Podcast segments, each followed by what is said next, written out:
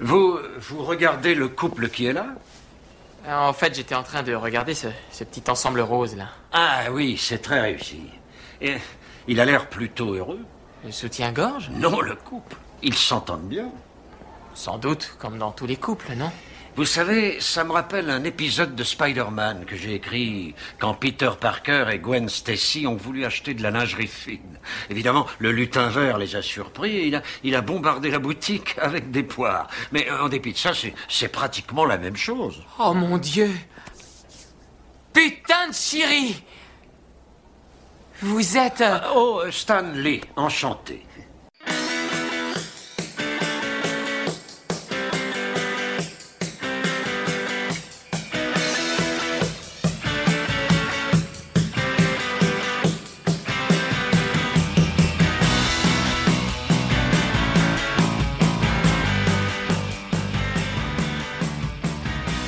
Bonjour et bienvenue dans un nouveau numéro de Comics Office, le podcast euh, Comics Office numéro 8, le COP numéro 8. Je suis de retour et du coup euh, mes deux chroniqueurs sont à mes côtés pour ce soir. Euh, donc euh, Marty Eh oui, salut tout le monde et Jonath.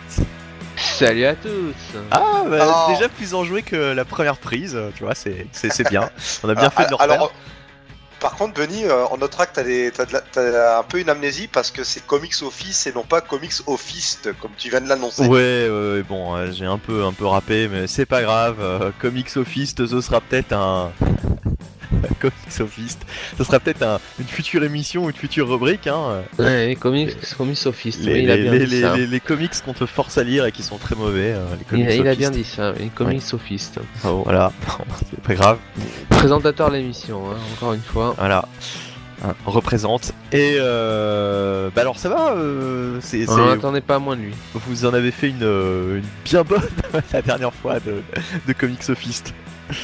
Donc, euh, bref, on est reparti euh, pour euh, cette formule gagnante. Hein, euh, cette formule gagnante. donc, on va parler de la VF, bien entendu, et aussi de la VO dans une seconde partie d'émission. L'inactu VF, ma foi, assez, tumultueuse ces derniers temps.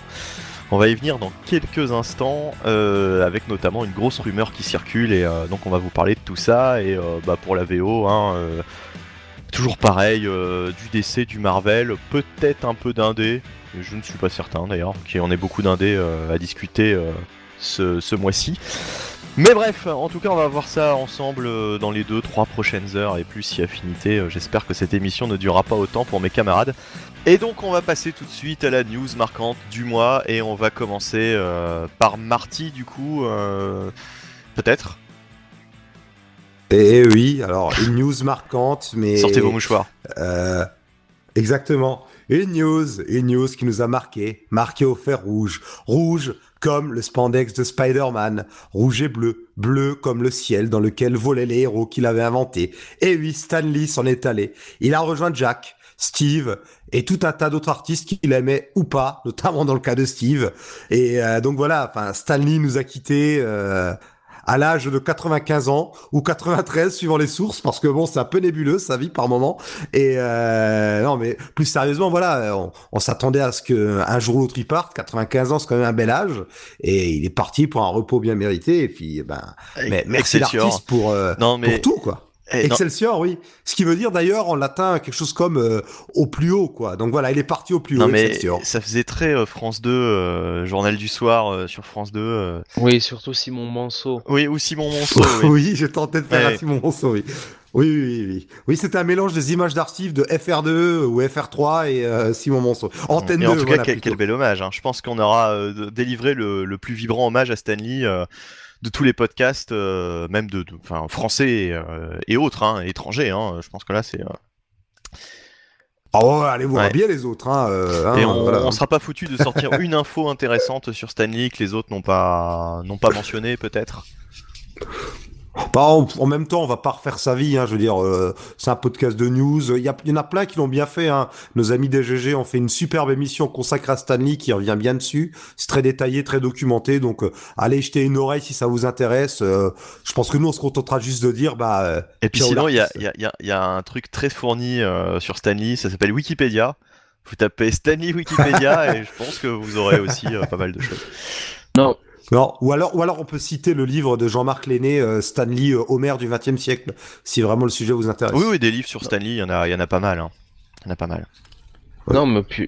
Je crois. que- Oui, vas-y, Jonathan. Justement, j'allais dire, je crois que Jonathan veut intervenir. Non, mais on peut juste dire que c'est quand même euh, un des personnages euh, les plus importants de la euh, de la culte, enfin oui, de la, la de la, Ah, bah oui. la- le, le comi- la, de la, la, culture, pop, ouais. ouais, et de tout le tout le genre comics, le le médium comics euh, depuis euh, ah bah, depuis euh, depuis les années 60, oui, facilement. Donc Oui, oui, oui. Bah sans oui. lui, bah il y a bien bien des choses qu'on qu'on peut lire en ce moment qu'on n'aurait peut-être pas quoi. Ne serait-ce que la manière de décrire les les histoires de manière un petit peu feuilletonesque, si je puis dire. c'est euh, voilà, c'est quelqu'un qui a apporté vraiment énormément quoi.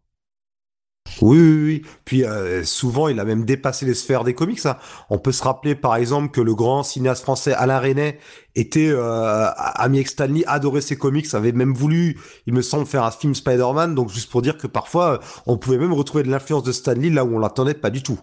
Enfin, c'est vraiment un type qui a euh, marqué. euh, Alors bon, la figure en elle-même de Stanley, euh, le moustachu aux lunettes euh, fumées, le grand public l'a vraiment découverte dans les années 2000, surtout fin 2000, quand il y a eu l'explosion des caméos. Avant, ça restait un truc quand même d'initié, mais ça restait euh, l'un des auteurs les plus connus des fans de comics et de ceux qui s'intéressent à la BD, quoi. Mais vraiment, depuis une dizaine d'années, euh, Stanley a vraiment une aura qui, pour moi, est à la hauteur du personnage. hein. Malgré tout ce qu'on peut dire sur lui, euh, il y, a, beaucoup de conneries d'ailleurs. Hein. Souvent, les mauvaises langues, forcément, ils vont à cœur joie. Et oui, c'est vrai, Stanley a quelques d'ombre entre guillemets. Il a fait, il a fait quelques coups bas. Qu'il a d'ailleurs, c'est chose qui est très marrante, c'est que la plupart d'entre eux, de ces coups un peu bas qu'on pourront Enfin, je vais pas entrer les détails, mais il les a reconnus lui-même. Il a lui-même des fois demandé pardon. Enfin, c'est surtout d'ailleurs dans les années 90, qu'on était un peu dans le creux de la vague et qui vieillissait, qu'il a surtout fait ces grandes déclarations où il semblait éclipser les autres. Euh, sinon, enfin, faut pas oublier que Stanley a fait beaucoup, euh, aussi bien dans la création des personnages, mais même dans la forme. hein. C'est lui qui a quand même fait en sorte que tout le monde du dessinateur et scénariste euh, au lettreur en passant par la secrétaire voire celui qui a apporté le café était cité dans les crédits quand même hein. c'est quand même lui qui a fait ça. Faut pas l'oublier non plus. En fait euh, on a souvent l'image de Stanley qui aurait tiré la couverture sur lui. C'est vrai qu'il avait tendance à la tirer sur lui mais en emmenant toujours les autres avec. Il se plaçait au-dessus Mais les il y emmenait avait un toujours avec et il fiscal, hein, il pas à- tous les autres avec. Ah oui aussi oui non mais voilà on, Il pensait, on a il beaucoup pensait à- critiqué il alors qu'en à fait souvent c'est un peu injuste Non mais voilà, enfin je veux dire, il y a personne, euh, personne si tu veux qui est, qui est blanc blanc, qui est parfait quoi, tu vois. euh, non bien sûr Voilà. Oui, oui. euh. Enfin bon, ma- bref, maintenant j'attends le biopic par contre. Alors peut-être un biopic croisé avec la vie de Kirby ou juste un sur Stanley, je sais pas, mais Un biopic avec, avec euh, Tom Cruise qui joue Stanley. Ah, mais c'est vrai qu'on Oh, aurait pu faire un débat, euh, alors là vraiment euh, controversé, euh, Stanley, euh, génie ou escroc, mais euh, on aurait besoin de grosses, grosses cartouches Ni quand même. l'un, enfin ni l'un ni l'autre, mais euh, juste quelqu'un qui au bout d'un moment a quand même bien fait, euh, enfin quand même bien fait une bonne part du boulot quand même quoi. Faut Ouais, pas déconner ouais. non plus. Oui, hein. oui, puis c'était un bon dénicheur de Ouais, talent, voilà. c'était aussi quelqu'un qui savait, j'ai envie de dire, il savait aussi euh, arranger les, enfin arranger les choses, c'est-à-dire il savait créer l'alchimie J'ai l'impression qu'il euh, manageait mieux que ce qu'on voit maintenant, hein, donc. euh, Oui, oui, très très bon, Mais très bon manager, il y avait c'est une clair. technique particulière. La technique Stanley, c'était euh, de, de simplement faire un pitch très très léger euh, de ses histoires en réalité, et de laisser le dessinateur dessiner tout ça, selon euh, justement à quel point il était inspiré euh, par ces quelques lignes de texte que lui laissait Stanley, et ensuite Stanley remplissait les, les bulles de dialogue. Et donc, ouais, c'est euh, pas, c'est pas déconnant. quoi. Quelquefois, il y avait des, des- des surprises comme ça. C'est pour ça que, par exemple, Steve Ditko et Stanley n'étaient pas tout à fait d'accord sur certaines euh, résolutions d'histoire, quoi. Parce que, euh, Bah, bah, Ouais. D'ailleurs, Benny, je sais pas si tu le sais, mais j'ai découvert ça justement grâce à nos amis DGG. En fait, euh, Steve Ditko, il est resté en gros trois ans sur Spider-Man. Euh, la dernière année, en fait, Stanley n'écrivait plus rien. Il y avait son nom au scénario, mais a priori, Stanley ne faisait même plus rien dessus. C'était Ditko qui faisait tout de A à Z. J'ai découvert ça récemment, j'étais euh, assez bluffé. alors quoi, ça, je ne savais pas qu'il n'écrivait même pas les bulles de texte euh, sur. euh, je suis, je suis, je suis surpris. Sur, Mais euh, sur la fin, oui. ok. Pas qu'ils pouvaient plus se voir en fait les deux. En fait, la première année, il faisait euh, le travail euh, à la méthode Stanley. À partir de la deuxième année, il donne juste le pitch et Ditko fait tout le reste. Et à la fin, sur les derniers numéros, c'est Ditko qui fait un peu près tout. D'accord, ouais. Parce que de toute façon, ils étaient pas d'accord sur la- les trois quarts des, des résolutions de, de plot, euh, Oui, oui, sur qui devait être, par exemple, le bouffon vert, etc. Et euh, enfin, le Green Goblin. oui, Et, notamment. oui. euh, et voilà. Enfin, Et ça devait être qui pour, euh, pour Stanley? Ah bah alors ça c'est une grande histoire parce que euh, on sait pas trop euh, qu'est-ce qu'il avait en tête, mais euh, Steve Ditko voulait un truc euh, à un moment donné, euh, genre une espèce de dieu égyptien. Enfin, il y avait une espèce de, de délire comme ça euh, qui, qui, qui n'avait qui n'avait trop euh, Mystique, ni queue ni tête. Euh, ouais, un truc un peu mystique. J'avais lu ça à un moment donné. Et, et alors, je sais plus si, je crois que de toute façon, euh, Osborne, bah c'est l'idée de l'idée de Stanley, hein, euh, clairement. Ouais. Euh, par contre, Ditko, il avait aussi un moment en tête que ce soit quelqu'un justement qu'on ne qu'on ne connaît pas, quoi, qu'on n'ait jamais vu. Donc, ce qui ouais. minimisait euh, considérablement la révélation, puisque finalement, si c'est quelqu'un que tu Oui, connais oui, pas, euh, et d'ailleurs, il avait déjà fait ça sur le Crime Master, je crois. euh, Ouais, il me semble, ouais. je ah, je, je- Ouais, enfin, ouais, je dis ouais, peut-être ouais. une bêtise, mais il me semble, il me semble que l'un des, des... Ou Big Man, peut-être non, Big Man, Non, Big je Man, plus, on, je les confonds Big les Man, deux. on oui. savait qui c'était. Big Man, on savait, oui. Big Man, Mais c'est juste que c'est des personnages qui se ressemblent un peu, donc on les confond aussi, quoi. je crois que c'est Crime Master qui effectivement euh, Oui. se fait démasquer, puis Spider-Man dit bon bah euh, voilà, enfin c'est c'est c'est telle personne, mais je le connais pas quoi. Enfin tu vois c'est. Bah, bah d'ailleurs, il préparait d'ailleurs un peu le terrain finalement pour le Green Goblin, vu qu'il me semble que dans la première ou la deuxième apparition, à la fin, euh, on voit le Green Goblin se balader dans la rue, mettre son chapeau, mais son visage est toujours caché, quoi. Avec cette aura de qui sait, et en fait, bah, la tête de Ditko, c'est bah, justement, c'est Monsieur Tout le Monde. Alors, sur le papier, on se dit, waouh, c'est incroyable, c'est-à-dire que la menace peut venir de partout. Mais niveau intensité dramatique, au final, dans l'exécution, bah, ça tombe un peu à plat, quoi. Ouais. Ça me faisait penser à un personnage de bande dessinée. Euh, je sais pas si vous avez connu Tiff et Tondu, mais euh, Choc, Monsieur Choc, avec une espèce de de, de, de casque de, de chevalier et, euh, et euh, en fait à travers les albums de Tiff et Tondu euh, tu, tu penses savoir qui c'est à un moment donné puis en fait on te dit que c'est pas lui puis euh, puis au fait je sais même pas d'ailleurs si ça a été révélé quoi qui était vraiment ce, c'est ce, ce grand ennemi quoi Enfin, voilà quoi Et puis, et puis de toute façon, au niveau des gobelins, enfin des bouffons, on a eu tout un tas de déconvenus comme ça, notamment au niveau du hobgoblin. C'est c'est vraiment une tradition qui est des querelles derrière l'identité de ces, des personnages. Ouais. Euh, bref, hein, bon, et puis euh, devait y avoir d'autres différents, euh, hormis euh, des différents artistiques, hein, on ne connaît pas tout, et on ne connaîtra à mon avis jamais le, le fin mot de l'histoire. Bah, c'est surtout que c'était deux personnages totalement différents. Autant même si Kirby et Lee étaient différents, ils étaient complémentaires. Ditko et Stanley, au final, c'était que des gens qui pouvaient que finir par ne plus s'entendre. Ouais. Et Stanley aussi a, a récupéré aussi, on l'accuse, enfin on montre, on essaye de démontrer en tout cas qu'il a récupéré pas mal d'anciennes histoires de, comics euh, pour un petit peu forger euh, les origin stories de ces, de ces personnages. Des histoires qui n'étaient pas forcément de lui, hein, euh, mais enfin voilà, bon, des choses un peu. Par exemple, sur la, les, les origines de Spider-Man, on retrouve un truc un peu similaire avec un gamin qui avait des pouvoirs d'araignée qui étaient donnés par une bague. Donc là, on, Là, on sait que Ouais. c'est un truc mystique, mais curieusement, il était adopté par une famille, euh, je crois qu'il s'appelait les March, euh, donc ça fait un peu penser à, à l'oncle Ben et, et tante May. Euh, Enfin, L'on- L'oncle Mel et Tante May, qui d'ailleurs, leur design apparaît déjà dans un comics précédent, genre, tu sais, dans les, dans les comics de monstres, là, dans un épisode, Ditko utilisait leur design. De toute façon, voilà, c'est un peu empirique, quoi. C'est, euh, et en passant, de toute façon, dès les années 40 déjà, les gens se plagient, alors, soit se plagient ouvertement, soit des auteurs recyclent leurs Bien idées, sûr. euh, bien sûr, jusqu'- jusqu'à remodeler euh, la version finale mais de, de ce toute leur façon, plaît, ça arrive encore à l'heure actuelle entre DC et Marvel. On le voit Oui, souvent. oui. On se dit, putain, Oui, c'est incroyable. Le même mois, ils font euh, quasiment la même histoire sur euh, deux trucs totalement différents. Euh, et aussi, oui, un autre truc avec Stanley, je sais pas si les GG en ont parlé, euh, il créait tellement de personnages qu'il avait un moyen mémotechnique pour se rappeler des, des noms, c'est-à-dire que les noms et les prénoms se terminaient euh, de la même façon. Peter Parker. Oui, oui. Euh, et, du coup, euh, par exemple, Peter Parker, ce qui est assez drôle, c'est qu'il s'était gouré sur l'un des premiers Amazing Spider-Man. Ouais. C'est marqué Peter Palmer. Euh, Oui, oui. Parce qu'il ne, se- ouais. il ne se souvenait plus lui-même euh, quel nom il avait donné à, à Peter Parker. Quoi. Ouais, ou Betty Ross qui est devenue Betty Brand pendant un ou deux épisodes. Et aussi, ou bien Bruce Banner qui est devenu Bob Banner. Et du coup, ils ont rétro-pédalé en expliquant Bob que son vrai nom c'était. Oui, et du coup, ils ont expliqué non, mais son vrai nom c'est Robert Bruce Banner. Pour ça que des fois les gens l'appellent Ouais. Bob. Bob. Et. Oui, ou, ou- ou Octopus qui appelle Spider-Man Superman aussi, avec un tiré au milieu. Eh, c'était, Robert s'est euh, transformé en Hulk D'a- D'ailleurs, je me suis fait une réflexion parce que, alors, je vais encore citer nos amis des GG, mais qui pointaient du doigt la seule vraie arnaque de Stanley, c'est le fait que beaucoup de ses histoires ont été écrites par son frère Larry sans qu'il soit crédité. Et euh, alors, il y a, y a aussi des histoires où Larry était crédité, notamment sur Thor ou sur euh, Larry Iron Man. Lieber, hein. Et je me suis fait la réf- Larry Lieber, oui, Mm. son frère, parce que Stanley, Stanley, son vrai nom, c'est Stan. Oui, c'est Stanley Lieber, vu qu'il gardait Stanley Lieber pour son grand roman qu'il n'écrira jamais. Le Et, roman de sa vie. En fait, je me suis fait la réflexion. Ça c'est beau. Non, le, oui, il voulait faire un grand roman américain. Et en fait, je me suis fait une réflexion, c'est qu'au final, tous les héros co-créés, voire créés par Larry, bah, ce sont les héros où on n'a pas les allitérations. C'est Tony Stark, c'est Donald Blake, c'est Hank Pym. C'est finalement, c'est un peu comme ça qu'on peut reconnaître quand c'est plutôt une création de Stan ou plutôt une création de Larry, je pense. Je pense qu'on tient un truc là. On va mener une enquête. Bon bah écoute, euh, l'enquête euh, suivra son cours hein, dans les prochains mois ou pas. Oui. Euh, Dans un article qui n'aboutira jamais. Et voilà. Qu'est-ce que je voulais dire? Oui, et puis Stanley, il avait un côté aussi très marketing, qui, enfin très intelligent qu'il avait trouvé à la Hitchcock. C'est-à-dire qu'il se plaçait quand même dans pas mal de des histoires.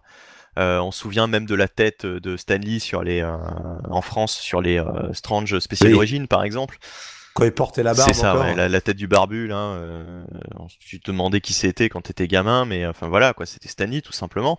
Et euh, qu'est-ce que je voulais dire? Et- Bah, c'est un peu la première superstar internationale des comics, je pense, Stanley. Euh, Mine de rien. Ouais, enfin, le, le- en tout cas, le premier auteur à se mettre euh, autant en avant, à, se créer une sorte de personnage. Oui, oui, oui. Et, et ce qui est très bien, c'est dans les films, toutes ces apparitions, tous ces caméos, donc à la manière totalement d'Alfred Hitchcock, fait que euh, il est vraiment devenu à partir de là euh, connu du grand public. Parce que hormis les lecteurs de comics avant les films, bah, les, les gens Oui, connaissaient oui. pas plus Stanley que ça, quoi. Hormis ceux qui avaient peut-être remarqué euh, son apparition dans, c'est dans quoi? C'est dans Mallrats de Kevin Smith, où il fait un de ses premiers caméos en tant Ah, que mais Stanley. faut, faut, faut Mais avoir alors, vu ce film déjà, parce que moi, je t'avoue, oui, je l'ai pas vu. hein. Ah, et surtout, euh, alors ça par contre tu l'as vu, ce qui est peut-être le premier caméo de Stanley. Alors c'est pas le premier, enfin il est déjà apparu dans des films, euh, ne, ne serait-ce que euh, en figurant, mais un de ses premiers caméos vraiment en tant que Stanley, c'était dans, bah, dans l'animé euh, Spider-Man des années 90. Tout à la fin, je sais pas si tu as vu cet épisode où Oui, Gwen Stacy absolument, oui, apparaît. tout à fait. ouais. Oui, oui. Je crois que c'est un monde où Spider-Man est créé par Stanley justement. Bah, c'est ça, euh, Spider-Verse avant l'heure, c'est euh, les deux derniers épisodes, c'est vraiment Oui, ça, oui. c'est Spider-Man qui traverse diverses euh, dimensions et qui rencontre diverses versions de lui-même et il arrive dans notre dans notre monde quoi, ce qui est censé être notre monde où euh, il se rend compte qu'il est une, une création de, de, de Stanley et, euh, et voilà, et puis il se balade avec Stanley. euh. D'ailleurs le- la, la série se termine quasiment comme ça, hein, euh, je crois. Oui, bah, là, c'était d'ailleurs pour l'anecdote, vu qu'on est parti dessus, c'est la, la série qui se termine bah, sur un cliffhanger, puisqu'on n'a jamais eu le fin mot de euh, est-ce que Spider-Man retrouvera Mary Jane? Ouais. Mais bon, on aura peut-être l'occasion de parler un jour, qui sait. Et du coup, bah voilà, euh, on a fait le tour un petit peu sur, euh, sur ce qu'on pouvait dire sur Stanley, euh, euh, puisque de toute façon, bah il y a tellement de choses à dire qu'il faudrait cons- consacrer un spécial et, et voilà. hein. Donc, euh, on va s'arrêter là pour Stanley, qui, qui aura quand même bien vécu. Alors, 93 ans, tu m'avais dit, ou 95, on sait pas. On Mais, euh, n'est pas tout à fait sûr. ouais. mais bon, enfin voilà quoi, il a eu une vie bien remplie et je pense que on, enfin, on serait tous contents déjà d'avoir une vie un peu comme la sienne euh, parce que finalement, elle a quand même réussi à vivre de son de sa passion quoi durant toutes ces oui, années. oui, oui. Et il a jamais été dans le besoin. A, a priori, enfin, je sais pas, hein, on n'a pas. oui, on a- oui, enfin, à partir du moment où ça a décollé, hormis l'époque où il s'est un peu fait arnaquer, euh, tout allait Ouais, bien. ouais. Mais euh, je sais qu'il y a encore quelques années, on le voyait dans des téléréalités, quoi. Enfin, des téléréalités. C'était pas Oui, les, euh, bah. les Marseillais bizarres, hein, c'était euh, le truc. Le, le fameux Stanley recherche là. ça. C'était il y a une dizaine d'années. Ah, mon dieu. Ouais, c'était pourri, c'était pourri, mais bon, enfin, en tout cas, il était toujours en activité et puis il participait encore, il y a pas si longtemps aussi à des projets de comics. Je sais Ouais. plus quelle, comment s'appelait cette gamme. euh, il avait créé euh, une espèce de, de gamme de super-héros euh, qu'on a vu en français, Ah la oui, Starborn, The Traveler, ouais. Starborn, oui, oui, oui. Ouais, ouais, ouais. Bon, enfin bref. Euh, autre euh, news marquante du mois, Jonathan, est-ce que tu avais autre chose euh, qui t'a marqué ce mois-ci, ou enfin les deux mois précédents du coup? Alors, quelques petites choses, euh, plus en rapport avec le milieu du cinéma. Euh, on a quand même Venom qui a dépassé la barre des 820 millions de dollars au box-office. Est-ce que c'est bien? Ça en fait l'un des plus gros succès de Bah, de l'histoire euh, des comics, hein, et surtout euh, au niveau de la, la franchise Spider-Man. Et alors, c'est ce qui est extraordinaire, parce que euh, Venom, alors je l'ai pas vu, mais j'ai eu des retours euh, largement euh, négatifs, quoi. Il y en a qui disent, putain, quelle merde quand même ce film. Euh, malgré tout, il a, il, a, il a pété les scores, quoi.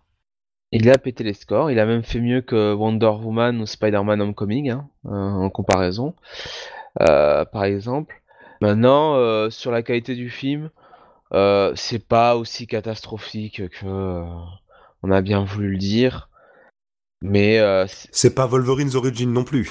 C'est voilà. plus à mettre Mais au niveau d'Ant-Man, non C'est pas, Logan, quoi. C'est Ant-Man Ant-Man Euh, c'est en dessous d'Ant-Man, je pense. Ah quand merde, même. quand même, parce qu'Ant-Man, déjà, c'est difficile hein, pour moi. hein. Mais euh, c'est pas, enfin c'est pas pire franchement qu'un Gu- Guardian of Galaxy 2 quoi, tu vois par exemple. D'accord, j'ai pas vu. Ouais. Faut, faut être honnête. Hein. Et puis surtout, ce qui est fou, c'est que du coup, avec ses 800 millions, euh, il fait plus que les films X-Men ou Deadpool. Voilà, C'est un truc de dingue quand même. le film a coûté, enfin a coûté. euh, le budget est annoncé à 100 millions de dollars. Bon, il faut rajouter euh, tout ce qui est pub, euh, euh, communication, tout ça. euh, donc euh, évidemment, ça, ils ont dû en faire un détail d'état. Mais enfin, pour un film dont euh, l'acteur euh, principal, dont Tom Hardy disait que les 40 meilleures minutes n'étaient pas dedans dans le montage final, c'est c'est pas si mal. Hein.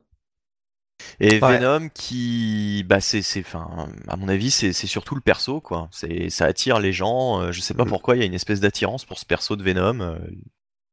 Bah, c'est- c'est- Bah, et à le côté, on a envie de voir un anti-héros pour contrebalancer un peu les héros lumineux de Marvel. ouais. alors, Il y a peut-être de ça, hein. alors, alors, euh, le Eddie Brock du film qui était pas dans le film est quand même pas, euh, comment dire, euh, euh, C'est pas le méchant qu'on connaît.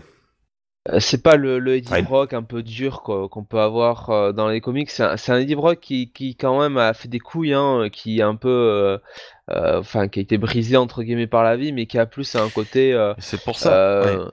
Euh, comment tu, comment dire, euh, attends, un peu ça, un peu sarcastique, un peu, euh, un peu, un peu ironique hein, de la situation, c'est- quoi, c'est- tu vois, plus que vraiment. euh, C'est pour ça que je faisais le comparatif avec Ant-Man, c'est-à-dire que j'ai juste vu la bande-annonce et euh, ça me faisait vraiment penser à. Bah, c'est vrai qu'il y a un petit, un petit côté très comique entre le, le symbiote et, euh, et Eddie Brock, quoi. Il y a une petite relation un petit peu qui se euh, euh, qui se lie, qui est un petit peu, qui est un petit peu comique. Mais bon, enfin, euh, clairement, euh, c'est pas, euh, c'est pas un grand film, hein, je, je dis pas ça. hein. Donc voilà, donc euh, je voulais dire ça et euh, je voulais parler aussi de, de James Gunn qui, euh, James Gunn qui donc a été éjecté de du bah, du projet tout simplement de, des Gardiens de la Galaxie Volume 3 euh, par rapport à euh, euh, tout ce qui est des allégations, enfin surtout des anciens tweets qu'il avait fait, enfin des anciens des anciens messages un petit peu borderline, je vais pas trop rentrer dans les détails. Et du coup, bon bah, il a quitté donc bah, le MCU, hein, il a été éjecté. Et il a tout simplement été récupéré par DC. Et c'est lui qui va bah, s'occuper de la Suicide Squad euh, bah, euh, numéro 2, que ce soit au niveau du Tiens scénar donc, ou du, tiens donc, on a souvent ou, comparé en ou plus, du film. euh, on a souvent comparé Suicide Squad à, à Gardien avant que ça sorte, hein, puisque bon, les, les résultats sont pas comparables. Mais mais du coup, Et- DC, euh, DC, ça, l'a- ça, les a pas plus dérangés que ça, les Non, anciennes non. affaires. Et. Mais il a été soutenu par pas mal des acteurs, et notamment Batista, euh, qui d'ailleurs a un- Dave Bautista, pardon, Oui. euh, qui du coup euh, bah, a, a carrément, enfin a, a carrément en fait, je sais pas, mis une forme d'ultimatum et limite voulait, bah, voulait plus travailler avec le avec le MCU quoi, tu vois. Et il a déjà posé candidature pour la, la Suicide Squad quoi. D'accord. Mais alors, que- que- quel personnage C'est assez marrant parce que quel personnage pourrait faire Bautista dans la dans la dans la Suicide Squad, quoi, finalement Killer Crow Du coup. Mais il, a dé- il était déjà dans Mais il était déjà, il était déjà dedans, ouais. Ouais. Donc après, euh, faudrait voir euh, peut-être Bane, mais euh, bon, euh, Ben ordure. oui. Mais donc je ne sais pas. ouais, ouais, ouais. Ah, mais Bautista, il est, il est comme ça, quoi. Il a rien à foutre. Il suit, il suit ses convictions, quoi. Bah ouais, et puis il est fidèle aussi avec, euh, avec un gars avec qui ça s'est bien passé, visiblement. Ouais, ouais. Bah, c'est vrai que c'est vrai Donc, qu'on euh, aurait pu faire un, un- un petit débat là-dessus. euh, donc je sais pas si on va le faire, mais en tout cas euh, légèrement. Mais qu'est-ce que vous pensez euh, du fait que, enfin, est-ce que vous, à la place de Marvel, est-ce que vous auriez euh, totalement effacé James Gunn comme ça, euh, comme ils l'ont fait, ou euh, est-ce que vous auriez été un peu plus diplomate et euh, et voilà quoi, que- Bah- euh, peut-être une, une, une mise à pied. Peut-être euh, peut-être euh, annuler euh, sa participation à un projet en particulier, mais peut-être pas totalement le, le, le, le virer et faire comme si. En fait, ce qui est gênant, c'est qu'ils ils ont ils l'ont limite effacé, euh, je crois, des crédits ou je ne sais quoi de. Oui, oui. C'est Bah, Ils veulent pas utiliser son scénario pour euh, les oui, ce qui gardiens est, ce qui est 3, en fait. stupide. C'est ça la ça, grande qui est question. stupide parce que euh, Voilà. je vois pas en quoi euh, le- les, les, les idées du mec, quelles qu'elles soient, aient une quelconque influence sur un scénario de, film, quoi. Bah c'est toujours pareil, euh, ça reste une entreprise, euh, bon, euh, Marvel, tu vois, qui, appartient à Disney. C'est quand même des gros conglomérats, l'image est quand même importante. C'est malheureux à dire, mais je peux comprendre leur décision de, de laver plus blanc que blanc, quoi. Tu vois? Euh, donc euh, c'est pas... euh, c'est très compliqué, quoi. C'est vraiment très compliqué. Voilà. Et puis bon, pour finir, euh, je voulais juste euh, encourager les, simplement les auditeurs à aller voir la saison 3 de Daredevil. Euh, Ah, voilà une bonne chose. qui Daredevil qui franchement cette saison 3 est excellente. Alors euh, bon bah euh, ça reprend un petit peu la thématique euh, de l'un des grands arcs euh, de du diable de Hell's Kitchen. On va pas révéler lequel, mais on se doute bien euh, duquel euh, je veux je fais allusion. Mais euh, c'est adapté Ça- euh, à l'univers de la série, euh, aux personnages qui sont déjà existants et euh, et c'est pas une ressucée. Sa rencontre avec euh, l'homme aux échasses, je pense. Tout à fait. Euh, donc voilà, c'est euh, d'ailleurs l'homme aux échasses qui a fait une réapparition dans les comics, euh, je crois le, le 612 euh, ou le 611, je sais plus. Euh, donc voilà, c'est c'est quand même c'est quand même une très très bonne saison. J'ai presque envie de dire que c'est même la meilleure qu'ils aient faite. Euh, mais toute, toute série, Ouais, euh, toute série ouais. euh, Netflix euh, de l'univers Marvel. Donc voilà, allez la voir. euh, je vous y encourage fortement. Oui, elle, elle est bien, mais par contre, pour la suite, j'espère qu'ils prendront un peu une direction euh, différente parce que les apitoiements et tout, même si ça fait partie du personnage, on en a vu pendant trois saisons, voire quatre si tu rajoutes Defenders. Donc il est temps de, de revoir et d'avoir enfin un vrai procès, quoi. Enfin, de voir Matt au tribunal. On a eu le procès du Punisher, mais c'était pas Matt au tribunal, quoi. Qu'on ait un truc genre euh, comme le procès euh, du Tigre Blanc ou un truc dans le genre, tu vois. Ah bah c'est Euh, peut-être ce qu'on aura. euh, De toute façon, vu la fin de la saison 3, euh, c'est pas impossible que ce soit un Oui, plot de on- la saison 4. On aura Matt au tribunal, mais sur le banc des accusés, quoi. Je sais pas, je l'ai pas vu. Non, Enfin mais moi bon, j'ai pas rien révéler vu. pour Je ceux sais qui même n'ont pas vu, Je, dis ça, euh, Oui, je- j'en suis qu'au début de la deuxième. Donc, euh, donc voilà. Non, non, voilà. Euh, autre chose euh, dans les news marquantes euh, et les, les- Non, non. enfin non mais enfin en ce qui me concerne du coup euh, je vais clôturer cette euh, ce- cette rubrique avec euh, la grosse rumeur du moment alors c'est plus une rumeur qu'autre chose hein, euh, on ne sait pas sur quel pied danser comme dirait Marty Euh, la rumeur du rachat euh, de la licence Marvel par un autre éditeur que Panini euh, en France hein, juste pour la France Euh, voilà c'est un truc qui traîne depuis euh, depuis quelques semaines euh, bon, euh, pour le moment, il n'y a pas vraiment de, communication de Panini officielle autour de ça, évidemment. hein. De toute façon, ils vont pas, ils vont pas discuter dessus. Euh, ils ont pas à le faire de toute façon. Euh, mais alors, il y a eu beaucoup de, sites euh, qui en ont parlé. certains ont démenti, certains continuent de dire que ce serait effectivement en cours, que Panini se serait fait taper sur les doigts par Marvel, qui ne serait pas satisfait de leur politique de publication ces derniers temps. Bon, euh, moi j'ai envie de vous demander, euh, est-ce que vous pensez vraiment qu'il y a euh, péril en la demeure pour Panini Comics en France et, surtout, est-ce que vous aimeriez que ça change d'éditeur et si oui, pourquoi? Voilà, toutes ces questions. Marty, peut-être? Ah, Oui. c'est beaucoup de choses. Fr- franchement, non, moi, j'ai pas forcément envie que Panini euh, perde la licence, même s'il y a des choses à redire. Globalement, ils font, ils ont quand même fait du boulot euh, assez intéressant depuis. On a quand même une grosse, grosse partie du catalogue qui est publié maintenant. Il filmait maintenant vers 2012-2013, on avait même 95% du catalogue qui était publié. Maintenant, c'est un peu moins, mais bon, en même temps, voilà, le marché, euh, tout ça Mhm. euh, commence à être saturé. Euh, alors autant euh, le- la disparition du Panini euh, des kiosques, j'avais trouvé ça dommage. J'avais fait un article Bien dessus, sûr. vous pouvez toujours aller le lire hein, euh, sur le site. Euh, autant bon. Après, comme on a des infos qu'on a, euh, le départ de Panini des kiosques, c'est même pas vraiment de leur faute vu que c'est avant tout un problème de distribution. Et euh, beaucoup de rumeurs pointent aussi du fait que Urban pourrait finir par disparaître aussi, et ce sont pas les seuls qui ont des problèmes vis-à-vis de ça. Là, là- là, les rumeurs, Après- c'est pas, c'est pas les kiosques, hein, c'est vraiment euh, changement de. Oui, oui, oui, oui, ouais. c'est le tout, le tout, mais je veux dire, mais je veux dire, comment on me dit, oui, euh, euh, Marvel serait mécontent de ce que Panini a fait ces derniers mois, c'est surtout ça qui a eu lieu, quoi. Mais alors, alors après, peut-être que on aura, je sais pas, un coup de pied dans la fourmilière par rapport aux parutions, aux collections, notamment en, en librairie, qui sont un peu nombreuses, euh, qui commencent, certaines commencent même un peu à s'entrecroiser. Peut-être qu'une petite remise en ordre pour certains trucs serait pas mal, mais globalement, je souhaite pas spécialement que Panini perde euh, les droits. Surtout qu'on a quand même des séries au très long cours, les intégrales, les deluxe et compagnie, euh, Ouais, c'est vraiment ouais. dommage de s'arrêter maintenant. On a un tel Ouais. travail de ce côté-là. Il y, a- il y a eu un tellement, même au niveau des intégrales qui pendant longtemps avaient des bugs, bah, je trouve qu'il y a vraiment eu un gros travail qui a été fait de ce côté-là.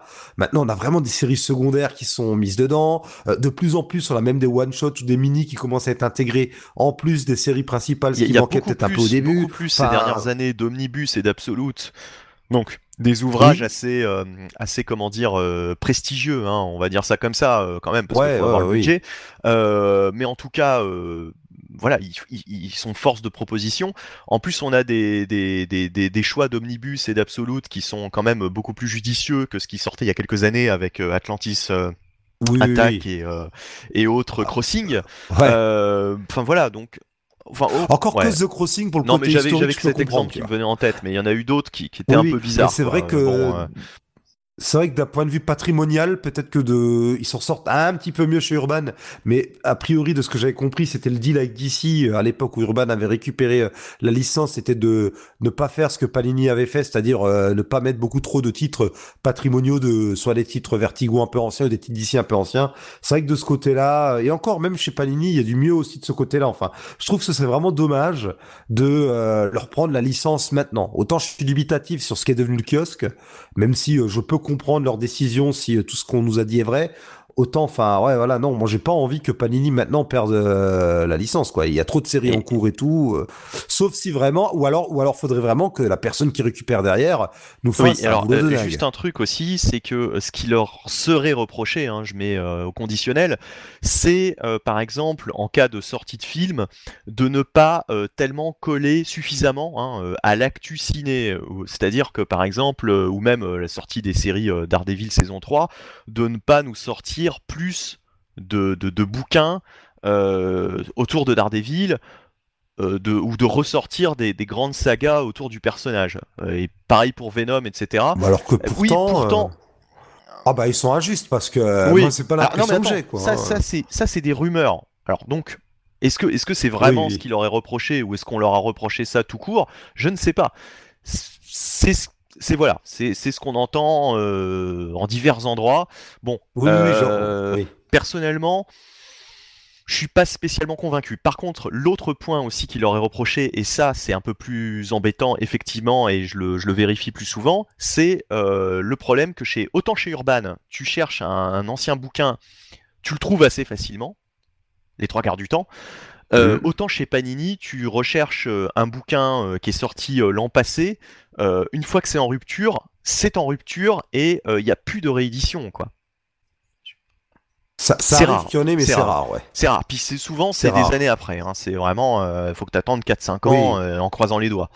Et, et une fois sur deux, ça va être en soupe ou dans une autre collection. Voilà. Donc, euh, ouais, il y a ça chez Panini qui peut-être ne plaît pas. Maintenant, Oui, alors que juste, je, te- je me permets juste de te couper parce qu'il faut que je rebondisse là-dessus. Alors que chez Urban, justement, à l'époque, quand Urban avait récupéré la licence de DC, dans leur promo, ils s'étaient bien empressés de dire que, et chez nous, non seulement on va vous sortir vraiment les titres classiques et tout, mais en plus, ce ne sera jamais en rupture de stock. La plupart de nos titres, dès qu'ils sont épuisés, on les réimprime. C'était vraiment un point d'honneur qu'ils avaient mis. Alors, euh, à vérifier si tout est exact, mais c'est vrai que chez Urban, en général, tu Alors, retrouves je vais les me faire l'avocat du diable.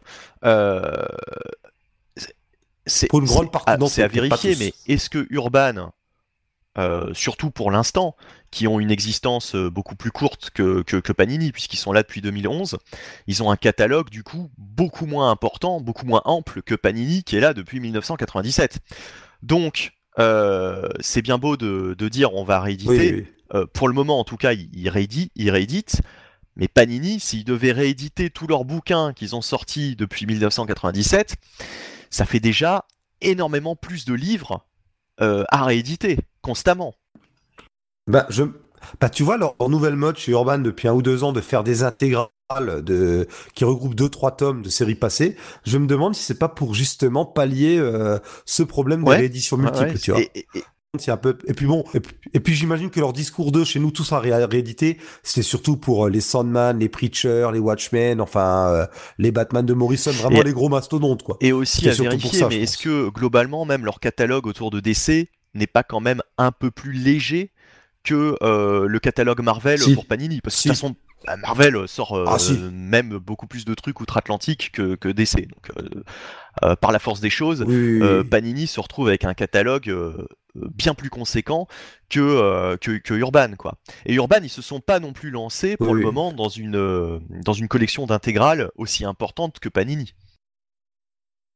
Bah, Urban ont fait, ils ont fait, et quand on dit les intégrales, c'est, euh, c'est des séries récentes. Oui, et puis c'est, euh, ce que, ce que eux appellent intégrales, c'est des, des choses récentes. On a des, du patrimonial type Batman la légende par Aparo ou par Neil Adams, mais c'est vrai qu'on attend, on attend encore les Titans de Wolfman, euh, le, le Wonder Woman de George Perez, il s'arrête à la moitié, euh, à partir du moment où, euh, je crois que Perez ne dessine plus. Enfin, de ce côté-là, il y a encore des choses à voir aussi, hein. Panini euh, gagne quand même pour ce qui est de tout ce qui est Oui. Silver Age. Non mais enfin voilà, donc il y, a- quand même pas mal de choses. Et aussi, oui, euh, les gens disent, euh, euh, ce serait bien que, par exemple, Urban, Urban, pour les citer justement, reprennent la licence Marvel. Comme ça, ils nous feront ce que, ils nous feront mieux que Panini, puisque Urban, apparemment, de la vie générale, s'en sort mieux que Panini. Cela dit, Urban, il n'y a pas de, c'est ce que tu disais tout à l'heure.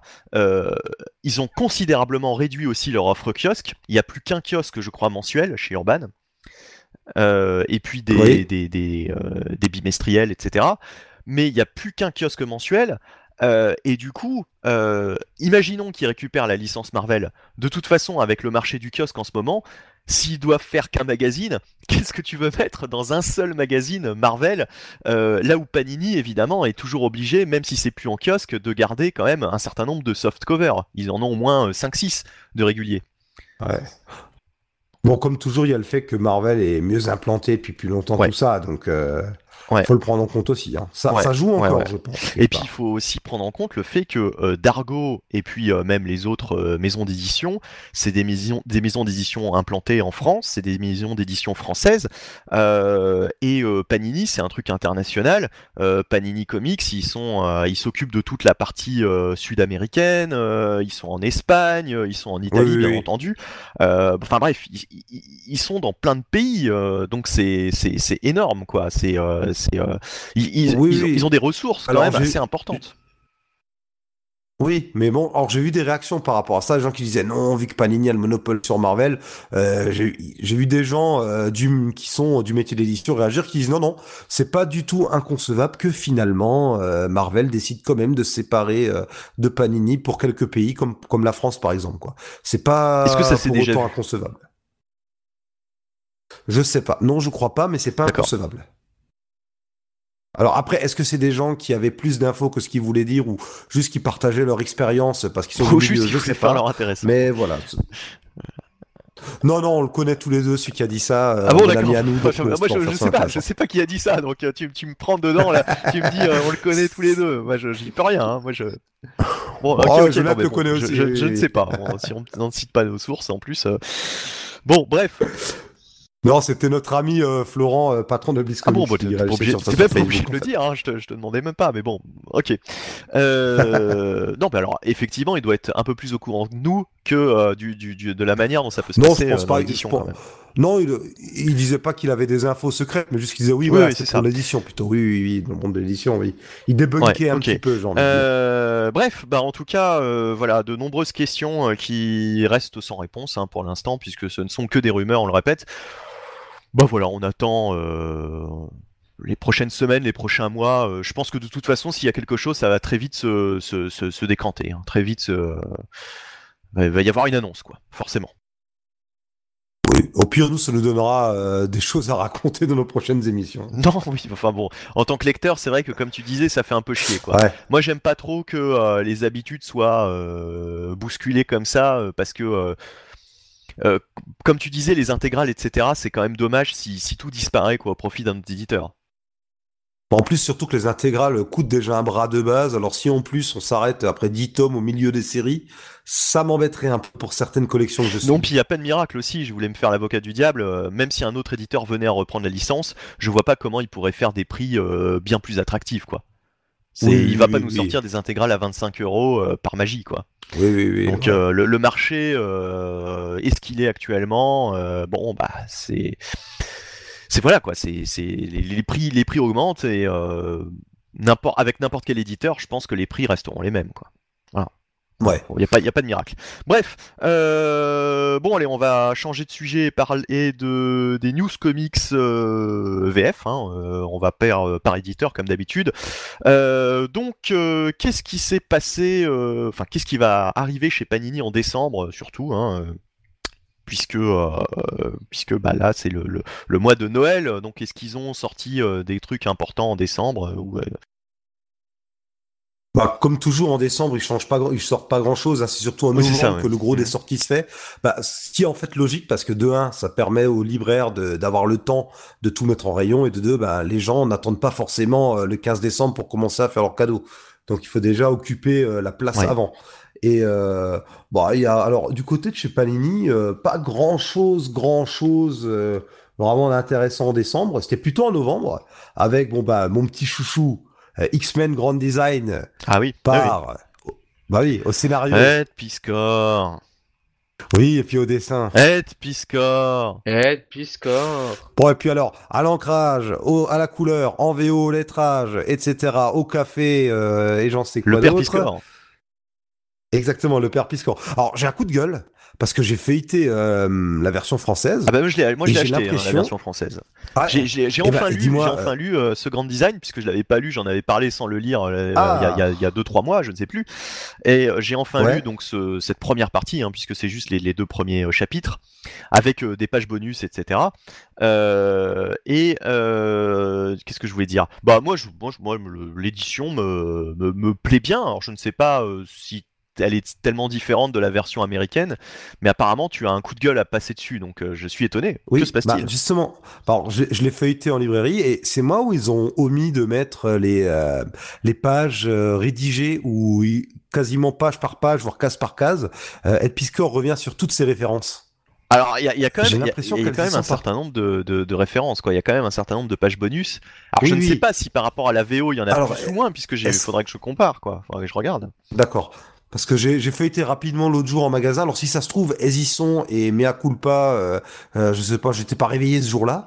Mais euh, si elles y sont pas, comme j'ai cru le voir, je trouve ça un peu dommage parce que il y avait des pages où il revenait sur. Alors là, je me suis inspiré de tel épisode, tel épisode. Là, je me suis permis de redconner ça et ça et ça. Normalement, lui, il apparaît plus tard. Ça te dit quelque chose, ça ou pas du tout? Euh, ça me dit quelque chose, ouais, ouais, ouais. Ah bon, bah alors peut-être que ça y est. Je dis des conneries. Mais donc il y, dans ce y cas-là, il y a- je il y a m'excuse. surtout des dessins euh, qu'il avait fait quand il était tout gamin, euh, sur les X-Men, Oui, etc. oui, oui. Il y a même des photos de lui enfant. Enfin, il y a, il y a- il y a pas mal de choses comme ça. Euh, je, je trouve que, enfin, voilà, c'est quand même un bel ouvrage, quoi. Je sais plus combien il coûte. Alors, par contre, euh, euh, je sais plus si c'est, c'est une vingtaine d'euros, je Euh, crois. 26, Ah, 26, ouais. non, quelque chose comme ça. Je Parce que crois, ouais, de c'est un format ouais, qu'on n'a ouais. jamais eu avant. hein. C'est un truc euh, à l'ancienne, on va dire, euh, qui, qui, qui, qui imite totalement le- l'ancien format des, des graphic novels, quoi. Donc, Ouais. donc c'est assez marrant, quoi. Enfin, franchement, c'est un, un bon cadeau de Noël pour qui est fan des X-Men, quoi. Franchement, c'est un truc, voilà, qui, qui, qui est cool, quoi. Oui, oui, oui, totalement. Oui. Oui, sinon, bon, il y a pas mal euh, de, de choses un peu luxueuses. Comme euh, hors Marvel, on a quand même euh, la Ligue des Gentlemen extraordinaire. Donc une nouvelle intégrale de la première, alors je crois que ça doit être la première ou peut-être les deux premières même euh, mini-séries de Alors c'était déjà sorti il y a quelques années en coffret, je me rappelle, mais Oui, oui, oui. d'accord, donc ils ont ressorti ça. il Ouais, il y a aussi un coffret euh, Dark Vador. Enfin, si vous aimez, Dar- si vous aimez le Dark Vador de Kieron Gillen, euh, si vous voulez faire découvrir ça aux gens, bah, il y a ça qui sort. Il y a aussi Euh, un Star Wars, tu veux il y a dire aussi un... Darth Vader, Oui, c'était l'an dernier. Oui, là, je partais. Ouais, bah là, il y a, je vois coffret. Ah oui, les donc, coffrets métalliques. Oui, c'est encore autre chose. Ouais, ouais, il y a- il y a- il y a- D'accord, voilà. Alors, je, je ne sais pas Je- pourquoi ils ont sorti ça. je ne sais pas exactement ce qu'ils contiennent. Mais il y a ouais, les fameux coffrets métalliques qui coûtent pas si cher que ça, hein, d'ailleurs, j'ai vu. Donc, euh, je ne sais pas exactement ce qu'il y a dedans. Euh, Ouais, il y avait là et aussi la réimpression. euh, bon, on va pas toutes les faire, mais de 1602 de Neil Gaiman. Œuvre Ah, c'est l'Absolute, ouais. C'est Là, vraiment. par contre, ça coûte, Oui. ça coûte le prix d'un absolu. Je crois que c'est 75, de- euh, 75 euros. Bon, Ouais. faut, faut être sûr d'aimer, quoi, parce que c'est quand même assez particulier. Oui, oui, oui, mais c'est à lire. Si vous voulez vraiment euh, enrichir votre connaissance de ce qu'a sorti Marvel, euh, c'était euh, une des grosses sorties de la première moitié des années Donc il y a 2000. du Neil Gaiman et il y a aussi d'autres mini-séries liées, liées à cet univers, Oui, notamment une mini-série par Peter David. Alors je ne sais plus laquelle c'est euh, exactement. c'est celle sur. Alors, c'est soit celle sur Spider-Man, soit celle sur les Fantastiques. L'une des deux. plus. Euh, je crois que c'est Spider-Man Ouais. et je crois que les Fantastiques ça doit être Jeff Parker, mais je ne mettrai pas ma main coupée. En tout cas, euh, doit y avoir ces deux auteurs aussi sur cette euh, sur cet album. Il y a Greg Pak. Ah, c'est Greg il Greg. Pak. C'est pas Jeff Parker. Pardon. Voilà, oui. Puis il y a la, il y a la série, il y a la mini-série New World qui était en fait la suite de D'accord. 1602. Euh, également est sorti, alors ça c'était l'événement, euh, l'omnibus Ère d'Apocalypse.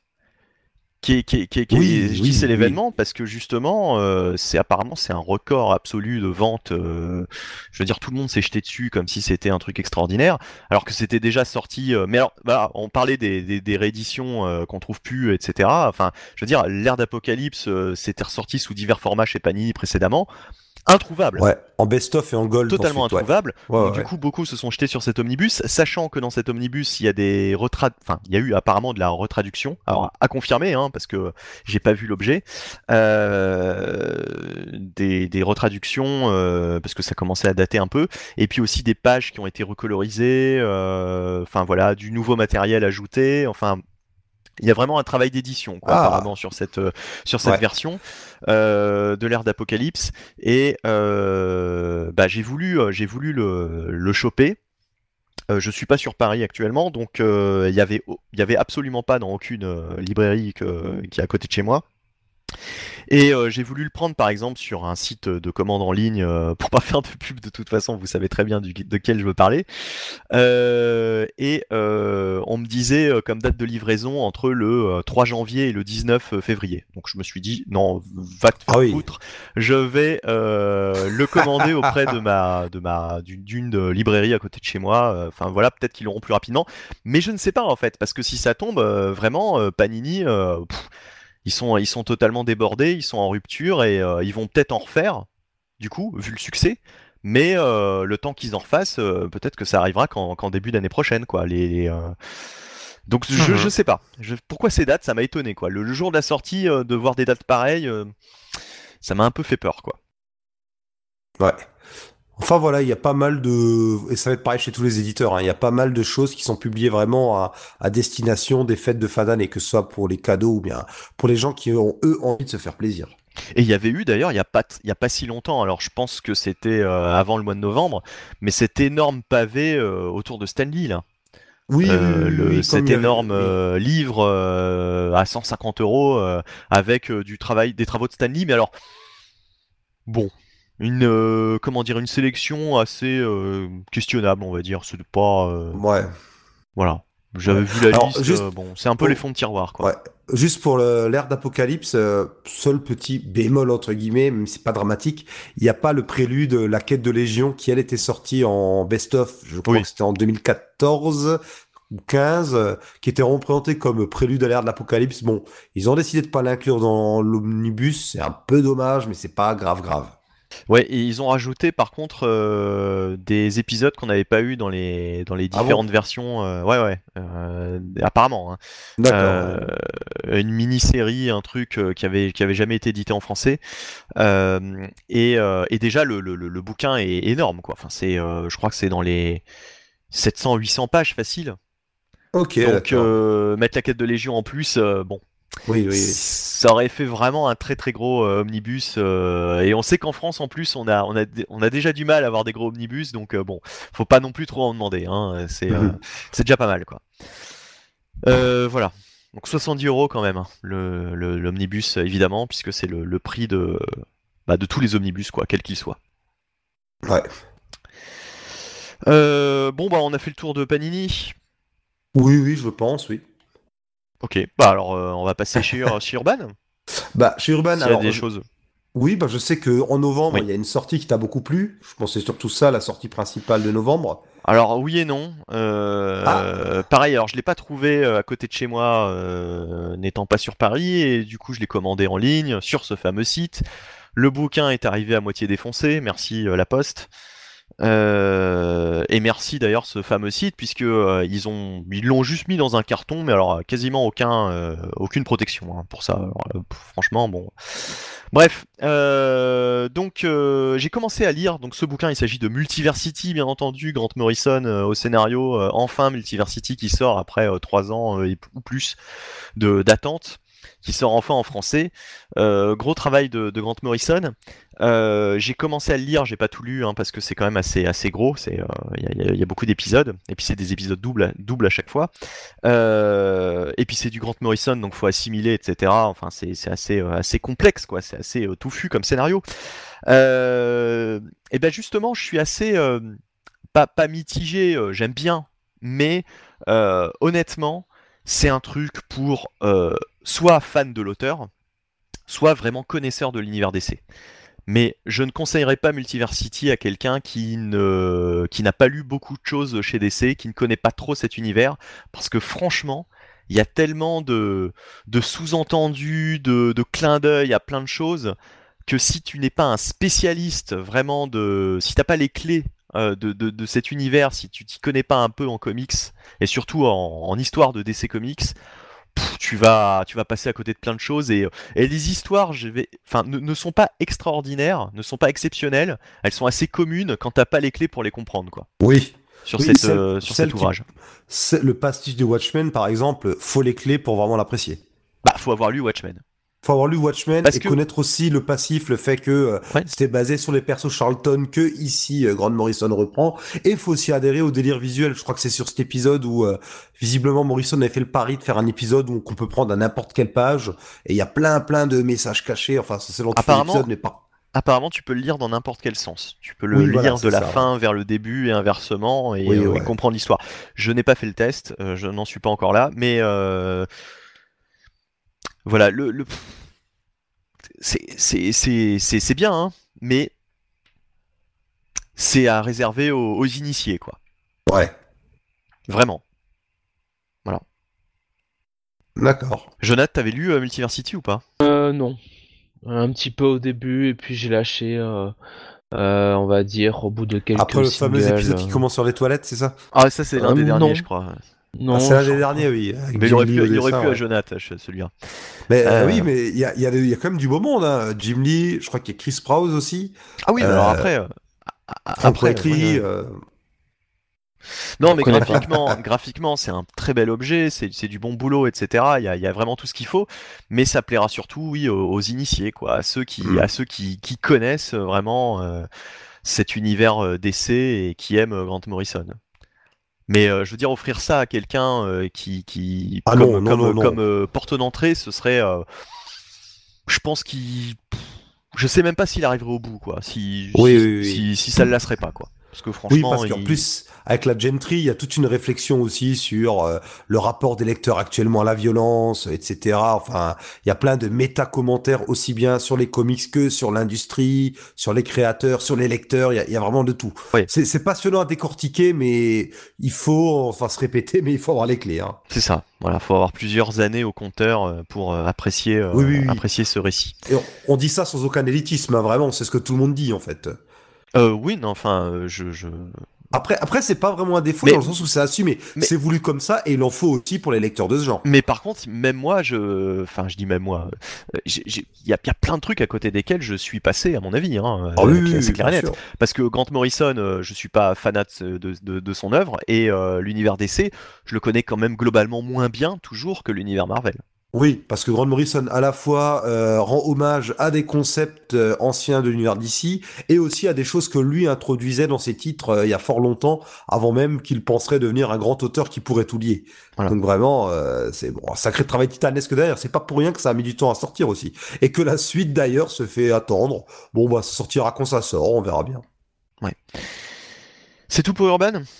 Alors c'était tout pour Urban en novembre, mais bon, il y a quelques petites choses euh, qu'on peut signaler euh, en décembre. Par exemple, il y a un tome d'Aquaman qui a retenu mon attention, c'est Un euh, vieux La mort truc, du hein. prince. Oui, Ouais. un vieux truc. En fait, je c'est tout simplement les épisodes où le bébé d'Aquaman meurt. Ce qui est quand même pas rien, c'est et au-delà de, enfin, c'est pas grave. je, je savais même pas qu'il avait eu un gosse. Hein. Bah oui, avec Mera, si si, ils ont eu un Ah, enfant. D'accord. Et oui, c'est bah, alors c'est Ocean Master ou bien c'est Black Manta qui l'assassine Ah, je ne sais doute. pas. Bah, bah, de toute façon, ne, ne le raconte pas. Mais euh, par contre, euh, Ah, par pardon, C'est- comme, bah, c'est- c'est comme dire que c'est le Green Goblin qui assassine Gwen, tu vois. c'est, d'accord, euh, d'accord, d'accord, d'accord. Bon, mais c'est un peu moins connu, certes, mais c'est du même acabit, quoi. C'était quel auteur? Alors, justement, j'ai perdu ma page, c'est pour ça que je moulinais un petit peu. C'est, Bon, c'est tout- peut-être euh, du. Non, bah Wolfman, il a pas fait d'Aquaman. On va pas le savoir. Voilà, les experts comics. voilà, les experts Euh, comics, toujours. C'est, qui Alors, euh, sans vouloir se dédouaner, l'informatique n'a pas été trop de notre côté ce soir, donc on a eu quelques déconvenus qui font notamment que de mon côté, j'ai du tour démarrer, donc Alors, j'ai tout perdu. Je vois du Don Newton, je ne connais pas. Mike Grell, ça je connais. Ah Euh, oui, David Mike Grell, Michelini, bien entendu, David Michelini. Euh, du Jim Aparo, ça c'est pour les dessins. Voilà, euh, grosso modo. Oui, voilà, ouais, c'est Michelini au scénario et, euh, et ça date, ça doit dater, je crois, des années 80. Donc, euh, bon, c'est à réserver vraiment aux fans de DC, mais pour ceux qui veulent découvrir justement un peu le Silver Age ou le Bronze Age, allez-y. Et forcément, c'est, ça, ça sort pas non plus par hasard en décembre, puisqu'il y a un certain film qui euh, va débarquer bientôt au cinéma. Vous savez évidemment de quoi je parle. hein. Pas du tout. Ah non, Pas pas, du du tout. Non, non, C'est, mystérieux. Là. Ah oui, alors là, euh, oui. Puis on, bah tiens, pour rester, Mystery Man Exactement, oui. Et tiens, pour rester dans alors euh, dans le hum, les récits un peu euh, concept, on a une intégrale, alors un premier tome de Tom Strong d'Alan Moore, qui est euh, qui d'ailleurs a fait son retour récemment bah, à, dans les Terrifics qui sont encore inédits en français.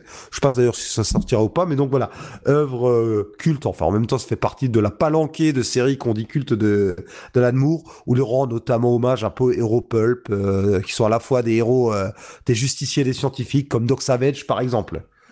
Donc un titre assez sympa, avec en plus un titre familial. Il y a, il y a un petit côté euh, 4 fantastique aussi qui est pas pour me déplaire. Qui est pas piqué des hannetons. Tout à fait, tout à fait. Voilà, voilà. Donc, euh, chez Urban, bon, cette fois-ci on a terminé. Euh, Peut-être du coup chez d'autres éditeurs, alors je sais pas, un pêle-mêle. euh, Alors, euh, en décembre, il y a, en décembre, il y a vraiment pas grand chose hormis Panini Urban. Par contre, en novembre, juste comme ça, vite fait, on a, pour les beaux ouvrages, on a la suite de Hellboy, le troisième tome de cette magnifique collection euh, chez Delcourt.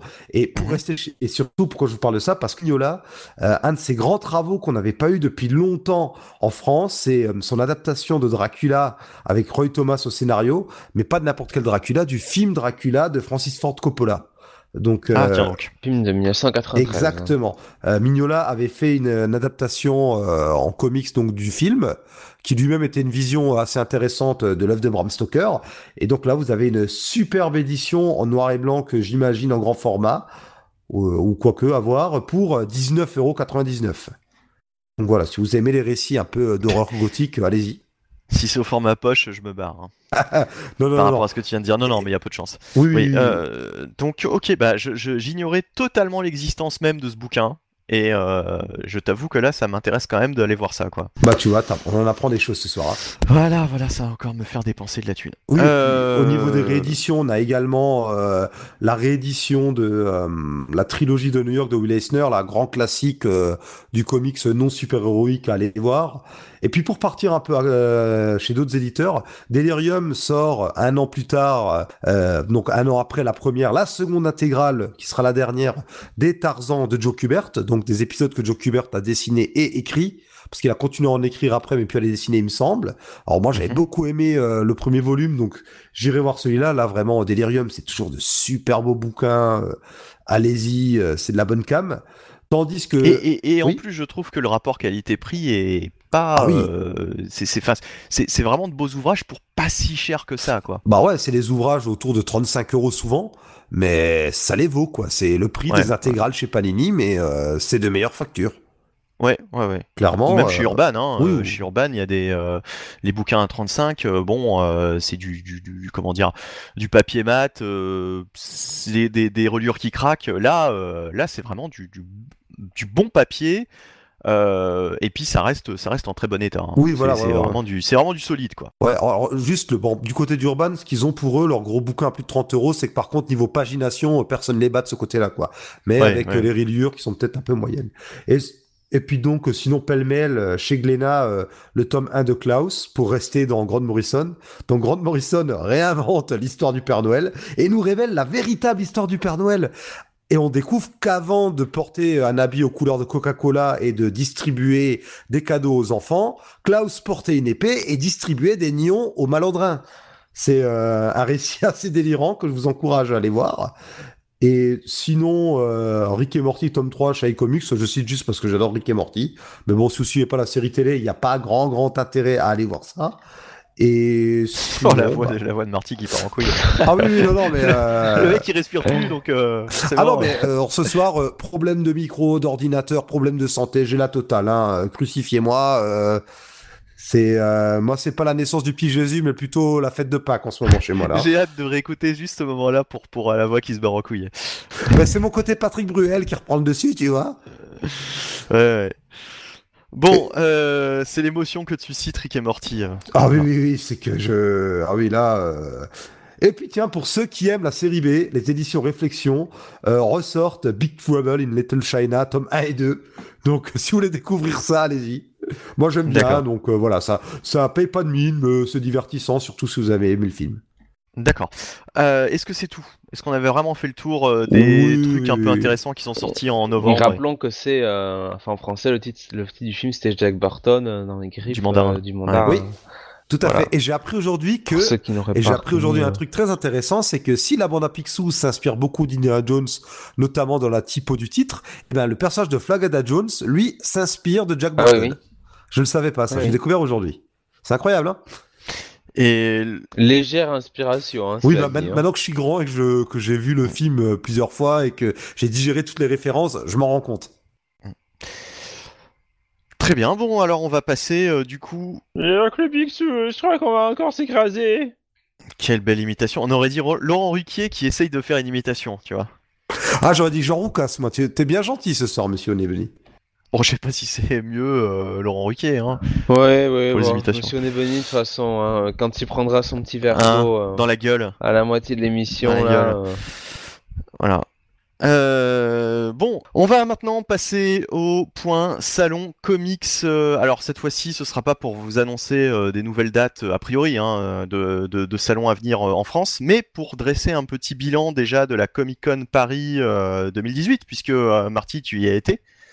Euh, Totalement. mais tu, y- tu y as été après donc euh, le dernier enregistrement de, du, du COP, quoi. C'est ça, hein Ouais, ouais, juste après. Ça devait être genre une semaine après ou quelque chose comme ça, ouais. Ah, De toute façon, c'était les...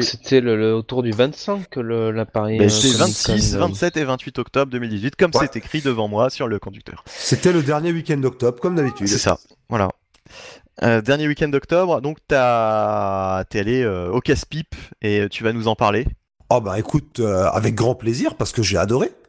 Euh, vraiment, euh, j'ai passé une, euh, un agréable moment. C'est, j'ai trouvé ça assez cool. J'y étais deux jours. J'étais le vendredi et le samedi. Bon bah le samedi, comme d'habitude, c'était la méga galère. Mais le vendredi, on pouvait bien circuler. Et il faut dire que maintenant, si vous vous intéressez euh, juste aux comics, bah il y a de quoi se remplir une voire deux journées Euh, entre les artistes présents, les conférences, les exclus et tout. vraiment, il y avait de quoi faire quoi. C'est, j'ai pas boudé mon plaisir du tout. Alors nous, on a un avantage, c'est que forcément à force, on connaît des gens. hein, on- Il y a d'autres podcasteurs, youtubeurs, euh, blogueurs, etc. Ou il y a même tout simplement des festivaliers qu'on connaissait avant ou qu'on a rencontrés à force d'y aller. Euh, on connaît quelques personnes dans le milieu aussi. Du coup, c'est il y, a ce- petit côté aussi. On retrouve les copains qui se rajoutent pour nous. Mais même si vous connaissez personne, euh, Allez, coupé oui, les copains, entre les artistes, je me répète un peu, mais les conférences et tout, bah, il y avait de quoi faire, quoi. Alors, si en plus vous allez au-delà du comics, ouais, il y avait, c'était sympa. Il y a beaucoup de monde, certes, mais euh, le côté comics n'a vraiment plus rien à rougir à la Comic Con. Je, c'est peut-être pas la meilleure convention comics de France. Je sais pas si c'est la meilleure, mais en tout cas, elle est très bien. J'ai passé un super moment. J'ai hâte d'y retourner l'an prochain. D'accord. Bon alors moi je vais me faire le, le, le, le contre euh, le contre-argumentaire. Ouais, Euh, alors tu commences par ton premier changer. argument qui est que tu n'y étais pas. Donc ça commence bien. Oui, ben non, mais pour, pourquoi, pourquoi je, je n'y étais pas? Bon, bah, parce que je pou- pouvais pas y aller de toute façon. Là, euh, là, c'était indépendant de ma volonté.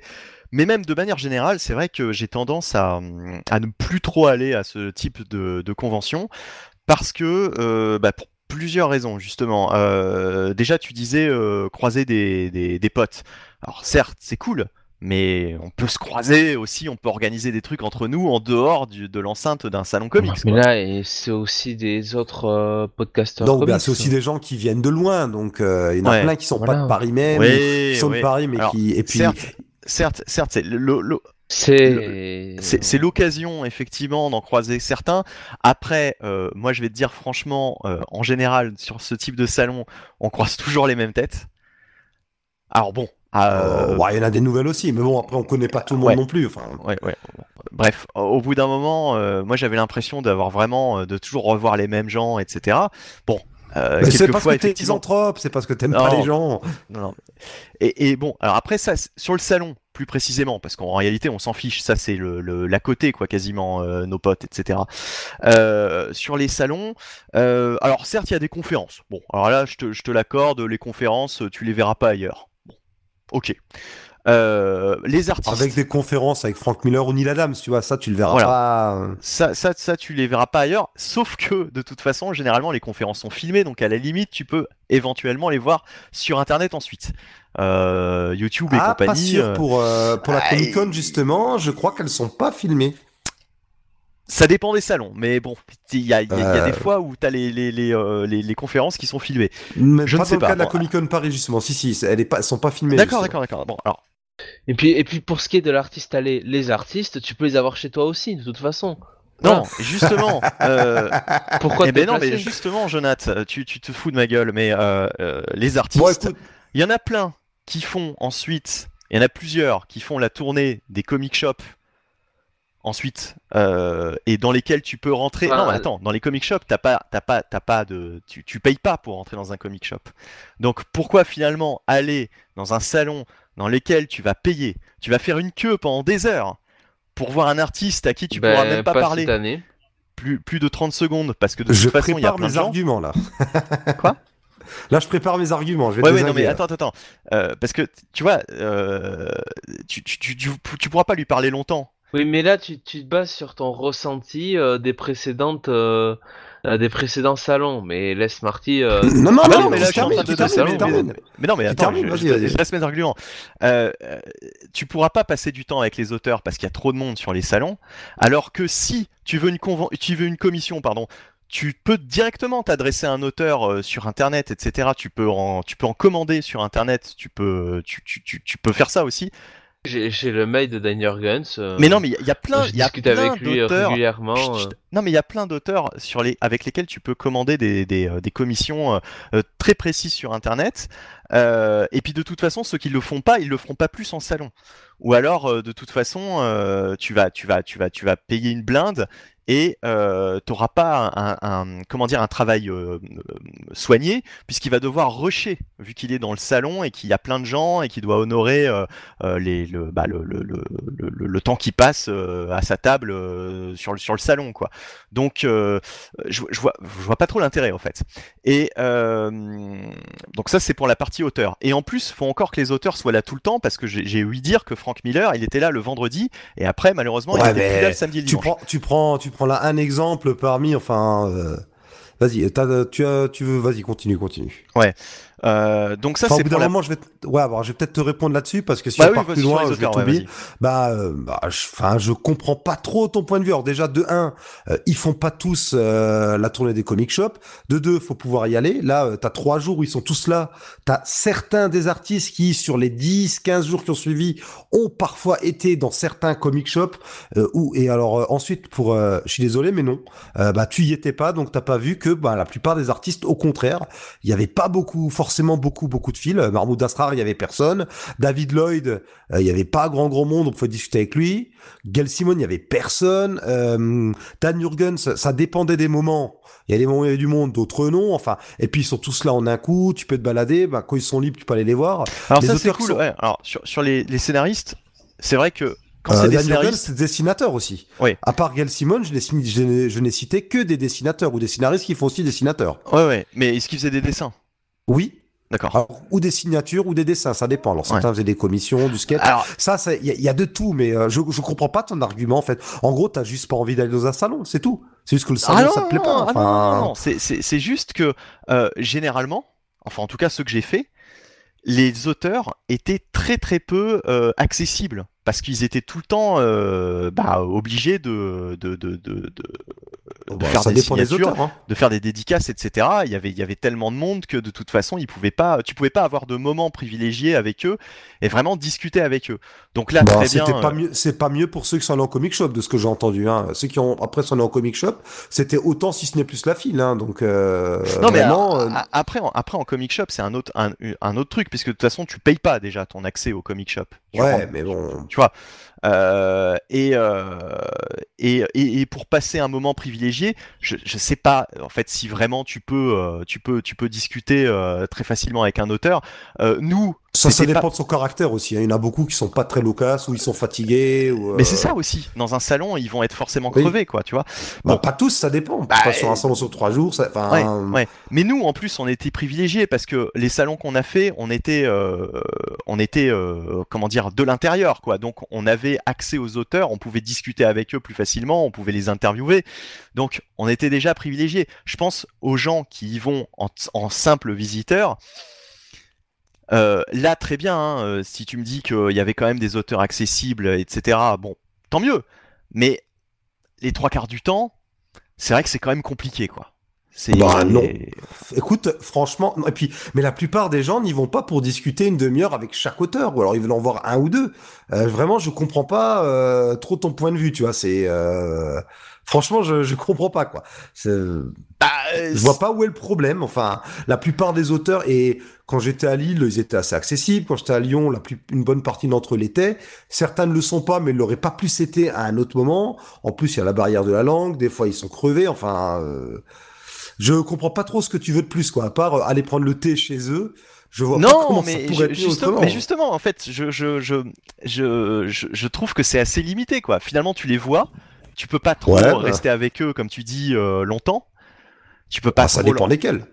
Bah, tu viens de me dire, de toute façon, euh, tu, tu vas pas parler avec eux une demi-heure, donc. euh, Oui, bah oui, bah, ouais. Bah, c'est- Bon. Et donc, euh, Et, bah, et pour ce qui est commission, vaut mieux toujours faire une commission justement en dehors d'un salon que durant un salon. Parce que. Ah, euh, écoute, moi je ne fais quasiment jamais aucune commission, mais je prends un super pied à avoir les artistes, à ce qu'ils me fassent juste une signature ou temps un sketch changer de la chance. Enfin, euh, oui, bah, celui qui veut faire des commissions, il s'en fout à la limite de le voir en direct, le mec, bien sûr. Mais tout le monde n'y va pas pour des commissions non plus. Non, Puis mais il y en a l'ambiance, plein. c'est un Il y en a, tout. il y a, il y a- il y Oui, a plein y de chasseurs plein, de sketch euh, qui, Oui, essayent de, de gratter des commissions, quoi. Donc, euh, Bah oui, bah ils sont contents. Bah ouais, bah justement, le mec qu'ils ont pas réussi à joindre, ou euh, bah tant mieux pour eux s'ils arrivent à gratter des commissions. Ou justement, le type qui a déjà ses commissions faites sur Internet, bah il va en plus peut-être en faire pendant le salon. Enfin, moi, justement, je trouve que c'est c'est super qu'il y ait d'un seul coup plein d'auteurs comme ça, plutôt que d'en avoir un qui vient tous les euh, toutes les trois semaines dans un comic shop. Je là, vraiment, je pense qu'on n'arrivera pas à s'entendre sur ça. Quoi. Non, mais enfin bon, bref, euh, voilà. Bon, Puis c'est un tout, c'est une ambiance, je sais pas. euh, c'est Ah oui, oui, alors, bien rencontrer- sûr. Après, après, euh, après, oui, oui, oui, euh, oui, oui, c'est. Et puis, euh, les conventions ont le droit de progresser également. Oui, oui, hein. oui. Et puis c'est- Paris, ils ont fait un super gros bond en avant. Hein. Vraiment, là, euh, c'est vraiment. euh, j'ai beaucoup aimé euh, l'évolution. Ça fait trois ans que j'y vais et j'ai vraiment vu l'évolution. Après, après, justement sur le côté comics, alors je suis d'accord avec vous. hein. Par contre, ça, ça s'est quand même amélioré. euh, C'est-à-dire qu'au début, on voyait pas trop le rapport avec les comics. Là, c'est euh, quand même le, une- en majeure partie orienté comics, avec Euh. des, des vrais auteurs comics, etc. Alors, Mais- En majeure partie, je sais pas, il y a beaucoup d'acteurs. En fait, la Comic Con ne se prétend pas convention comics. ça. C'est la convention de la Ah, pop culture. Comic Con, quoi. donc, Ah euh, non, ah oui, non, ouais, mais Ah bah oui, ça euh, s'appelle Comic Con, mais si tu, oui, à la base, parce qu'à Los Angeles, quand ça a commencé aux années 60-70, c'était orienté uniquement comics, mais ça a évolué. Et il se Ah oui. présente comme, Ouais, ouais, il se présente comme le salon de la pop culture avant tout, ouais, avec. Une gros, un gros focus sur les comics et sur les dérivés des comics, mais pas seulement. Ouais, mais alors tu vois là par exemple, t'avais un énorme stand Canal Plus avec. Oui, oui, ouais, oh là là. Enfin oui, bon, enfin voilà. Et, Il est là à chaque fois, celui-là. tu- Comme tu Et en dis, trois ans, j'y suis jamais allé. Je sais pas ce qu'ils y font à part du bruit. Bah, euh, apparemment, il y avait des conférences, etc., sur des séries Canal avec des, des acteurs Canal, etc. Alors, tu viens de le dire, la pop culture. Ouais, la pop culture à la française, quoi. Enfin, tu vois, c'est. Bah, ah non, pas du tout. Il y avait des acteurs américains, il y avait. Non, mais Ils ont présenté aussi. 40 minutes du prochain film animé Spider-Man. Enfin, non. Il y avait Jenna Coleman. Ouais. Ah oui, euh, il y avait Dean Kane quand même. Ouais, ouais, ouais. ouais. Et Après, Doherty, après, hein. après, ouais, non, ouais. mais honnêtement, non. mais, euh, écoute, justement, pour celui qui voulait faire que du comics, écoute, moi, en deux jours, j'ai même pas eu le temps de vraiment faire tout ce que je voulais à fond en comics. Donc, euh, il y avait de quoi faire si tu voulais faire que du comics. D'accord. Et euh, euh, oui, oui. Et puis sinon, oui, aussi, euh, je pensais au- à, à autre chose. Le dernier point, euh, les, les magasins comics. Bon bah c'est cool, mais euh, c'est pareil quoi. Les, les magasins comics, tu vas trouver exactement euh, ce que tu trouves dans des magasins dans lesquels tu Euh, rentres sans non. payer quoi. Euh, pas vrai. Alors là, il y avait euh, au moins deux comic shops qui étaient là et ils avaient des récits du Silver Age, du Golden Age, du Bronze Age, euh, que tu trouveras peut-être pas forcément Oui, mais ils font de la VPC. Peut-être, mais tu pouvais, euh, je sais pas, tu les as devant toi. Alors la VPC, faut rajouter les frais de port. Enfin, euh, là, ça te revient beaucoup, beaucoup moins cher. Oui, et t'as le oui. plaisir de fouiller dans le bac. Je veux dire, Ouais, moi, ouais. ça m'intéresse pas de fouiller euh, sur Internet, alors que fouiller dans le bac, c'est un plaisir aussi. Ouais, ouais, ouais. ouais. Mais, mais c'était co- combien l'entrée? Euh, oh, je sais plus, autour de 20 balles. C'est quand même important. Oui. 40 euros. Ah, c'est- ça fait. Ça, euh, faut, faut savoir, mais. Ou, ou- ou 80, je crois. Alors, Jonathan se fout la gueule du monde.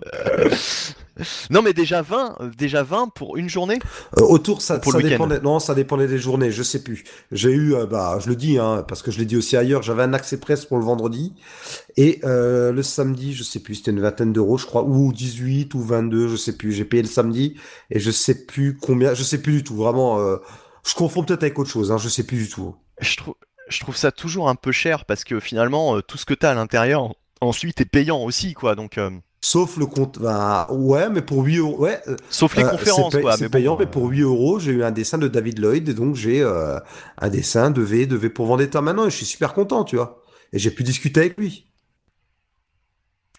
Oui, oui, c'est cool. Mais, bah oui, c'est cool. oui, euh, Et puis il y a même les éditeurs français avec qui tu peux discuter. Il y a des auteurs. J'ai rencontré Jean-Marc Lenné, super sympa et euh, super, enfin un vrai puits de science. J'étais super heureux de discuter avec lui.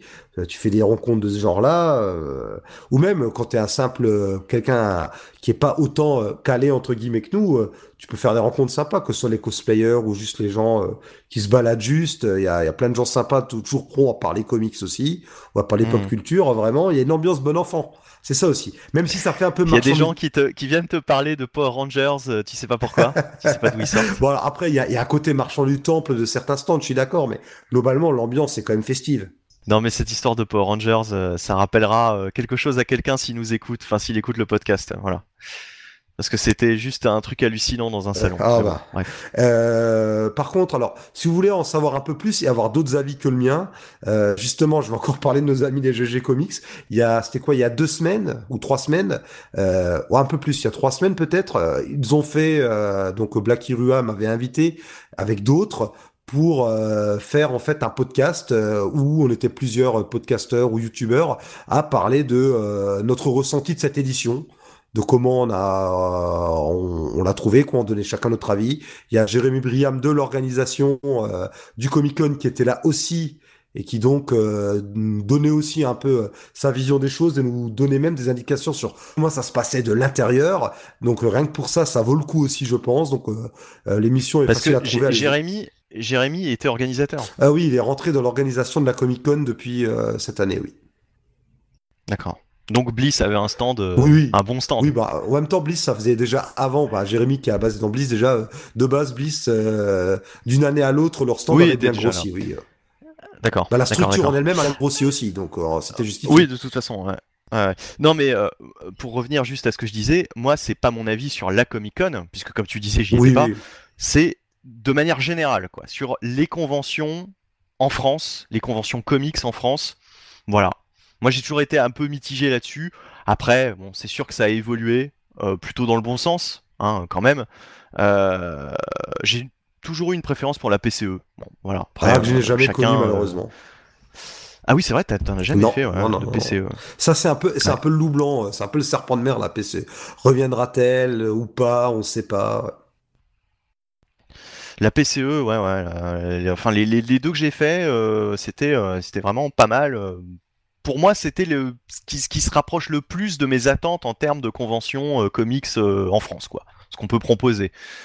Euh, Puisqu'il y avait même des annonces d'éditeurs. Alors, je sais pas, là, tiens, est-ce qu'il y a eu des annonces d'éditeurs français Oui, sur euh, Ah oui, d'accord. ouais, il y a eu. Parce que ça, c'est ça, c'est ça, c'est bien, quoi, Alors, par exemple. parmi les- Parce que alors- faut faire un petit peu l'américain. Alors, de, j'ai pas fait beaucoup, beaucoup de conférences, mais il y en avait une. Alors, il y avait la conférence de Snorgle, qui ont notamment euh, accès au catalogue Aftershock, qui ont annoncé euh, pas mal de titres à venir, dont un titre de Warren Ellis.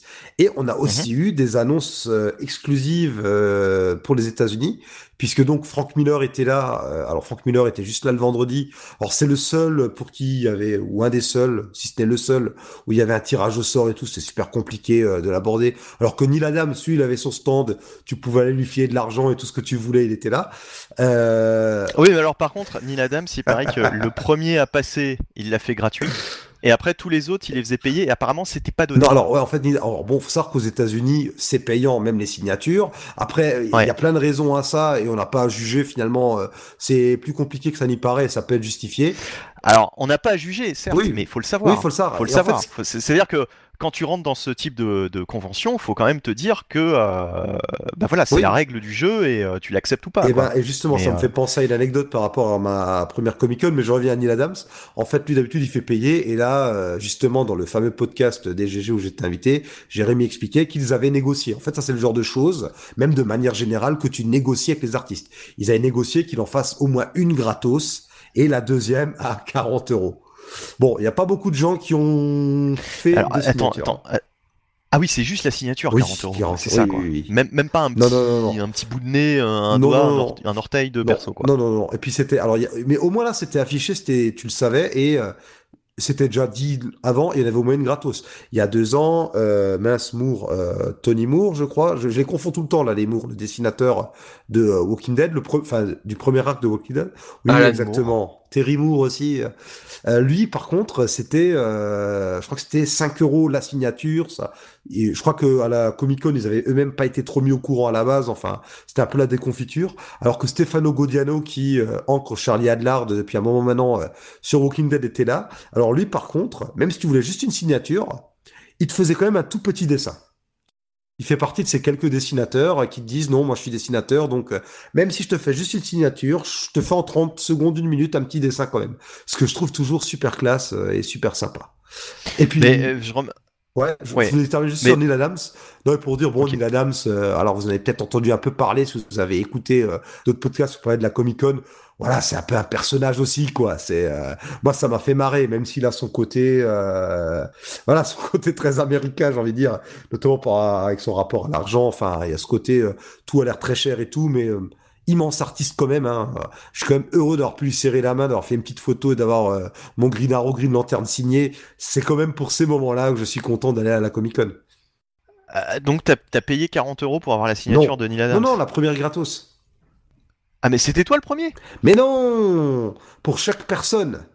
Ah, d'accord, ok, ok. Donc si t'avais plusieurs, d'accord, parce que c'était très mal expliqué moi dans ce que j'ai lu. D'accord. Si t'avais plusieurs euh, bouquins, il faisait le premier gratos et après tu devais payer pour les autres. C'est ça? Non, non, non, D'accord. non, non, non, non. Oui, c'est euh, tu le premier gratos, c'est les suivants. Alors si t'as des copains qui sont là, tu pouvais leur faire signer peut-être plusieurs bouquins. Bon, bref, après, euh, après voilà, ça reste aussi qu'une signature. Enfin, faut pas non plus euh, trop se remonter oui, le d'accord. bourricot, quoi. Et Ouais, ouais, d'accord. Voilà.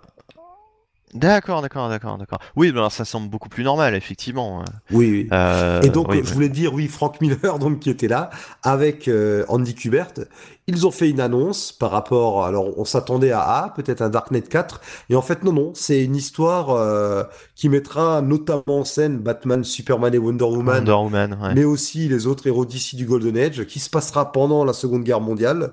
On nous promet un Batman qui va terroriser les nazis, et euh, visiblement, Miller et Kubert ont fait un peu de tourisme, notamment dans les catacombes, pour s'inspirer un peu, pour s'imprégner. Euh, On suivra la Easy Company, donc le sergent Rock, création de Joe Kubert, le papa d'Andy, euh, Joe Kubert qui nous a quittés il y a pas si longtemps que ça. Et euh, voilà un projet qui, euh, sur le papier, peut être sympa. Après, bon, on verra bien ce que ça donnera dans le fond. Si ça voit la lumière du jour, parce qu'il y a beaucoup d'annonces comme ça durant, durant des Comic-Con qui, qui n'aboutissent jamais. quoi. Surtout quand c'est Miller, Mais qu'il n'y a euh, même pas oui, de titre qui a juste, été je donné. rebondissais par rapport à ce que tu disais il y a, il y a- il y a quelques minutes. Euh, souvent aussi, c'est toujours les auteurs les plus connus. Oui? Oui, oui, oui.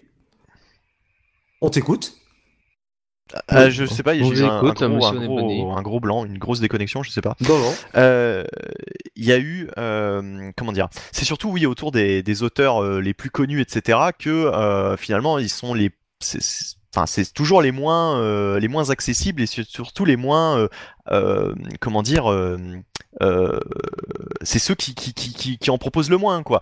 C'est-à-dire que euh, évidemment, euh, quelqu'un qui est, qui est moins connu, euh, il y a plus forte chance qu'il te fasse un, un petit dessin euh, avec la signature. Je sais plus de qui, qui tu, qui tu parlais là, qui De absolument oui. faire un petit dessin. Oui, voilà, c'est ça. Bah, Bon, non, il y a euh, euh, au, au Free Comic Book Day, il y avait Max Tex- Texera qui était à Central Comics. Lui aussi, même pour une signature, il te faisait un petit dessin. Et Oui, mais Max être Texera, Max Texera, c'est, sans être une voilà. superstar, c'est pas non plus euh, bah, je sais même quoi. plus, je, je sais même plus qui, euh, enfin sur quoi il a bossé quoi. Euh, Tu du vois, Ghost, je connais le Ghost nom. Rider et Wolverine notamment. Voilà, bon, voilà. Mais euh, j'aurais été incapable de te le dire, quoi. Tu vois, alors que évidemment, quelqu'un qui, qui est connu, ce qui est toujours un peu dommage, c'est que euh, on va dire ah bah ouais, mais vous savez, c'est des personnages, euh, ah ouais, ils sont comme ça. Ça euh, dépend oui, lesquels. enfin, Andy Kubert, bon, j'ai pas eu le temps de le voir parce qu'il y avait de la fille. Il avait l'air sympa. Dan Jurgens, il était assez sympa, tu vois. Donc ça dépend aussi. On te dira par exemple Bendis qui était là l'an dernier. Alors c'était difficile de l'approcher. Par contre ceux qui l'ont approché l'ont trouvé très charmant, tu vois. Donc euh, là n'empêche pas l'autre non plus.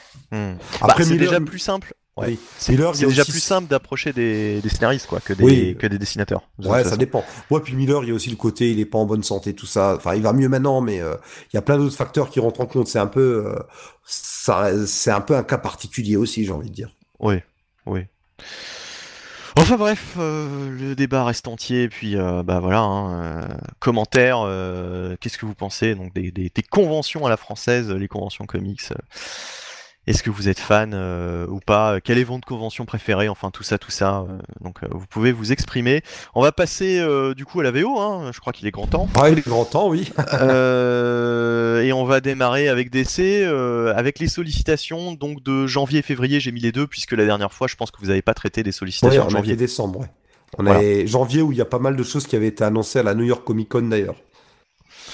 Euh, donc, euh, qu'est-ce qu'il y a de, de gros euh, à arriver pour ces deux mois, euh, ces deux mois-là, quoi? Deux premiers mois de l'année 2019 euh, chez DC. Ah bah je sens que Jonathan a très envie de parler là. Euh, oui, il y a Batman Killing Joke, donc écrit Alan par Moore. euh, Alan Moore et euh, dessiné par Brian Bolland. Donc, euh, je sais pas trop ce que ça va donner. Euh, ça a pas l'air très intéressant. Hein. euh, Faut être honnête, le Joker avec une chemise à fleurs, à moyenne un petit peu, c'est un petit peu troublant. euh, Bon.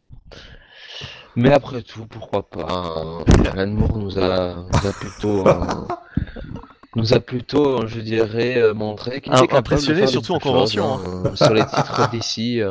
Oui, oui. euh, ah, il avait, euh, il s'est laissé pousser la moustache un petit peu, hein, bizarrement. Je sais pas pourquoi, euh, mais euh, donc voilà. Donc après Killing Joke, on aura quand même le numéro 1 de Young Justice, hein, le retour de cette série euh, teen euh, chère à certains, et qui sera écrite par Brian Ah, Michael voilà. Bendis, qui euh, Mais voilà, écoute, ça faisait longtemps moi je suis content parce que depuis le début, DC. je le dis, je veux voir Bendis sur un titre avec des jeunes héros. Donc je suis très content. Ah oui, il aime beaucoup les enfants. Et donc, euh, c'est écrit par lui, c'est dessiné par euh, Patrick Oh, oh, Gleason. oh, géant vert. Euh, euh, dessiné par Patrick Gleason qui aussi va faire euh, des variantes cover et, euh, et voilà. Et donc, Non, euh, bah, c'est- ce sera un premier numéro quand même à- de 40 pages hein, à signaler. Donc euh, vraiment, euh, c'est ce qu'on attend hein, généralement des numéros 1, hein, que ce soit vraiment Mhm. des numéros un petit peu fat pour qu'on puisse vraiment développer le, bah voilà, le premier plot. Alors évidemment, ce sera à 4,99$, hein, on- forcément. Et oui, bah écoutez, euh, pourquoi pas. hein. Bon oui, pourquoi pas, soyons fous. Avec euh, donc euh, Damian, euh, Connor. Non, non, non, non, non, non, pas Damien, Tim Drake. Ah, Tim Drake, Tim ouais, Drake, pardon. ah oui, qui retrouve un costume de Robin. Ah oui, d'accord, d'accord. C'est pour ça. Mais il, il par- il paraissait tellement jeune, en fait, sur cette couverture, que bah là, il, a- il, a- rajeuni, quoi, Tim Drake, quoi. Il est reparti, euh, il est reparti gamin. là. Oui, bah écoute, ils ont enlevé son horrible costume rouge là et on est reparti comme avant. D'accord. On a Connor Kent, hein, je pense, Euh, oui. Et- Euh, et euh, Im- Impulse. et Impulse, ouais. ouais, ouais. Et d'autres personnages aussi seront là. Il y aura Wonder Girl, il y aura Amethyst et des nouveaux personnages, Teen Lantern et Ginny Hex. Donc on se doute que Ginny Hex doit être quelqu'un lié à Jonah Hex. Bon, on, on appréciera l'effort dans le nom du personnage. Oui. Alors- euh, Là, je découvre euh, cette série, je me dis, mais qu'est-ce que c'est que ce truc? Naomi numéro 1. Alors, une nouvelle héroïne, c'est euh, la hum, le, le- le pendant de. Bah, en fait, il, il- il a ramené. euh, comment elle s'appelle? Iron Heart. Oui, Riri oui, Williams. oui, Riri Williams, quoi. Il a ramené Riri Williams dans ses bagages et il la met euh, chez DC. euh, Puisque euh, bah, elle lui, elle lui ressemble hein, quand même, euh, Naomi. Et puis alors, on sait pas trop qui c'est ce personnage. Euh, voilà, euh, nouveau personnage nouveau, euh, très ouais. important euh, Oh, pour l'univers gageons que DC. ça doit être une jeune fille de 13 ans qui euh, doit avoir déjà un master en astrophysique. euh. Ah oui, oui, Voilà. vu la couverture, oui. Oui, vu la couverture, oui. C'est. euh, Elle va faire tomber Batman et tout le monde, hein, euh, avec euh, Ah. des déductions folles. Bien sûr. Ah, Bien mais que- ça c'est Bendis, hein. Ces persos sont toujours les plus forts. Franchement, on, on vivrait dans l'univers d'ici. Entre nous, faudrait vraiment être con pour pas comprendre que Bruce Wayne n'est pas Batman, hein. Et que tous ces euh, orphelins qui récupèrent euh, sont pas des Robins, hein. Vraiment. hein. Ah bon? Mais Non, déjà, d'ailleurs, on déjà, alors, franchement, d'un point de vue réaliste, si on vivait à Gotham, faudrait vraiment être con pour rester à Gotham.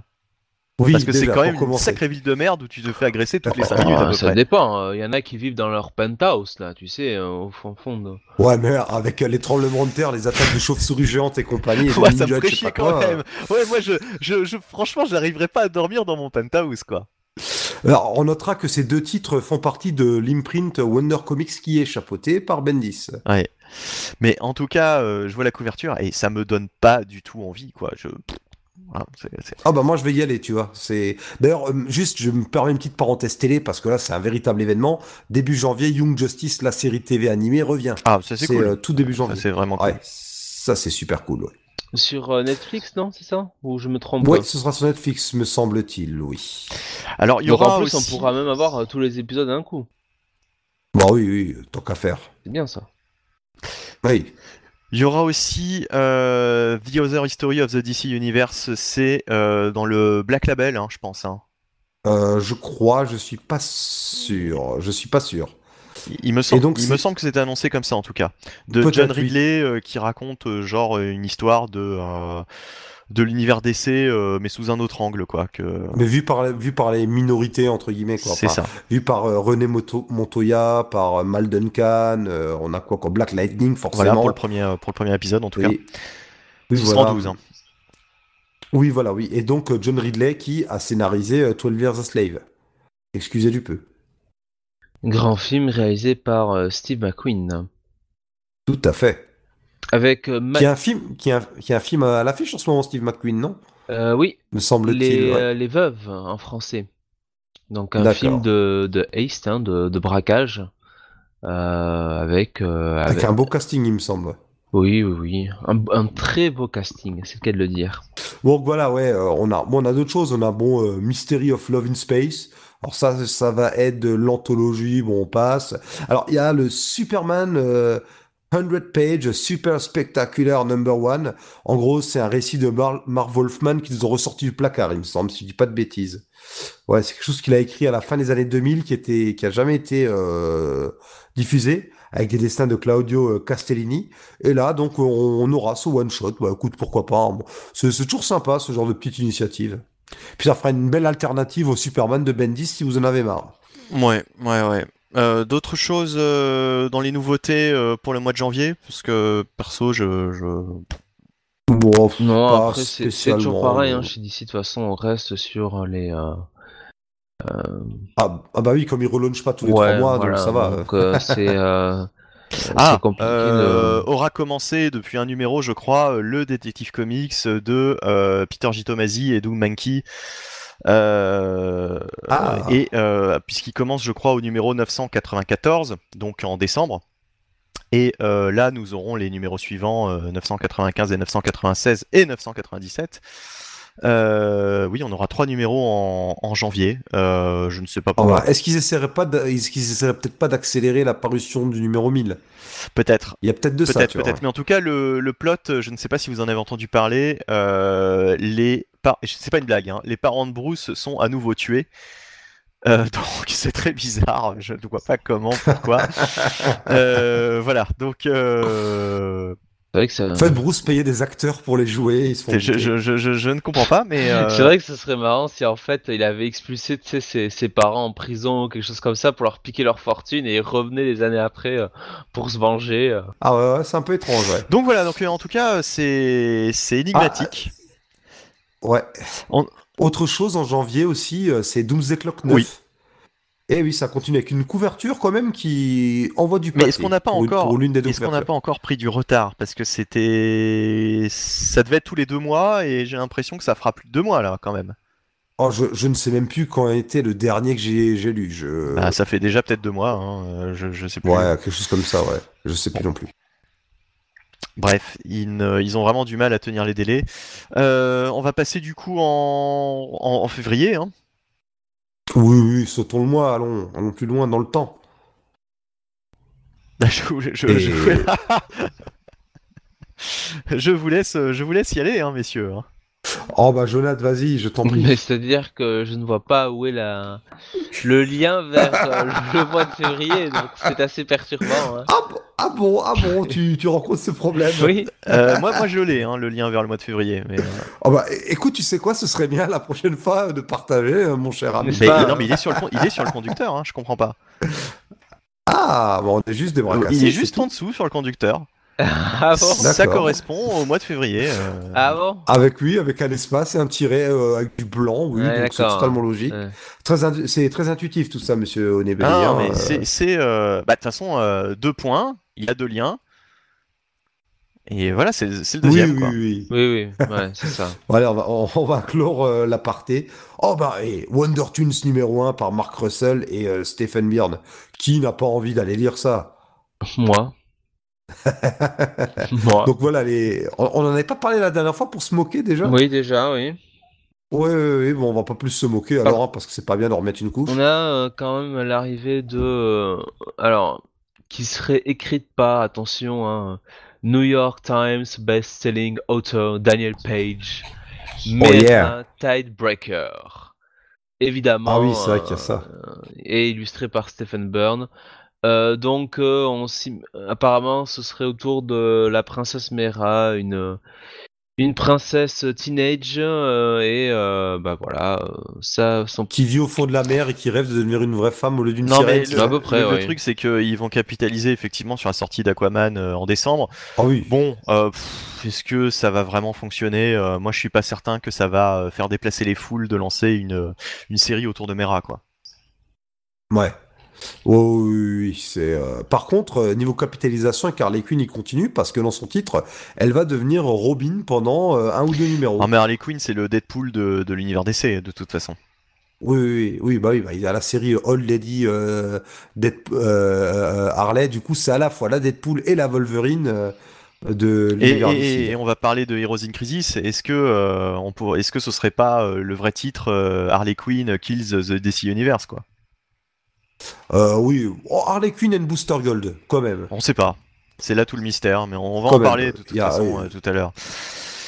Euh, bon, pff, écoutez, euh, moi j'ai envie de dire euh, pas, pas, pas grand chose de nouveau. euh, On a Female Furies, donc écrit par C- Cécile Castellucci et dessiné par Adriana Mello. Euh, donc autour euh, bah, de un peu une équipe féminine, bah, les Furies hein, de l'apocalypse autour de Big Barda. Je ne sais pas si ce titre euh, va faire plus de euh, 12 numéros.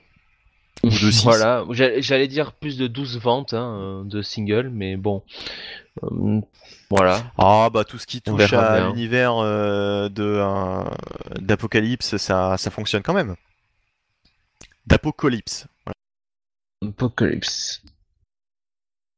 Bah, C'est-à-dire que Big Barda était euh, avant euh, pour les autres, dernièrement beaucoup dans Mister Miracle, Euh, et j'ai l'impression quand même que le ton de cette nouvelle série c'est à, l'exact opposé de ce qu'était Mister Miracle. Donc Alors, mention spéciale à la couverture dégueulasse de Yannick Paquette pour le Supergirl 27. Euh, J'ai pas reconnu d'ailleurs le trait de, Yannick Paquette, mais euh, avec notamment une Supergirl euh, qui tire à coups de, de, de, de, flingue, quoi. Je, sais pas, enfin, de fusil d'assaut, je ne sais quoi. Et c'est. Alors là, franchement, c'est c'est vraiment la couverture la plus ratée du mois de, février. Voilà. Donc je vous encourage vraiment à aller voir cette couverture de Supergirl 27. nous vous, encourageons toujours à aller voir Ex euh, Ex-Wife. Hein. Là pour le coup la couverture euh, est Et alors, est-ce réussie. que vous avez lu justement du Vertigo? Euh, oui, moi j'ai lu le numéro 1 de Ex-Wife. Est-ce que tu en as parlé l'autre fois déjà? Non parce qu'il est euh, sorti entre temps. Ah, bah alors ça tombe bien. Donc est-ce que tu peux nous en parler? Non. Ah, si, si. Bon, euh, ok, bah, je vais en parler. Oh là, ça va. hein. Et donc, euh, Ex-Wife, qu'est-ce que c'est? Euh, Bah du coup, en fait, euh, alors au début du single, en fait, on est directement transposé au, au temps de, de Salem, hein. Donc euh, de la chasse aux sorcières, hein, très clairement. Le célèbre chat, donc, de Sabrina la petite Voilà. sorcière. Et euh, il se trouve qu'on avait euh, d'ailleurs allé, voir euh, la série euh, de Sabrina euh, euh, sur Netflix, hein, au passage, qui est très très bien, je trouve, euh, assez dark, hein, euh, qui reprend un petit peu le, le Ching's Adventures of, euh, of Sabrina de euh, qu'on avait chez Archie Comics, donc euh, voilà.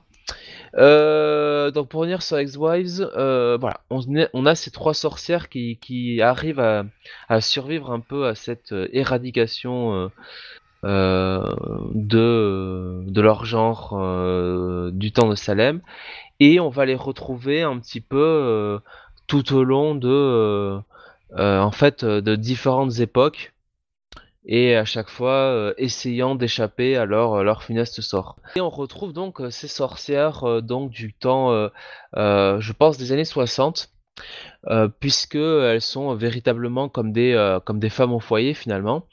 Alors au départ, on ne sait pas que ce sont ces sorcières-là, hein, en l'occurrence, enfin on devine au visage hein, qu'elles leur, mais on n'en est pas trop sûr. Et euh, en fait, euh, en, toile de fond, on a une espèce de de- d'homme qui euh, qui voue un petit peu une espèce de comment dire de haine viscérale ancestrale envers ces, ces sorcières-là, euh, qui ont eu mal à partie avec ses ancêtres à lui, et il réunit une troupe un petit peu d'hommes, un petit peu comme une espèce de secte, pour justement s'occuper de ces problèmes-là. Et euh, donc, bah, le twist final, euh, bon, euh, c'est que, alors maintenant il y a prescription, tant pis, hein, euh, c'est que on se rend compte que ces femmes qui sont au foyer et qui sont un petit peu enfermées dans cette vie de la femme au foyer des années 60, pendant que l'homme va travailler dans la, compagnie, hein, dans, l'entreprise, on découvre que toutes ces femmes sont mariées avec des membres de cette secte. Euh, cette secte d'anti-sorcières, je- si je puis dire, et euh, notamment euh, l'héroïne, en tout cas euh, celle qui semble être la leader hein, du clan des sorcières depuis, euh, euh, depuis toutes ces années, semble être marié avec justement le euh, le chef euh, de ce de cette euh, de ce petit club euh, euh, pas très catholique, si je puis dire. Échangiste. échangiste. Libertin, non. Ce club, euh, ce club très sélect de gens qui n'aiment pas les sorcières. Et euh, donc euh, le dessin aussi est très, très intéressant parce que ça reprenait un- presque un petit peu ce qu'on pouvait voir, tu sais, avec Darwin Cook, un petit peu sur Mhm. sur ce dessin, un petit peu de comme on pouvait voir sur Batman. New Frontier, non? Fond- Frontier ou même sur Batman TAS, tu sais que l'adaptation en, Ouais. en, en dessin En dessin animé, oui. euh, euh, en dessin animé, Enfin, en, en, en la- comics. la- la- en BD, oui. Du dessin animé. Et il y avait un petit peu ce, ce dessin comme ça, qui s'adapte bien, je trouve, à l'époque des années euh, 60. D'accord. Et euh, comment dire Et bah alors- globalement, euh, je trouve que c'était une bonne lecture. Ah, euh, alors, tu voulais pas en parler, moi je pensais que ça allait être une bouse et finalement ça a l'air plutôt pas mal ce titre. À ta grande surprise. Ah bah non, pas ma grande surprise. euh, N'oublie pas que c'était. euh, Oui, mais au Euh, début on non. était, on était sceptique. Enfin, je veux dire, on était un peu cœur sur l'annonce de ce titre. oh, moqueur, moqueur, non, euh, intéressé, moi je dirais plutôt. Ouais, ouais, intrigué. Intrigué. Hein. Euh, mais euh, donc, Intrigué comme quelqu'un qui voit un accident et qui se rapproche, c'est ça? Ah euh, je sais- non, non, non. bon, en, en- en tout cas, en- Oh, je me rappelle que vous étiez un peu mauvaise langue. Ah non, c'était avec un autre titre. Je crois que vous étiez vraiment je super sais mauvaise pas. langue. euh, et d'ailleurs, est-ce que tous les titres sont sortis? Non, je pense qu'il y a encore des titres à sortir dont on n'a pas eu les numéros 1 sur cette euh, relance Vertigo, quoi. Alors. Cette énième relance verte.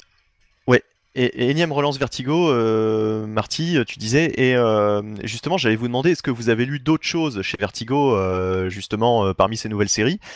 Et euh, sur ce que vous avez lu, bah, est-ce que globalement, c'était c'était bien ou pas, quoi? Ou est-ce que vous avez lu que ça, d'ailleurs? Peut-être qu'il y a que Jonathan qui a lu ce, ce- ce numéro. Ah bah il y a que Jonathan qui a vu ce numéro. Bon, bah alors pour le moment, on va pas pouvoir vraiment juger.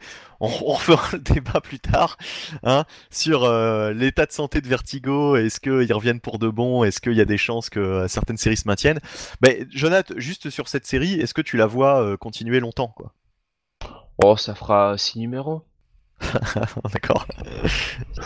Jonathan Ouais, les pronostics.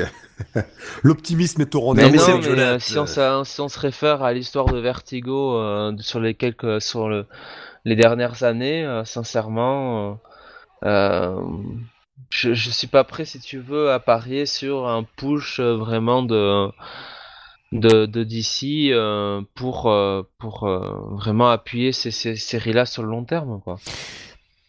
Oui, et puis euh, par exemple, quand on lisait une série comme Fable, au début, on se rendait compte qu'il y avait énormément de, choses qui, pourraient euh, se développer et euh, ça pourrait créer une série d'une cinquantaine d'épisodes, voire plus. Là, franchement, sur, ce, sur cette intrigue, tu sens pas que ça puisse durer bien longtemps, quoi. L'équipe qui est, donc c'est Ben Blacker et, et Mirka Andolfo au dessin. Euh, bon, ça m'a l'air quand même d'une équipe euh, assez intéressante, quoi. Ça a pas l'air d'être euh, des, des stagiaires du coin, quoi. C'est ça que je veux dire, quoi. J'imagine contre- qu'on leur a proposé un projet Ouais. un, petit, un petit peu long, quand même, peut-être 12 numéros au moins. D'accord, ok. Donc tu penses qu'il y a matière à faire quand même une série de, de 12 numéros? Bah, vu le plot, c'est vrai que ça, ça, ça part beaucoup sur, euh, je dirais, un, un peu du suspense euh, euh, au, au niveau de la, découverte euh, ou non, du reste, de, de l'identité de l'autre, quoi. Tu vois? Et ce côté un petit peu ambiance, oui, je peux pas dire horrifique, mais comment dire, oui, un peu thriller, quoi, tu vois, avec, bon, est-ce que, le, est-ce que, est-ce que finalement le, le mec sait qu'il est marié vraiment avec une sorcière et que la sorcière sait mariée avec son pire ennemi et vice versa, quoi, tu vois? Ok. En tout cas, c'est pas un remake de Ma sorcière bien aimée du coup. Putain, j'ai- j'ai j'ai- j'ai résisté à faire euh, une référence à ça. J'ai j'ai essayé de faire une blague, j'ai échoué, je me dis vas-y, balance la référence comme un gros sac. C'est pas grave, au point où t'en es. euh, pff.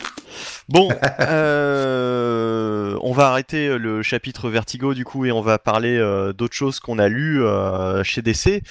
Parce qu'il y avait quand même du lourd hein, qui sortait. Il y avait la suite d'Heroes in Crisis, notamment. Ouais. la seconde Avec partie les numéros de 2 et Heroes in 3. Crisis. Le, le 3 étant sorti hier au moment Voilà, où on ouais. enregistre cette émission. Ouais, ah bah j'ai Ah, lu le d'accord. 2 du coup. Donc, euh, moi je peux vous parler du 2, mais le 3 par contre, je passe mon chemin. J'ai envie de te dire, euh, c'est comme Mais- si tu avais lu le. Enfin, pff, il, il- il se passe pas grand chose de plus. C'est un peu le problème de, de cette série, quoi. Bah, il se passe pas grand chose, oui, on essaie un peu de nous ménager le mystère. Donc, euh, on continue la, la découverte de ces mystérieux sanctuaires où les héros, mais pas seulement, qui ont été, euh, qui veulent prendre un peu de recul par rapport à leur euh, identité super-héroïque, peuvent se retirer et puis euh, un peu euh, souffler, quoi. On continue euh, cette exploration donc de, de cette bâtisse, avec ici l'apparition aussi d'une super-vilaine, qui n'est pas sans rapport avec une autre super-vilaine Oh, tu peux le dans dire, hein, tu peux le dire. Alors, Poison sais- Ivy. Ouais, bon, il y a... Voilà, Poison Ivy euh, apparaît également. Euh, donc voilà, Harley Quinn, Poison Ivy. Alors je crois pas que je l'ai dit. Alors j'ai dit que c'est Tom King au scénario, mais c'est Clayman euh, au dessin. J'aime toujours autant Oui, d'ailleurs. oui, euh, euh, très très bon dessin. Euh, Ouais, je suis très, je suis vraiment très content pour lui. Ça fait dès le début, dès que Clayman est apparu, je me suis dit ah lui il a du potentiel et je suis bien content qu'on le mette sur un titre d'envergure comme Heroes in Crisis. Enfin un titre qui est quand même autant poussé par DC au niveau promo. Et euh, bah écoute, le, alors dans le numéro 2, ouais, ça avance doucement mais sûrement. Alors j'ai pas envie de trop en parler parce que j'ai pas envie non plus de révéler, mais euh, ça a des petits airs de Crisis, euh, euh, comment ça s'appelait de Identity Crisis, ouais. Voilà, il y a, y un côté Identity Crisis, quoi. C'est, c'est évident. La, la, la comparaison Ouais. est difficile à éviter. Alors maintenant, est-ce que ça tournera un peu en autre boudin à la fin, comme Identity Crisis? Je sais pas. Mais euh, moi, je reste encore pris dedans. Et bah, maintenant que tu me dis qu'il y a le 3, euh, une fois qu'on aura fini d'enregistrer l'émission, c'est bah, rapide. je vais aller hein. voir ce qui c'est s'y très passe. rapide parce à lire. quand même envie de savoir. Euh, et Identity Crisis, moi je suis pas d'accord. Par contre, ça, je trouvais que ça se terminait pas en autre boudin. Je trouvais que c'était vraiment une histoire, euh, enfin, solide quoi. Non, alors, en autre boudin, alors non, non, c'est juste qu'il y a un ou deux éléments de la fin qui, avec le recul, je disais, bon, c'est un peu gros quand même, mais c'est vrai que ça retirait rien au plaisir de Un peu gros en général. ou, ou petit, ou très petit justement. Oui, Voilà. oui, voilà, oui. voilà. Euh, Heroes in. Crisis, ouais, euh, donc comme tu l'as dit, hein, cette espèce de, de lieu euh, qui sert de psy aux super-héros, euh, une sorte de salle de confessionnal dans laquelle ils peuvent s'exprimer librement, apparemment créée par Batman avec une technologie kryptonienne, enfin bref, encore un truc, on savait... Alors c'est c'est le problème que j'ai avec cette série, moi je suis, assez, je suis vraiment hyper mitigé sur Heroes in Crisis, je sais pas si Jonathan tu l'as lu, euh, Le concept même, je me dis putain encore une fois Batman qui chie dans la colle, qui crée une invention, qui qui qui, qui forcément ça, tu, tu sens que ça va se barrer en couille parce que ça ne peut que mal finir et forcément c'est ce qui se passe. Et on a même l'impression qu'ils sont surpris quoi. Genre euh, ah mince euh, ah bah dis donc euh, ce truc là qui, qui vraiment sentait très mauvais et bah effectivement euh, ça ça c'est c'est totalement parti en sucette. Bah oui bah forcément quoi. Je veux dire euh, après le projet OMAC etc euh, euh, dès que Batman euh, essaye de comment dire de, de récolter des informations sur les super héros même si là soi-disant il n'y a pas de il a pas de backup il n'y a pas d'enregistrement euh, tout est anonyme rien n'est gardé rien n'est conservé euh, tu savais très bien que euh, c'était un- une mauvaise idée et forcément euh, ça se passe mal. Et Oui, oui. il- voilà, je, suis- je suis- je suis assez mitigé. Je vois pas trop ce que viennent foutre des super vilains là-dedans non plus.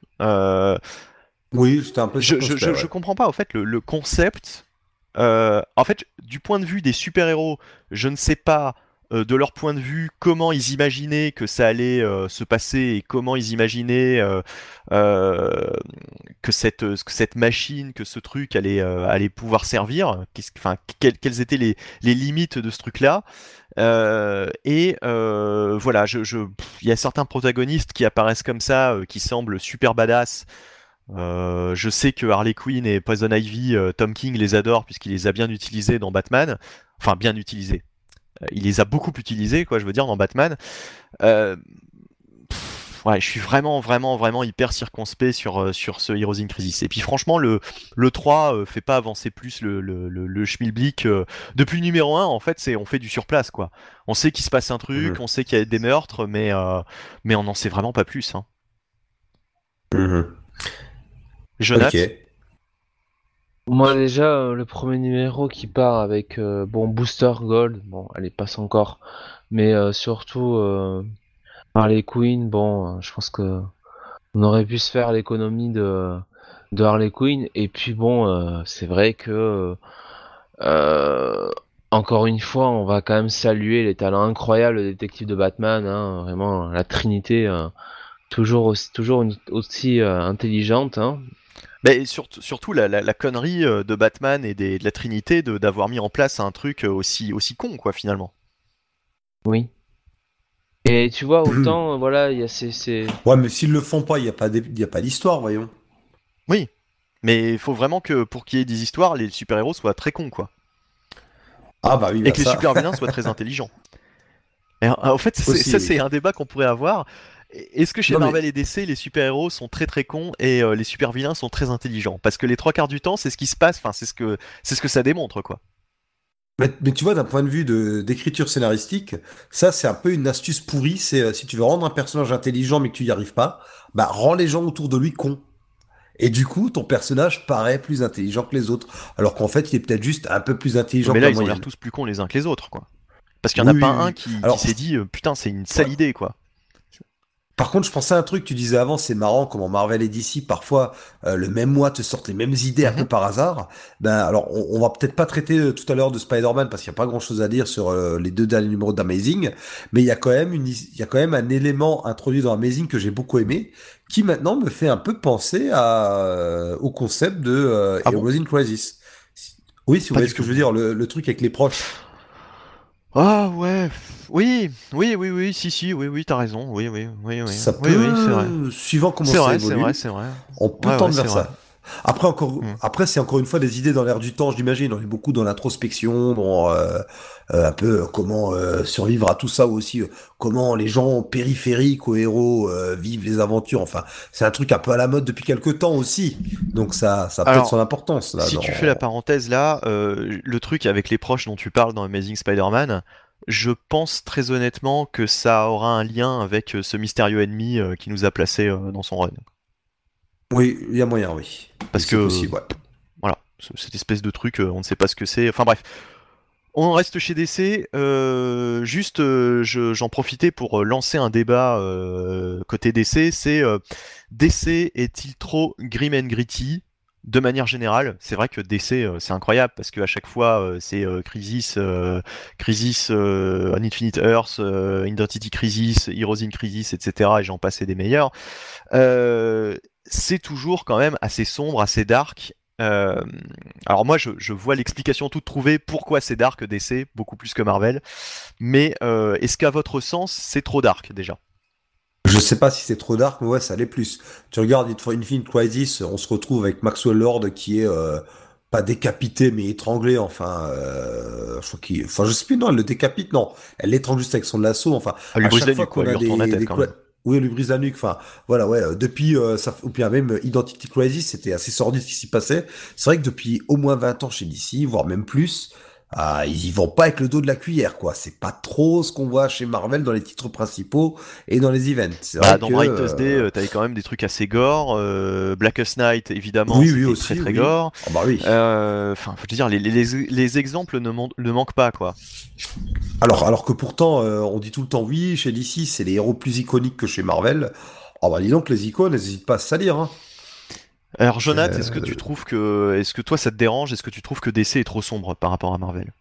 Non, mais de toute façon, euh, je trouve que c'est salutaire euh, d'avoir euh, deux éditeurs qui De la violence. sur, euh, euh, sur euh, des, euh, des postures philosophiques un peu différentes. Quoi. Ce serait dommage d'avoir euh, la même chose d'un côté comme de l'autre. Après, est-ce que c'est trop grim and gritty? Oh, Très franchement, euh, si tu regardes à l'intérieur de tout ça, Flash, ça reste quand même assez euh, lumineux pour la plupart. hein. C'est pas très, euh, pas très violent, faut pas exagérer. Mhm. Euh, Superman et Action Comics, depuis qu'il y a Bendis aux manettes, je trouve pas que ce soit très grim and gritty. Très sincèrement. Bon, ça se prête pas pour le personnage non plus, mais enfin, Oui, oui. voilà. euh, le Green Lantern qu'on a eu, numéro, numéro 1 par Morrison, bon, je vois pas là non plus grand chose de très violent ou excessivement violent. Euh, à part peut-être Batman, et encore, et encore. Enfin, c'est c'est vraiment de, de, de manière générale, quoi. Il y a quand même plus de Non. plus, plus un côté sombre chez DC que chez Marvel. Euh, mais alors moi, j'ai une explication toute bête à ça, Bah, c'est que Pas. euh, Enfin. C'est c'est vrai et pas vrai, parce que tu vois, chez Marvel, t'as quand même des exemples comme Venom, euh, bon, euh, qui n'est pas une série euh, à la ouais, portée mais c'est une tous. série sur sur 70, quoi. Ah Oui, c'est une série sur 70, mais bon, Daredevil, bon, aussi, c'est pas très. ça reste un peu un ton assez sérieux, enfin, tu vois, enfin, c'est pas. Enfin, Ouais, le Punisher aussi.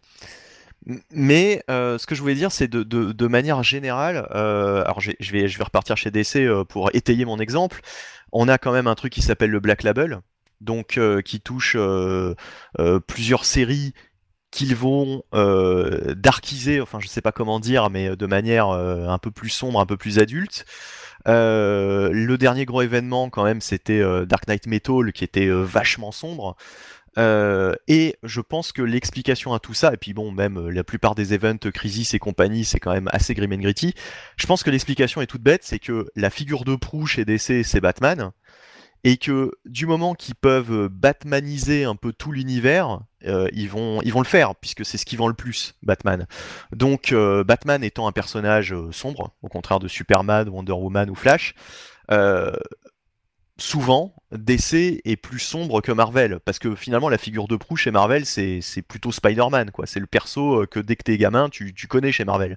Euh, et, Spider-Man c'est tout de suite plus fun, plus lumineux. Donc majoritairement Marvel reste plus fun et plus lumineux dans ses events que DC qui va plus euh, être ça, va plus ressembler à du Batman qu'à du Superman quoi DC. Généralement les, les, gros events DC. Parce que c'est c'est Batman qui vend le plus.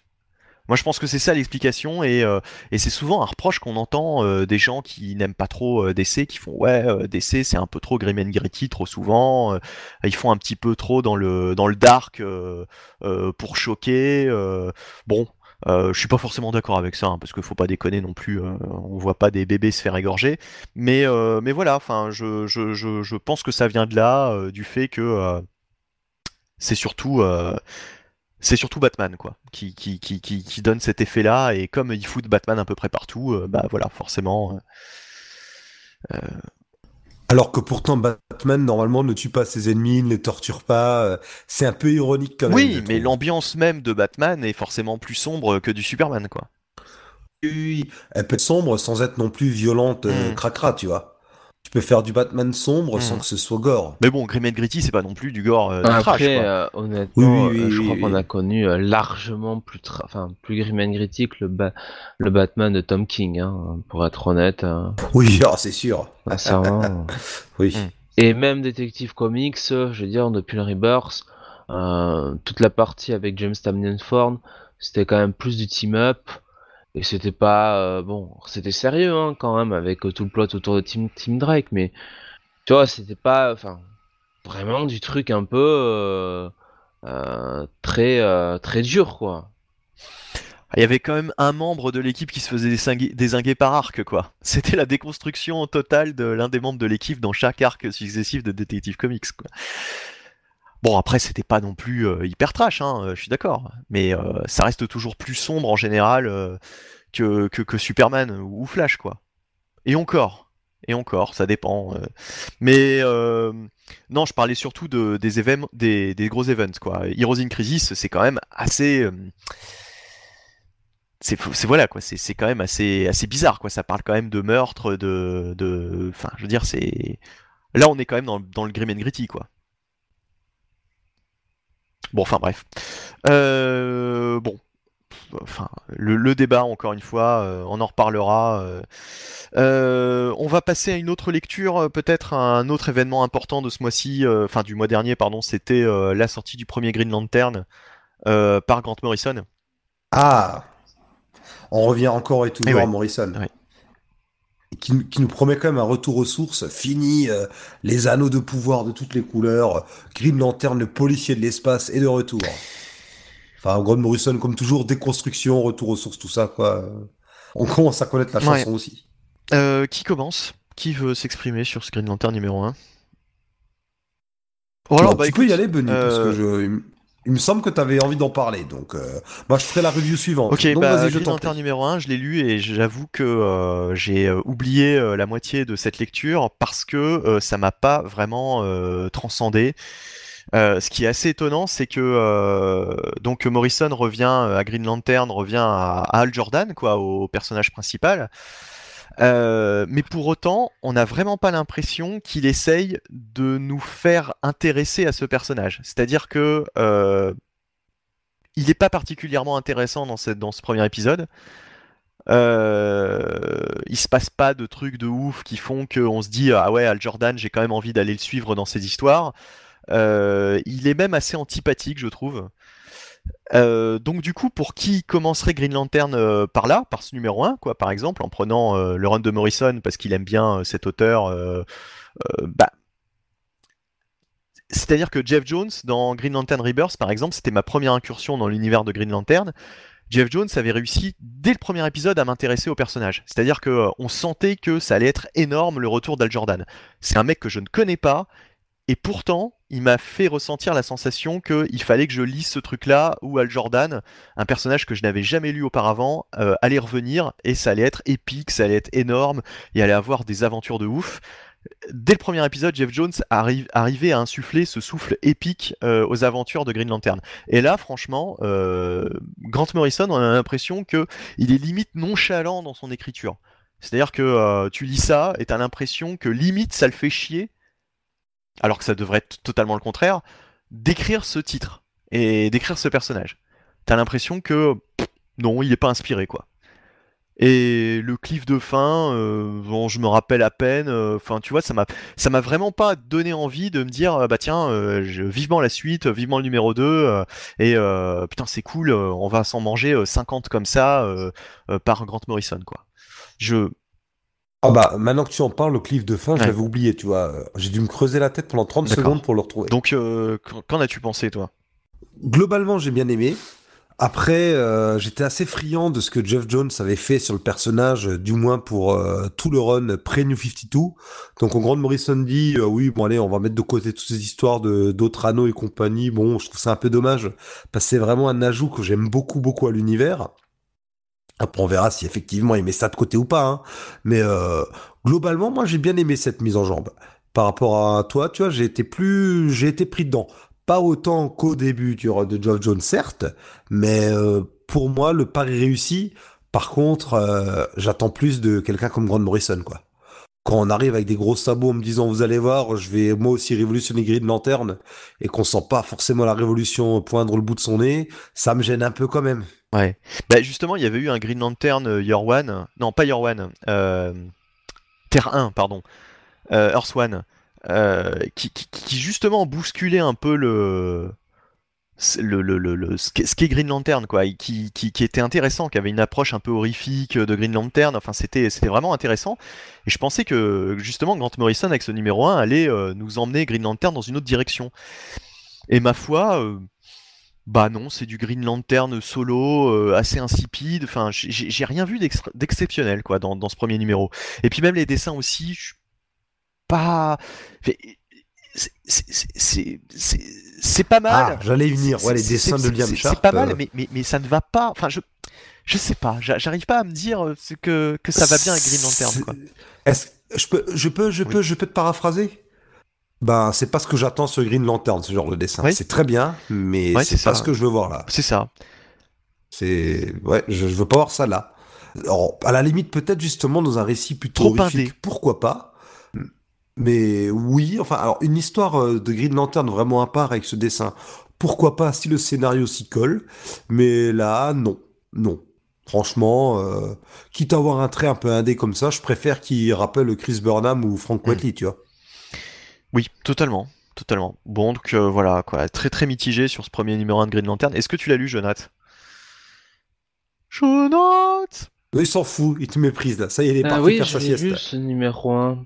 Euh, alors je dois dire que le, Oh purée, c'était quoi ce, cet air je dois nonchalant de dire que l'extrême le, le dessin, Oui, je l'ai lu. euh, j'ai Ah, il se laisse pas démonter, hein. Euh, le Jonathan l'a dessin, je l'ai pas trouvé. euh, Alors c'est le style, hein, évidemment, mais. euh, Ah, comme nous, quoi, ouais, c'est ça. Mais je- je- franchement, ça m'a voilà, pas, pas beaucoup plu, surtout dans un univers comme euh, Green Lantern. Mhm. Euh, J'avoue que cette créature euh, arachnéide m'a particulièrement déplu. Hein. Mm. C'est un peu une monstruosité. Et euh, voilà. Le... Alors, je sais plus comment, combien de pages il y avait déjà. Je pense qu'il y avait euh, euh, 150? ce numéro 1. 150, ouais. Ouais. Ouais, ouais, c'est à 200 peu près, euh, c'est à peu près le temps que j'ai mis pour lire ce truc. Euh, mais Non, il devait euh, y je avoir trouve 30 que pages, quoi. Ça devait être un numéro un peu je plus trouve épais. que c'était, pas suffisant, selon moi, pour un, un numéro 1, quoi. Soit il a pris trop de temps pour euh, développer euh, son premier plot, Oui, parce que mais, ça met du temps. hein. Ça met du temps à démarrer. on se demande même où ça va. quoi. Voilà, on voit, on va, on va, on voit pas trop où ça va. Alors évidemment, hein, c'est du Morrison, on se doute bien qu'il a un plan euh, derrière la tête euh, et que sans doute il a déjà écrit euh, tout son premier arc depuis longtemps. Mais je trouve que pour un numéro 1 euh, qui vraiment était un petit peu le, Bah, l'événement. le numéro, l'événement, quoi, le numéro tant attendu euh, euh, chez DC euh, depuis quelques mois, bah, je trouve que c'est c'est quand même moyenasse, quoi. Sincèrement, euh, euh, j'ai préféré ça, tu vois, au début de de Bendis malgré tout sur euh, sur Superman, mais bon, je sais pas. ça, ça, ça n'a pas renversé la table. Je dois quand même reconnaître à Morrison que pour une fois, entre guillemets, il a quand même pas tout de suite cherché à réinventer la roue et à, tu vois, à, tout déconstruire, reconstruire à sa sauce. euh, Enfin, euh, euh, aller chercher des concepts à droite à gauche. bon, ça, je peux pas, je peux pas lui enlever quoi. Mais c'est pas, c'est pas très flamboyant quoi. Pour du Hal Jordan. Et comme tu dis, la caractérisation de Hal Jordan, est-ce que c'est voulu ou pas? C'est vrai que pour un protagoniste, il te donne pas foncièrement envie de te mettre derrière lui, quoi. Oui. En tant que lecteur. Ouais, ouais, il est assez euh, antipathique, assez nonchalant. Enfin, C'est peut-être le, c'est peut-être le but, hein. L'époque est euh, soi-disant ou anti-héros. Enfin, on a l'impression de dire ça depuis 1998, mais euh, voire avant, même, pas. voire avant. avant. Ouais, depuis que je suis tout petit, j'entends ça, quoi, quasiment. Mais, euh, ok, ok. Donc, euh, bon, bah alors du coup, Bon est après, euh, j'irai quand même aller lire euh, le numéro 2. Je suis quand même plus curieux. Plus curieux et, et- et rassuré quand même euh, que les débuts euh, de Bendis sur euh, ah oui, heureusement. sur ouais, sur Superman ou même je te dirais de Tom King sur sur Batman, ouais. sur Batman Ouais. et, et aussi les, les gens hein, je ne sais même plus qui sont qui ont repris Detective Comics Euh, derrière euh, James Ford quoi Ah bah c'est simplement des, des gens de passage, puisque de toute façon, je te dis, on va avoir euh, Patrick Gleason et puis, euh, comment il s'appelle Peter J. Tomasi euh, dès le mois prochain. enfin bon ce sont quand même des gens qui étaient qui savaient à l'avance qu'ils devaient faire un arc de Detective Ah bah James Robinson, ouais, fait, James Robinson.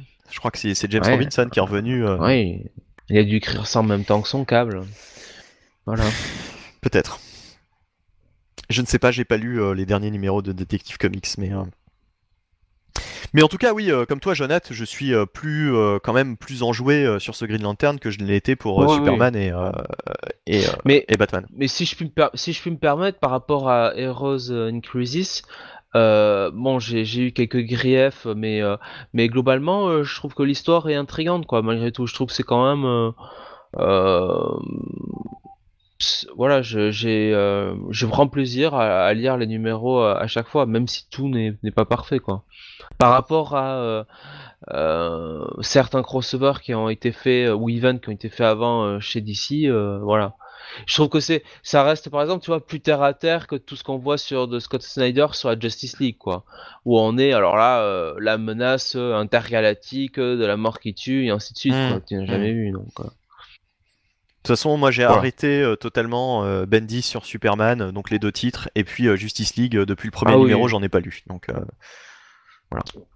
Depuis euh, l'espèce d'antagonisme plus ou moins qu'il y avait entre Superman et, euh, et euh, Martian Manhunter, qui était euh, plus ou moins teasé, je, j'ai totalement lâché Justice League. Hein. C'est, ça me passe au-dessus de, d'accord. au-dessus du cibolo. Au-dessus boulot. Euh, Marty, on va revenir vers toi avec euh, d'autres reviews, du coup, puisque tu as lu d'autres choses chez DC. Ouais, alors j'ai lu euh, un autre numéro qui en fait contient plein de petites histoires. C'est le DC Nuclear Winter Special. Et ouais, l'hiver nucléaire arrive, préparez-vous, on va se tenir au chaud avec quelques petites histoires contées par différents scénaristes et dessinateurs actuels ou euh, peut-être euh, plus trop actifs en ce moment de chez DC.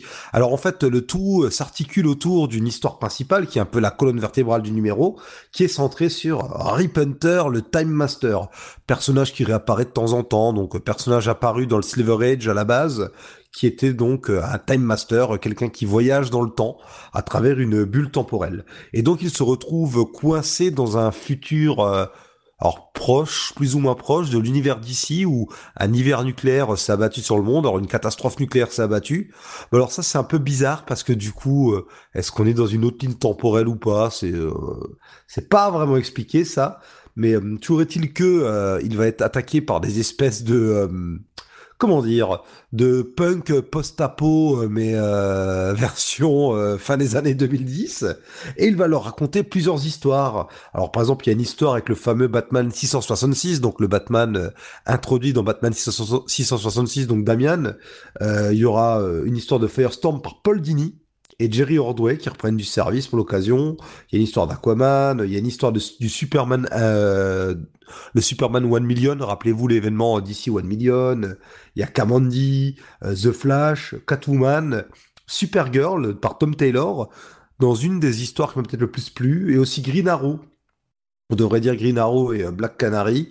Voilà, enfin, c'est à chaque fois des histoires qui se passent à une époque plus ou moins éloignée de ce euh, futur atomique, de ce futur où euh, une catastrophe nucléaire s'est abattue sur l'univers d'ici, et euh, ce, donc les auteurs et les dessinateurs qui se font plaisir.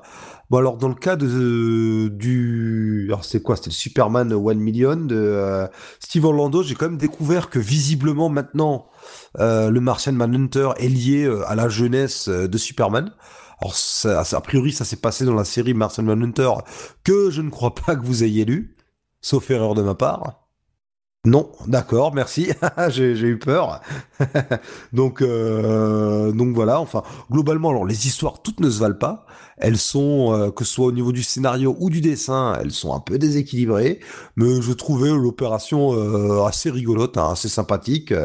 voilà, ça mange pas de pain, c'est pas inoubliable. Je me demande un petit peu quel est le plan derrière, parce que pourquoi nous ressortir comme ça Rip Hunter d'un coup? Je crois pas que Enfin, je sais pas. Enfin, en fait, j'en sais rien. Est-ce qu'il est réapparu récemment dans d'autres titres d'ici? Je ne sais pas. Est-ce qu'il va bientôt réapparaître dans d'autres titres d'ici? Je ne sais pas non plus. Je je sais pas trop qui a eu euh, cette idée. Mais donc c'est un numéro. Alors, ah bah, je l'ai pas précisé, mais en plus c'est un numéro de Noël parce que la thématique qui revient souvent, c'est celle de Noël ou des valeurs euh, qui voient que Noël, le partage, l'amour, la famille, euh, la nourriture, ce genre de choses. Donc donc voilà. donc un épisode un peu à découvrir si vous êtes fan des personnages ou des auteurs qui sont dessus. Une petite curiosité un peu inoffensive, il faut l'avouer. Euh, vraiment pas un, euh, à lire complet du mois, vraiment. Voilà.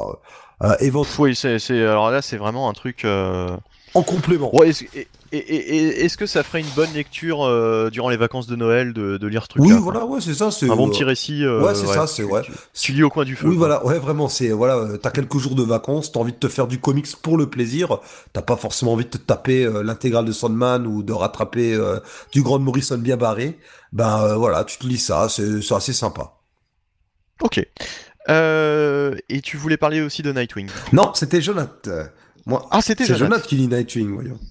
Oui, puisqu'on a la suite des aventures endiablées hein, du cher euh, Nightwing, ou plutôt devrais-je dire Regresson. Hein, Nightwing a régressé. Euh, depuis qu'il a pris une... Oui, depuis qu'il a pris une bastos dans la, dans la tête, et B, euh, Dick Grayson a euh, perdu la mémoire, en tout cas, j'ai envie de dire, les meilleures années de sa vie, puisqu'il ne se souvient plus de du fait qu'il a été euh, Nightwing ou qu'il a été recueilli par Bruce, hein, carrément.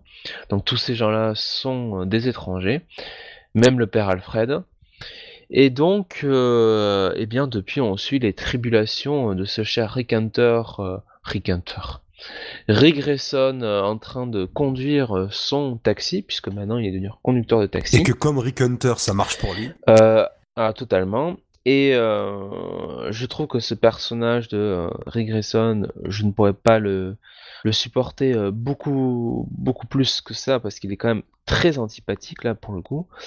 Euh, avec son côté un peu je m'en foutiste et finalement je repousse des gens comme Batgirl ou, ou, ou Alfred qui veulent simplement l'aider. Et par contre, par contre, ce qui se passe, c'est que en parallèle, on a euh, un inspecteur de police qui euh, découvre un petit peu le repère euh, de Nightwing et donc ses anciens costumes, et il décide qu'après tout, il serait judicieux de se transformer en justicier de la nuit. Et donc, lui, ainsi que d'autres inspecteurs euh, triés euh, au volet, euh, sur le, sur le volet, vont euh, donc euh, se substituer euh, à Dick Grayson euh, ou Rick Grayson. Euh, voilà, donc euh, ça suit un peu ce cours-là. Et en parallèle, on a le, on a l'épouvantail qui euh, semble être le méchant un petit peu de ce, de ce run, cet arc, et euh, qui met en place quelques manigances. Euh, alors pourquoi je vous parle de, de, de, de ces derniers, ce Bah oui, pourquoi hein? Nightwing? Pourquoi? Euh, parce que euh, parce que tout simplement là, le, le début de, de l'arc, je dirais, avec euh, le, euh, ce nouveau euh, ce nouveau statu quo pour euh, pour Dick Grayson était finalement assez intrigant, était assez intéressant. Euh, et au final, euh, on se rend compte que euh, bah, j'ai l'impression que Scott Lobdell et, et Fabian bah, finalement, n'ont pas grand chose non plus à raconter autour de ça. Et qu'on essaye un petit peu Alors- de gagner du temps jusqu'au moment où Dick va enfin récupérer la mémoire. Et sans doute que ça arrivera grâce ou à cause du, ça, de l'épouvantail. ça fait combien de temps que Lobdell, du coup, a, a repris Nightwing? Oula, ça, je serais pas trop. euh, Parce que je savais même pas que c'était lui qui avait qui Au était moins aussi depuis sur. euh, le, le 50, hein, de toute façon. Euh, je vais dire ça euh, très vite. hein. Non, mais c'est pas la peine. Enfin, je veux dire, c'est ça fait déjà quelques temps, quoi. c'est Ben ça. Percy est encore sur le 49. Et D'accord. donc euh, était d'ailleurs sur, sur le 50 quand on a changé de- enfin, le statu quo.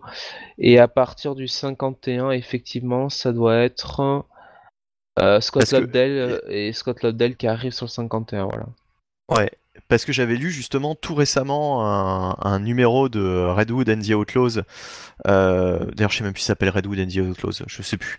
Mais euh, en tout cas de Redwood par Scott Lobdell. Et euh, bah, c'était pas mal. C'était pas mal. C'était juste après l'annonce de la mort de d'Arsenal, quoi, du coup. Et on voyait la, la réaction de, de Jason Todd et, euh, et franchement, c'était un épisode euh, très bien écrit, quoi. C'était euh, quand il faisait équipe avec euh, avec Bizarro, non? Et avec Il était dans une ville, il arrivait dans une ville un peu un peu bizarre et euh, par contre il avait euh, la visite dans un dans un dans un Ah. au bord de la route de de Bruce euh, Wayne. de de alors oui je crois que c'était Bruce Wayne ouais ouais c'était Bruce Wayne ouais. Ouais. Qui lui apprenait la nouvelle d'ailleurs Il était bien, oui, ce numéro. et c'est il était très très bien ce, ce numéro puis sa réaction euh, je veux dire euh, là là, là tu prends vraiment l'ampleur de la mort de en fait c'est justement c'est ce que je voulais dire par rapport à Heroes in Crisis ça m'y fait penser à Heroes in Crisis on te dit les personnages sont morts mais tu t'en fous complètement tu ressens rien moi je Bah, enfin, en tout cas de je- toute façon, les je- persos qui sont morts, euh, c'est surtout des seconds couteaux. Donc, Oui, mais quand, quand tu lis ça, tu, t'es désintéressé, quoi. Tu t'en fous. Ça pourrait être n'importe qui, euh, ça te parle pas. Alors que là, justement, quand tu lisais ce numéro de Redwood, tu te disais, euh, tu, tu te le prenais vraiment dans la gueule, quoi. Et, et c'est en lisant ce numéro, en plus, j'avais déjà lu le premier numéro d'Heroes in Crisis, je savais déjà qu'Arsenal était mort, mais je l'avais même oublié. Et quand Bruce Wayne dit à Jason Todd, euh, ton ami est mort, je me suis dit, oh putain, il est mort. Puis après, je me suis fait la réflexion, je me suis dit, bah oui, en plus, je, le savais, je l'avais déjà lu. Mais euh, c'est pour te dire à quel point Heroes in Crisis me laisse totalement froid. Alors que là, euh, et puis sa réaction ensuite, la réaction de Jason Todd, je l'ai trouvé euh, extraordinaire quoi à la fin de ce numéro. Je vais pas la spoiler pour ceux qui lisent, qui liraient ce, numéro de, de Redwood, euh, mais je l'avais trouvé très très bien pensé quoi. Voilà. Euh, le truc avec le téléphone, je n'en dirai pas Oui. plus, puisque je pense que Jonathan, tu vois très bien de quoi je veux parler. euh, les Euh, pneus de la Batmobile avec un, un téléphone portable. Enfin, avec, un, avec une application. Parce que maintenant, tout, tout se fait par appli, même de, de voler des pneus. Euh, c'est pas ça du tout, mais euh, enfin voilà. Donc euh, bon, bref, on a part- on est, on a terminé enfin laborieusement notre grosse partie euh, d'essai comics. On va pouvoir passer à Marvel. On va essayer de speeder un peu, sans mauvais jeu de mots, et on va passer aux sollicitations Marvel des mois de janvier et février. Et en janvier déjà, on a plein, plein, plein, plein de choses. On a plein, plein, plein de numéros 1. Ça tombe bien, il y en aura plein d'autres qui suivront en février. C'est trop bien, n'est-ce pas? Euh, Non, alors je fais ma mauvaise langue, mais il y a une raison pour laquelle il y a des numéros 1. Il y a quelques one-shots, car euh, Marvel va fêter ses 80 ans. Alors, euh, pas, alors euh, les 80 ans de l'existence de l'univers Marvel qui commence en fait avec Timely Comics en 1939. Vu que Marvel, alors après c'était Atlas et ça prend le nom de Marvel, je crois, à partir de Fantastic Four 4, 5 ou 6, donc en... c'est plus 61, c'est 62, quelque chose comme ça. Bref, bon, on s'en fout, euh, je chipote. Donc voilà, on va avoir plein, plein, plein de, euh, de, de one-shots sur des vieilles séries d'horreur, de science-fiction. Mais on va aussi avoir pas mal de numéros 1. Et je vais tout de suite commencer par un numéro 1 qui est assez détaché de tout ça. C'est Conan le Barbare numéro 1. Ah oui, Voilà. et ça je l'attends avec impatience. Par Jason Aaron et Mahmoud Asra. Oula. Ouais. Et Mahmoud Asra, pardon. Mahmoud Asrar, ouais, ouais. Euh, et Jason Aaron, donc qui, qui devrait être parfait pour écrire, euh, pour écrire Conan. Quoi. Qui, qui d'autre pour écrire Conan que Jason Aaron actuellement chez Marvel? C'est euh, Alors cela dit, cela dit, j'ai juste. Oui, oui, bah oui, oui. oui, Charles Soule Resurrection aussi, of. Conan. Euh, non mais euh, sans, sans rire, euh, j'ai juste un petit peu peur par rapport à Jason Aaron qui nous resserve encore la même histoire qu'il avait déclinée à tort Et à travers. Doctor Strange, à tort et à travers, ouais c'est ça. Sur Doctor Strange, sur j'ai l'impression les Avengers, etc. ah, mais le, que le pire, c'est que si Conan est intégré de nouveau à l'univers Marvel, il peut avoir un lien avec les grands anciens, les dieux qu'invoque Doctor Strange et compagnie, voire avec les Asgardiens. hein. Ils en seraient il peut, capables. il peut croiser, il peut- c'est ce que alors et ça, ça va nous ramener au premier, euh, à l'un des premiers comics office, mais je disais euh, justement que ce serait pas euh, impossible de voir un jour Thor croiser Conan dans l'univers Marvel, et peut-être qu'on va y arriver quoi. Oui, et peut-être que sans, sans croiser Thor, peut-être qu'il va croiser justement cet ennemi là, le God Butcher. Peut-être, ou alors. euh, Ce serait pas, ce serait pas déconnant. Oui, ou alors une des Ce équipes. serait pas, ce serait pas, ah oui, enfin bref. Oui, ouais, ou alors là, on a le- les fameux euh, Avengers d'il y a un million d'années, ben, si, vu que, vu que Conan, je crois que c'est- l'âge iborien, c'est 12 000 ans avant Jésus-Christ ou un truc comme ça, s'ils décident d'officiellement réintégrer ça dans l'univers Marvel, ce serait pas impossible qu'ils recroisent les personnages. Par exemple, l'artefact de la couronne du serpent euh, est totalement lié à l'univers de Conan. Ben, il y a le méchant Conan Gat, qui est plutôt lié à Red Sonia, qui est totalement maintenant un méchant des Avengers. Le dieu Seth, le fameux dieu serpent, euh, est aussi, ben, justement, est lié euh, à la couronne du serpent, euh, à la lémurie, et puis euh, les Avengers et les Defenders l'ont combattu euh, Au à plusieurs de reprises. cristal aussi. Oui, voilà, oui. Merci Benny, oui. Euh, donc voilà, bon, à voir. Moi, euh, ce qui me laisse un peu circonspect, c'est que, alors, je j'anticipe déjà les hum, les sollicitations de février, où là, c'est Savage Sword of Conan qui commence. Euh, cette fois, c'est alors là, c'est Gary Dugan, bon, et Ron Garnet. Alors, euh, je suis un peu plus dubitatif. Or pourquoi pas, hein, pourquoi pas, euh, Gary Dugan, euh, j'aimerais bien le voir euh, faire autre chose que du comique, ou alors peut-être que Conan avec une petite touche ironique, ça peut être pas mal aussi. Euh, bref, toujours est-il que il me semble qu'il y a même un troisième titre qui est prévu à un moment donné.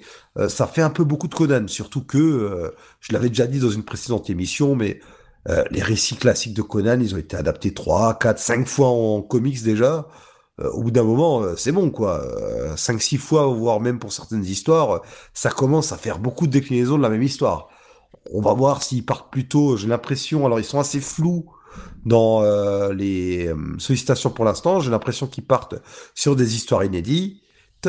Bon, on verra ce que ça donne, mais en tout cas, je serai du rendez-vous au moins pour les premiers numéros. Moi aussi, je vais. euh, Alors, je suis pas un, spécialiste euh, de Conan euh, en, en comics, euh, mais euh, ouais, ça m'intéresse assez avec Jason Aaron en plus. euh.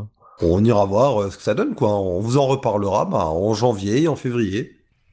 Et alors du coup, il y a énormément de choses, euh, énormément de numéros 1 comme tu Ouais. l'as dit. Alors déjà, il y a plein de reprints autour Ouais. de Conan, hein, comme tu comme tu le disais. euh, bon, euh, Oui, des trous de l'hiver. On va tous non, les faire. non, non. Voilà. Et puis, même, même, même les numéros 1, on peut juste les mentionner. hein. Par exemple, le Guardian of the Galaxy, on en a pas mal Donny parlé le mois dernier scénario, déjà. donc, euh, Oui, Oui, on en avait parlé, on avait fait euh, la liste des euh, de toutes les personnes euh, concerné. euh, présentes concernées, Oui, oui, oui. tous les personnages en tout cas. Sans, sans surprise, il y a un numéro 1 de Captain Marvel. Ouais, écrit par Kelly Par Kelly- Thompson et euh, avec des dessins de Carmen Carnero. Voilà, il y a un numéro 1 de Black Widow. Il retente une série, mais Oh là là hein. Mais quand on laisse ce quand on laisse ce personnage dans Avec les des dessins de Carmen Sandiego là. sans déconner quoi. Ouais oui. non, non, non. Des, euh, c'est Jen et Silva Soka, Soska, pardon, à l'écriture. Ouais, et en plus des euh, newbies. des dessins de Flaviano, je ne sais pas qui c'est. Oui, bon, encore, euh, encore des, des gens du New, York, du New York Times ou je ne sais où, sans doute, c'est ça? Non, bon, on verra, on est mauvaise langue.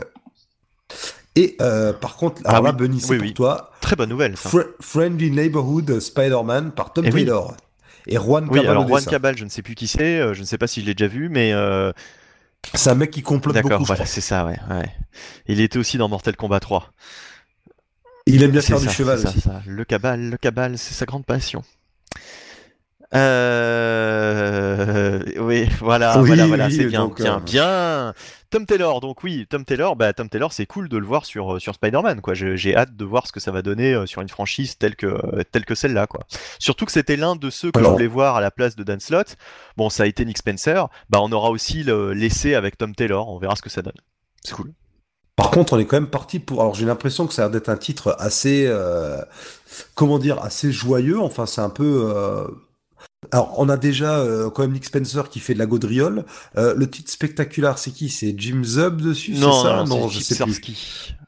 Et euh, Non, Steve Zarsky, pardon, rien à voir. Oui. Et c'est aussi, je crois que je crois que c'est aussi assez euh, détendu comme atmosphère. On est quand même loin du Spider-Man. Enfin, il y a des récits sérieux par moment, mais on est quand même un peu dans une ère du euh, retour à Spider-Man. Bah, c'est pas retour, puisque de toute façon, Slot, c'était essentiellement ça. Et, et, C'était un peu ça, mais, oui. mais, On- on en sort mais pas Nick plutôt, envie de Spencer, dire. je trouve pas justement que ce soit tant la gaudriole que ça, quoi. Ah, tout de Ah même, euh, on a euh, le, le, le, les- les- les- le petit, le, petit- les- le petit euh, run de 2-3 épisodes dans le bar, là. Oui, et puis maintenant la, la guilde des voleurs. Enfin, ça reste quand même très léger. Hein. C'est pas c'est pas JMS. Hein. On en Ouais, est très non, mais la guilde des voleurs, je trouve pas que ce soit la, la, la, la fête du slip non plus, quoi. C'est un truc. Euh, Non, mais C'est un truc peu, super euh, héroïque. c'est un peu over the top. euh, voilà. hein. Après, après, il y a les dessins aussi qui influent un peu, quoi. C'est sûr que Ramos, ça fait tout de suite plus joyeux que euh, si tu mets un, un David Mazzucchelli. hein. Bah oui, bah, forcément, quoi. Voilà. T'aurais fait euh, les soldats de la main euh, par Mazzucchelli, euh, tout de suite, ça aurait fait plus badass que, que, que, que cette guilde de voleurs dessinée par Ramos. On est d'accord, mais bon. Après, c'est pas non plus un truc où il y a des blagues toutes les Mais trois pages. c'est c'est c'est c'est pas c'est pas tant ça que je veux dire cette guide des voleurs qui arrive à tout voler en Ah oui, non, mais ça, après, c'est ça, c'est, enfin, c'est pas un scénario où tu vas, tu vas être mort de rire, quoi. Si, si je te, enfin, si tu dois conseiller à quelqu'un un, un, un comics comique où tu rigoles, tu vas pas lui dire va sur Sp- Amazing Spider-Man, tu vas te fendre la poire, quoi. C'est un peu ridicule quand même, genre Spider-Man qui est en train de se balancer d'un coup. Oh mince, même mes Ah, ont bah, disparu. c'est, le, euh, le tout- plot de l'histoire, c'est que les, les, les objets appartenant aux super-héros disparaissent. Donc, euh, qu'est-ce que tu veux que je te dise? Après, c'est, après, après, je suis d'accord, Oui, c'est un plot ça- de merde. Moi, c'est le, le plot qui, qui, C'est un qui peu juste- cartoon. qui juste là euh, m'intéresse le moins, quoi. Je veux dire, c'est c'est que- c'est cartoon quoi. Iron Man qui ouvre euh, sa pièce secrète. Oh bah Oui, mince, oui. j'ai plus aucune armure. Mais c'est très page, cartoon, quoi. C'est vraiment euh, la page d'intro euh, de- du, du numéro, Oui, quoi. oui. Après, tu passes quand même sur, par d'autres par d'autres trucs. Ouais, il y, a- il y a des choses intéressantes. Oui, euh, Carly Cooper, ça a l'air intéressant. Enfin, euh, le truc avec les proches, Ouais, moi j'ai bien voilà, aimé pas aussi. c'est pas c'est pas spécialement drôle. Au contraire, même c'est même un peu bon. c'est- même un peu ouais un peu un peu un peu bizarre quoi. Tu vois, c'est c'est comme Mais ce que je trouve, int- ce que je trouve intéressant avec Nick Spencer, c'est que mine de rien, même si l'intrigue principale de l'arc te plaît pas, mais c'est il ça. multiplie les pistes. Il y a des sous-intrigues. Et- Et, ça et- qui est pas mal. J'aime beaucoup. Il tisse sa Et, toile, genre. justement, il joue euh, sur les deux tableaux, c'est-à-dire qu'il y a des passages un peu, un peu fun, c'est vrai, mais, euh, mais souvent on repart sur du truc un peu plus sombre, quoi. Cette espèce d'ennemi mystérieux, on peut pas dire que ce soit un truc très fun, quoi. Je veux dire, bon, euh, Voilà. Ah non, non, non, non. Bon, enfin, il y, a- il y a un peu de tout, quoi. Moi, je trouve qu'il y a toujours un côté invincible à ce, à ce, à ce Spider-Man. Et c'est pas pour me Ah, déplaire. totalement, oui, totalement, oui. Totalement, totalement, oui. on verra. On Ouais, verra, on- verra. De toute façon, on jugera sur place et puis surtout, on a, on jugera sur pièce, pardon, et on en fera une, euh, ouais, sur place, ouais. Si si, on va aller chez Tom Taylor et on va lui mettre des coups si c'est pas bien ce qu'on dit, nous Mhm. présente. Euh, non, mais euh, on en fera la review certainement de, de ce premier numéro. Enfin, vu qu'il mesure 1m95 euh, et qu'il fait de la muscu, C'est sûr que euh, sais bon, pas. Je sais que- j'ai- eh, il bluffe. Jonathan bluffe à chaque fois. Ouais, il bluffe. Ah, il bluffe là, ouais, il bluffe. Ah, quoique, il bluffe pas. Ah, hmm, je sais pas. Bon, allez. Ah. Euh... En tout cas, là où ça bluffe pas, c'est dans les numéros 1, parce qu'on a quand même les Invaders numéro 1. Alors là. Chip euh, Sarsky justement et Jim Zub, celui que tu confondais avec Chip Sarsky euh, qui fait les Champions numéro 1. Oui, voilà, oui. Euh, Bah, c'est pour ça, tu vois, j'ai lu, parce que j'ai, j'ai lu tout à l'heure la sollicitation pour me mettre les titres en tête, et je les confonds tout le temps, les il deux. nous fait de des façon. tunnels et il est en train de, de- de manquer de respect. Est-ce qu'on avait besoin de ramener les, les champions, enfin qui ressemblent plus à des Bah, c'est losers c'est- toujours la même équipe. En fait, Bah, c'est l'équipe avec euh, C'est la les même jeunes. équipe. là. Ouais, ouais. Bah oui. En fait, c'est les, c'est les Young Avengers sans les Young bah, Avengers. on n'avait pas besoin de ces losers. Ah, hein. Miles Morales, Après, ah, rien Miss contre eux. Marvel, euh, euh, bah, Ironheart, hein, la Oh. copine à Bunny. Ah, hein. ouais, ouais, on se voit samedi Ouais. d'ailleurs. hein. Ouais, ouais. Elle va t'apprendre comment faire une combinaison, combinaison Iron Iron Man, euh, Avec trois allumettes. tu vois, avec trois allumettes et un briquet. Une combinaison fonctionnelle en plus. Hein. Non mais ah oui, bon. Euh, on a pas mal de choses. On a, on a même une mini-série en 5 euh, qui va sortir, euh, qui va sortir euh, en janvier, euh, Man Without Fear. Alors j'ai l'impression qu'il y en a eu 150 000 qui s'appellent comme ça sur Daredevil. C'est quand même incroyable. Euh, oui, oui. Alors, soit ça, soit un titre qui fait penser à Reborn. C'est tout le temps la même chose. Rebirth, Reborn, Born Again. euh. C'est, alors, en français, en plus, où il y a moins de nuances de ce côté-là, on a je sais pas combien de récits qui s'appellent Renaissance, du coup. C'est assez confondant. On aura du Edge of X aussi, Alpha, euh, le début de Edge of X-Man, pardon, Edge of X-Man. euh, c'est. euh, Bah, c'est c'est- c'est surtout euh, qu'en principe, c'est Man Without Fear, c'est c'est lié à la fin de, du run de Charles Soule sur un dernier vol. D'accord, ok, ok, ok, ouais. C'est pour terminer Oui. ce run, mais alors c'est pas euh, Charles Soule en l'occurrence, c'est Jed McKay qui est au scénario. Non, voilà, on change, Ouais. euh, on change de crèmerie. C'est ni Charles Soule, ni le c'est ça, scénariste c'est suivant. ça, en c'est quelqu'un qui va faire l'intérim, quoi. Admirer la logique. C'est un peu ça, ouais. Euh, donc je disais ouais Edge of X-Man euh, Alpha euh, qui démarre euh, cette palanquée de titres autour de Edge of X-Man. Euh, Bah oui, puisque X-Men va, va revenir dans, dans l'univers Marvel. alors X-Man faut quand même expliquer euh, Cyclope? On parle de Cyclope non? Non, non, Ah, euh, X- euh, X-Men, Nathan. euh, Enfin euh, Nat. Nate. Nate, Nate Nate, ouais. Oui. Donc le, le, Le câble alternatif. bah, le câble de euh, l'âge d'Apocalypse. Donc Oui, pour euh, faire qui simple, on est va dire ça, euh, oui. le, le résidu d'une expérience de, De merde. de sinistre euh, à partir des gènes de Cyclope et de euh, Jean Grey. Ouais. Donc Ah, Juste pour que les, les gens se situent, à une époque, Cable était tellement populaire que non content d'a- d'apparaître dans au moins deux séries, on lui avait même créé Oui, un un, clone un plus jeune. quoi. C'est euh, un clone plus jeune, mais ça reste dans le Ben, dans l'idée, c'était quand même, allez, on va faire un être plus parfait jeune, quoi. puisque n'ayant pas le technus, le techno, Le euh, Technus. virus, le technus euh, virus, euh, forcément. Mais euh, dans l'idée, c'était ça, quoi. euh, C'était voilà. proposer un les comics quoi notre site sérieusement. On devrait l'appeler comme ça. ouais, c'est clair. le technus virus. On explique Donc, euh, tellement bien du les coup, choses. euh, Oh bah Et en oui. plus hein. ça dure des heures. Euh, On n'en voit pas le bout. c'est c'est- c'est pour ça. C'est C'est gra- c'est pour ça c'est en Grabataire Comics, que, que cette émission euh, dure 5 heures à chaque fois. C'est qu'on est tellement nuls que de toute façon. Et en plus, euh, les gens quand ils nous écoutent, ils ont le montage, tu sais, qui fait qui fait quand même 5 heures quoi. Tu Et- vois. Et le pire c'est que Mais, ah, mais plus ça faut qu'on avoue, faut, Là, il y a quand même Marty qui essaie il faut de qu'on dire un avoue, truc. Et- C'est la logique voudrait si tu veux que l'émission s'améliore avec même le sa temps. mâchoire quoi, veut mais plus, bon, quoi. euh, Même Oui, sa mâchoire lâche. Non mais j'ai envie de dire, le pire c'est que, et puis on va l'avouer, en fait on parle pas anglais, on traduit en live. hein. Mais on dit pas Google Trad. Ça fait depuis la première émission qu'on le dit, donc. euh. Euh, bon, enfin bref. Mais enfin, c'est vrai que pour ceux qui, qui écoutent l'émission et qui euh, se diraient, tiens, ils nous ont donné envie sur certains titres, moi j'avoue que sur certains résumés que j'ai pu faire, ils vont se dire, je sais pas du tout ce qu'il m'a dit. Ça n'a strictement rien à voir. Je pense notamment à une review homérique de Batman, qui n'a absolument rien à voir. C'était laquelle? C'était celle où il était censé euh, assister à son procès. Ah, euh, et, euh, et en fait, il y avait, j'avais raconté qu'il y avait un mystère autour de son identité parce qu'on voyait un autre Batman, mais rien à voir. Ah, mais au fait, t'avais pas compris, tu l'avais fait comme ça euh, pour déconner. Mais non, mais non, j'avais pas compris le truc, quoi. Enfin, j'avais, euh, j'avais oublié. Et puis, et puis, Ah, c'est- tu sais, j'avais fait vraiment la, la review euh, tranquille, quoi, serein, euh, comme si de rien n'était, quoi. Tu vois. Euh...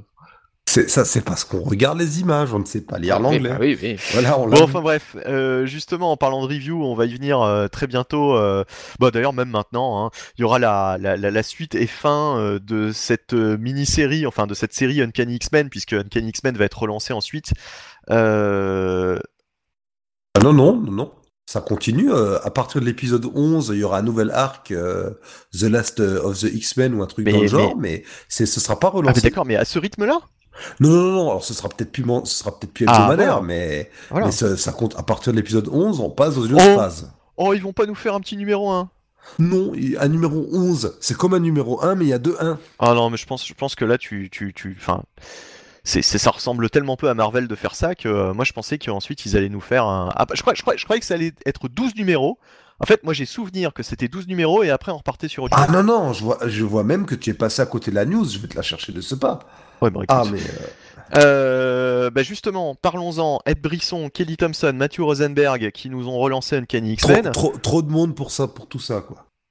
Euh, je sais pas. Non, mais surtout, euh, tu parlais de nous, les p- péniclés des reviews comics, mais alors, dis non, euh, Mathieu Rosenberg et compagnie. euh, Ah bah c'est, c'est les pieds nickelés des, euh, des, des, des, c'est des vraiment, scénaristes. euh, c'est vraiment la- le type, il t'a sorti quand même en début d'année Resurrection of Phoenix. euh, Oh, of Jean Grey. of Jean Sincèrement, Grey, of Jean Grey. Resurrection of Phoenix, c'était pas autre chose. C'était autre chose, je crois.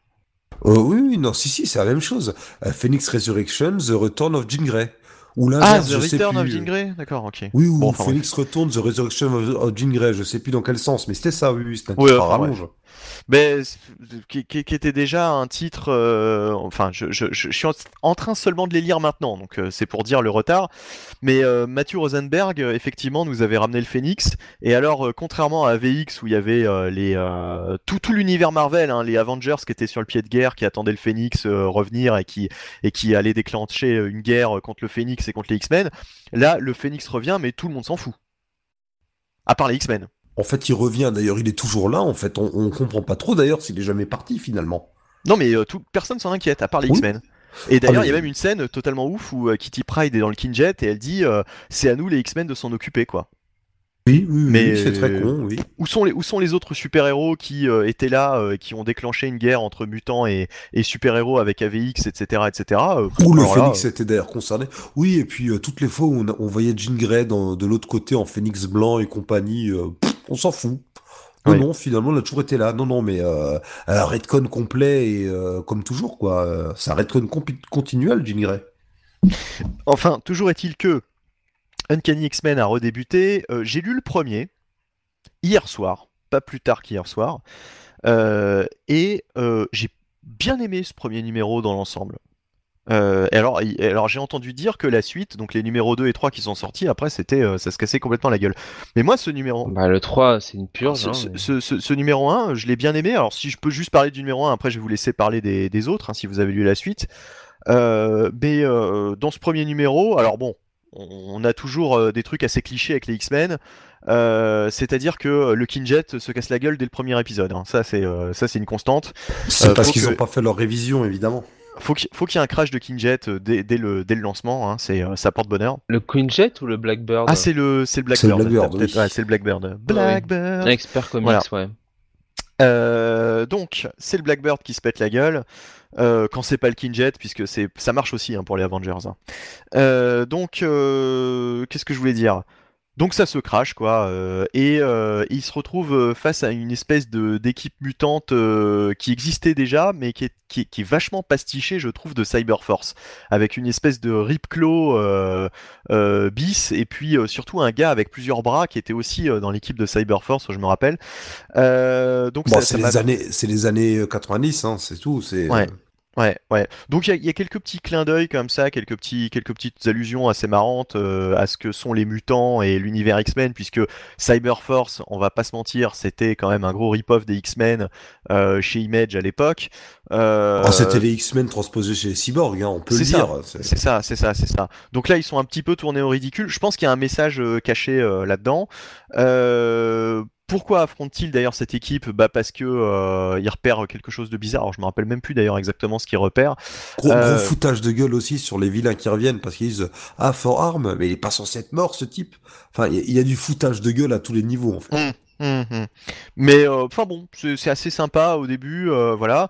Donc il y a un nouvel euh, homme politique qui fait son apparition, qui toujours un petit peu anti-mutant, enfin qui, qui là qui propose un remède au pouvoir de mutant, c'est-à-dire que maintenant, soi-disant, on a trouvé la solution et que quand on a des pouvoirs mutants, C'est un peu comme X-Men Red. hein, ah, je sais pas, j'ai- alors, j'avoue, j'ai absolument pas essayé X-Men Red euh, pour l'instant. Euh, et du coup, euh, du coup, oui, donc là, il y, a un- remède au pouvoir mutant, c'est-à-dire que c'est un petit peu comme à la période de la Civil War, mais pour les X-Men. Là, c'est, t'as pas le choix de, te démasquer, de, donner ton identité, etc. Là, le dilemme, c'est si t'as des pouvoirs mutants, bah t'as t'as la possibilité, si tu le veux, justement, de prendre ce, sérum pour justement que ça efface tes pouvoirs. C'est un petit peu un truc euh, contre nature. J'ai trouvé, j'ai trouvé l'idée assez intéressante, même si ça a dû déjà être fait, etc. Euh, je me rappelle du début du, run de Joss Whedon euh, sur Astonishing X-Men, qui commençait comme ça. Bon, bref, ou quasiment comme ça. Le Euh, film euh, X-Men 3 aussi euh, parle de ça, si tu veux Ouais, partir ouais. dans des exemples Bah, foireux. parce que parce que le, le, le- le X-Men 3 euh, s'inspirait directement de euh, oui, oui. X-Men, voilà. Bah oui. de, de Whedon. Mais bref, enfin toujours est-il que cette intrigue, pourquoi pas, allez à la limite, ça peut poser des questions intéressantes d'ordre philosophique, etc. Enfin ce qu'on veut. Et puis ça a totalement sa place dans un titre X-Men. Là-dessus arrive Madrox qui alors apparemment euh, pète les plombs, euh, il y a plein de doubles, on sait pas trop ce qu'il veut faire, il veut éviter un, truc qui va se produire voilà dans le futur, on sait pas trop ce que c'est. Euh, Kitty Pride a disparu d'après ce qu'on comprend, enfin on sait, sait pas trop, on sait pas trop, c'est assez mystérieux. Et à la fin, Jubilee se retrouve, non Kitty Pride pardon, se retrouve justement attachée dans une pièce avec cet homme, cet homme politique, voilà. Et puis Apocalypse à la fin du premier numéro est aussi euh, retenu prisonnier. Euh, ils sont tous les trois dans la même pièce euh, par un ennemi mystérieux, on sait pas trop qui c'est. Alors j'imagine que c'est Ned Grey hein, du coup, puisque enfin je sais pas, j'en sais rien, mais euh, vu les vu les, les previews, euh, c'est possible. Ou alors Légion puisqu'il est euh, sur plein de couvertures. Bref, vous allez pouvoir m'en dire plus puisque vous avez lu peut-être les numéros 2 et 3. Alors, juste le 2 pour ma part, le 3 c'est Jonathan qui l'a lu. D'accord Il a, il a dû lire le 2 aussi, je pense, parce que s'il a lu que le 1 et le 3, c'est un petit peu con quand Bah, même. on, on a qu'à faire une review, alors ça va être génial. Je vais faire le premier, Marty, tu fais le deuxième et Jonathan va faire le troisième, puis on va s'amuser comme ça. C'est complètement fou. Oh bah oh, franchement, j'ai pas envie de dire grand chose non plus parce que t'as déjà bien détaillé le premier numéro. Il s'agirait pas de tout révéler au lecteur non plus, hein. Euh, donc, mais c'est vrai Et que il s'agit de rigole boucler cette émission. Par encore. contre, euh, tu n'as pas dit que à la fin du premier épisode, t'as des petites histoires encore. Oui, euh, bah, que, que, que, que j'ai zappé là pour, pour l'instant. Bah oui, qui, qui appelait une suite qui, qui n'est pas dans l'épisode 2, j'ai pas compris. Des histoires qui se passent avant Uncanny X-Men 1, donc euh, qui expliquent un petit peu peut-être comment certains personnages comme Bishop se retrouvent là. Mhm. Et euh, bah, ça disparaît de l'épisode 2.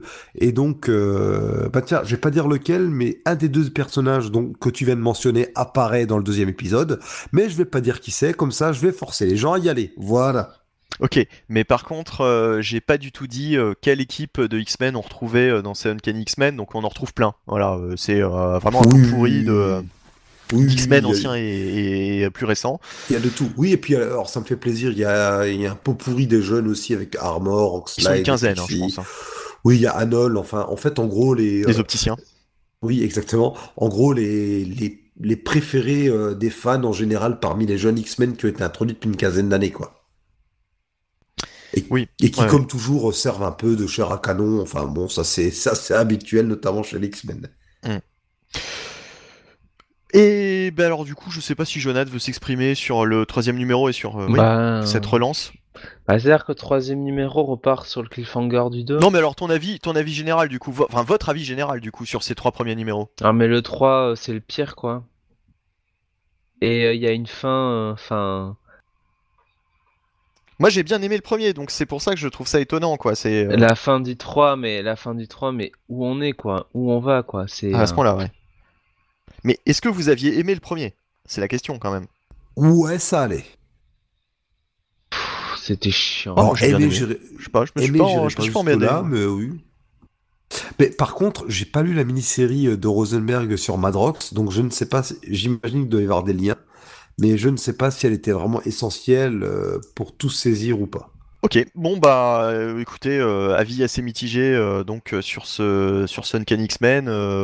moi pour le moment je suis plutôt emballé par le premier, donc j'irai voir la suite et on en reparle très vite du coup. Allez, poursuivons. Est-ce qu'il y avait d'autres choses pour ce mois de janvier d'intéressant chez Marvel?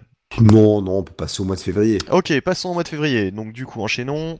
Alors, euh, le mois de février où euh, euh, Jim Zub, encore lui, avec Alewing ah, en fin de retour, et Mark Wade, rempile sur les Avengers. Rappelez-vous euh, No Surrender, cet événement euh, hebdomadaire qui avait duré quelques temps. Bah, ils remettent un coup avec euh, No Road Home. En gros, euh, des Avengers vont Même se. Ouais, même principe. Alors, dans No Surrender, c'était la Terre qui se retrouvait euh, kidnappée ou je sais pas quoi. Non mais je veux dire même principe de parution, c'est toutes les toutes les Oui, semaines. oui, toutes les semaines, ouais. D'accord. Et ici, ils sont, ils sont confrontés à Nyx, euh, la, la déesse de la nuit. Du coup, c'est pour ça que Hercule est pas mal mis en, mis en avant sur euh, les couvertures. Il va y avoir de la mythologie dans tout ça. Euh, Rocket Raccoon est aussi euh, inclus dedans. Bah oui, forcément, hein, marketing, euh, Avengers 4 euh, et compagnie, quoi. Alors, à voir ce que ça vaut. Moi, j'ai très vite lâché l'affaire sur No Surrender. C'était pas transcendant du tout. Oui, oui, Donc, c'était pas euh, c'était pas génial quoi. Je pense, je pense que c'est plus une excuse pour avoir un deuxième titre Avengers à côté du titre de, de, euh, Jason Aaron qu'autre chose, là. Ouais. Euh, après des années d'Avengers Mania, ah non, on a eu West Coast Avenger quand même, mais après des années avec quatre séries parallèles, là on Mhm. en a plus, et je me demande s'il n'y a pas un peu de ça. Ok. Euh, Il y a aussi un autre titre Conan, euh, donc le Savage je- Sword, Ouais, Savage Sword of Conan euh, par Gary Dugan cette fois-ci et Ron Garnet au dessin. Bah alors encore une fois, ça me, ça me donne envie. Hein. C'est, c'est, c'est cool quoi cette relance de, de l'univers de Conan. On va être servi là. Euh, oh, également, on aura euh, dans les petits événements bah, la relance de Daredevil donc par Chips Darsky encore lui euh, et Marco Cicchetto au dessin. Hmm, ah, tr- très bon choix ça. Voilà. Euh, bah, Marco Cicchetto qui avait déjà fait, je crois, du, du Daredevil, me semble-t-il. Ouais, ouais. Et du Punisher. aussi. C'est peut-être sur Punisher, hein, je confonds peut-être, parce qu'il était sur Marvel Knights et effectivement c'était peut-être juste Punisher. Bah, d- plus, ouais. plus du D'ailleurs, Punisher, Marvel. Knights, la, la mini-série se, termine en janvier. On l'a pas précisé, mais euh, D'accord.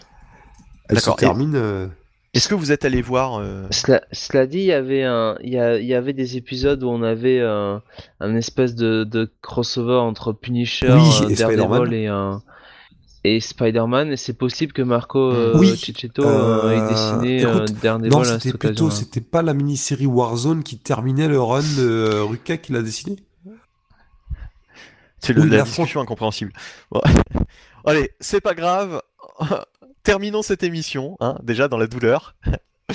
Alors donc, euh, oui, donc relance de Daredevil, bah plutôt une relance euh, qui m'a l'air sympathique. Donc ça fait, et franchement, je sais pas ce que vous en pensez, mais là en ce moment Marvel, euh, ils ont beau refaire plein de numéro 1, c'est un petit peu agaçant, mais quand même il y a, il y a de la qualité, quoi. Il y a des Oui. trucs qui donnent envie d'aller voir, quoi. Et puis les couvertures, franchement, pour maintenant se taper là, on s'est quand même tapé ce soir euh, quatre pages de sollicitations.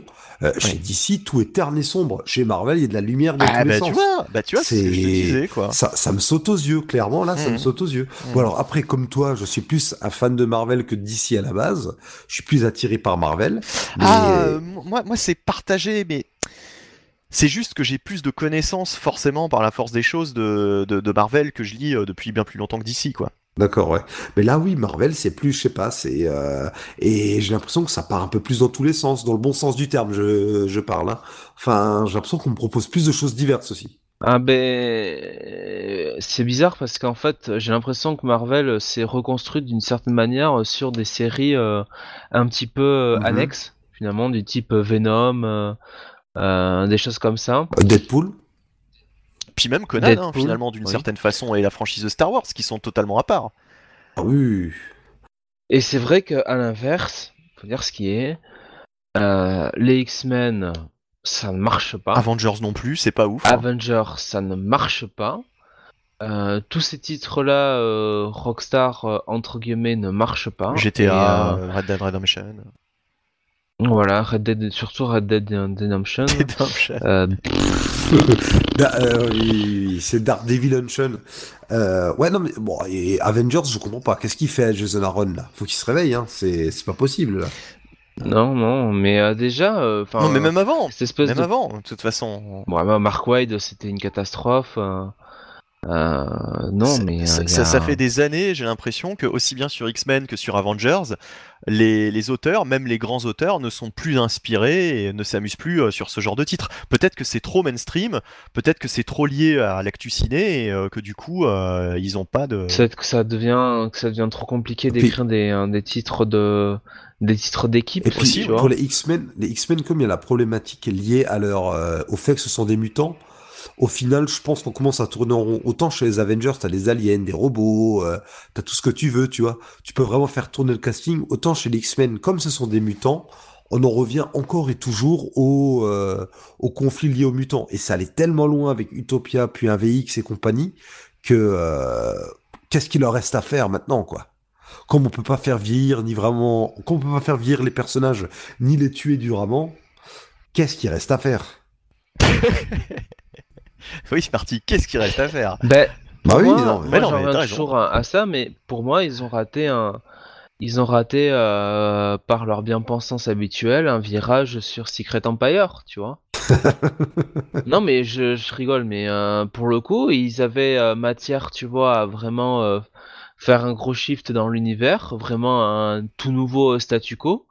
Alors évidemment que ça aurait fait penser À euh, Dark Reign Dark Reign. Mais bon, au moins ils auraient un petit peu renversé la table, alors qu'une fois que Secret Empire a été fini, t'as l'impression que tout était reparti comme et, en et- 40. et- pour la bonne et simple raison que, à mon avis, toutes les grosses franchises sauteront, sont trop pardon, liées au film.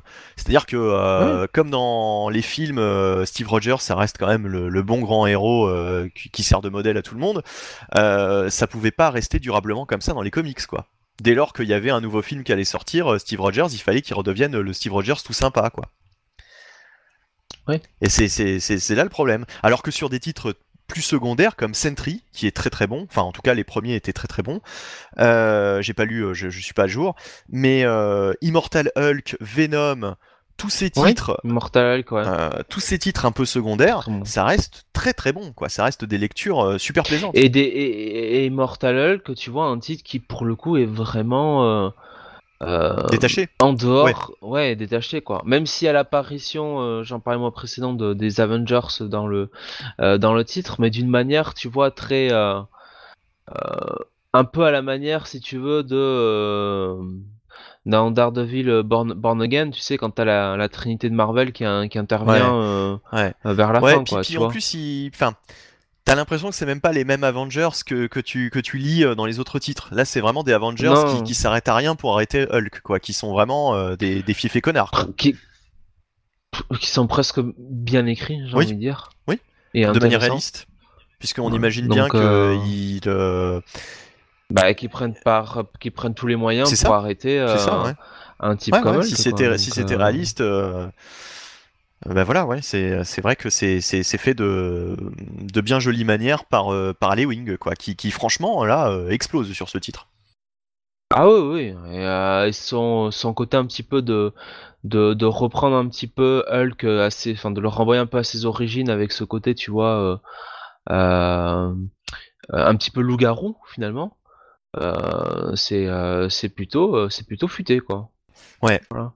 Et c'est c'est vrai que bon ça illustre un peu le euh, le côté euh, de euh, finalement c'est des titres annexes, des titres sur des persos un peu mineurs entre guillemets parce que Hulk est finalement plus mineur que euh, que les grosses têtes d'affiche de, de Marvel.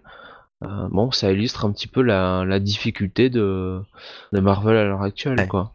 Et je me rappelle en plus, t'étais assez mitigé sur les premiers numéros et, et Ah du oui coup, euh, du coup maintenant t'es t'es conquis quoi. Ah, je trouve que les idées qui ont été développées euh, depuis par les Wing, euh, euh, notamment avec le père de Banner, euh, je- franchement, c'est euh, c'est super. Par, con- Ouais. par contre, euh, pas, de pas de traces des Defenders. En décembre, on a donc les one-shot qui réintroduisaient les Defenders, le tout chapeauté par Alewing. On pensait qu'une série suivrait, bah visiblement non. Non. Dommage. Bon, on verra, hein. peut-être que ça a circulé euh, plus tard euh, avec le, le- le nombre de titres incroyables que nous sort Marvel tous les mois. euh, bon, euh, Bah, en plus, mon Hulk va être pris dans euh, le truc de Wade et compagnie, et euh, bah, Alewing aussi d'ailleurs. Bon, moi, tu main dessus, et puis euh, on retrouvera Namor bah, dans les Invaders qu'on a un peu zappé avant, donc on les retrouvera ailleurs, les personnages. On a aussi euh, le début de Wolverine euh, Infinity Watch par euh, Jerry Dugan. Euh, pff, voilà, oui, Voilà, alors là, euh, on, explique, on de ça, explique le, le, le- le concept. euh, donc on a cette couverture avec euh, Wolverine qui s'est emparé du gant de l'infini, ou en tout cas, c'est ça nous ça nous y laisse penser quoi. C'est euh, En fait, visiblement, ça se passera avant le retour de Wolverine, puisque Wolverine, depuis plusieurs mois, euh, se balade et serait réapparu avec, une- avec la pierre de l'espace. Et ça se passerait à ce moment-là. Ça nous expliquerait comment il a, il a eu la pierre de l'espace, si je dis pas de bêtises. ah c'est comme ça qu'il revient en fait, parce que moi je suis totalement déconnecté de son retour, je ne sais pas. Non, non, c'est pas comme ça qu'il revient, mais il... il vient en possession de la pierre de l'espace. Enfin, j'en sais rien, j'ai pas suivi tout ça et ça Il vient en pas. scooter, en scooter volé. Voilà. Par contre, il y a Hulkverine, si vous préférez, qui sort aussi. Oh, alors là encore mieux. Alors là, Hulk Verins. euh, pff, là, on continue hein, dans le délire. Jonath, je pense que ça te fait plaisir d'en parler. pff, ouais. Pourquoi? Bah, c'est une espèce de fusion entre Wolverine et Hulk. euh, euh, c'est- quoi? C'est le, c'est en rapport avec la série C'est le Weapon, Weapon Edge, hein, H. c'est ça. hein. Oui, c'est Ouais. ça, oui, c'est le Weapon H qui est apparu dans Weapon X. D'accord. Mais là, il y en a plusieurs du coup, puisque c'est au pluriel, Hulk Verins. Donc j'imagine que euh, Visiblement, oui. Bon, ça nous intéresse pas du tout, on va pas se mentir, c'est de la grosse merde. Euh, enfin, en tout cas, moi, ça me, ça m'attire pas du tout ce Oh, genre de projet. pas dire ça, on n'a pas lu. On- Oui, c'est pas pour nous. Bah, j'avais lu des, des Weapon Hatch et c'était franchement mauvais, quoi.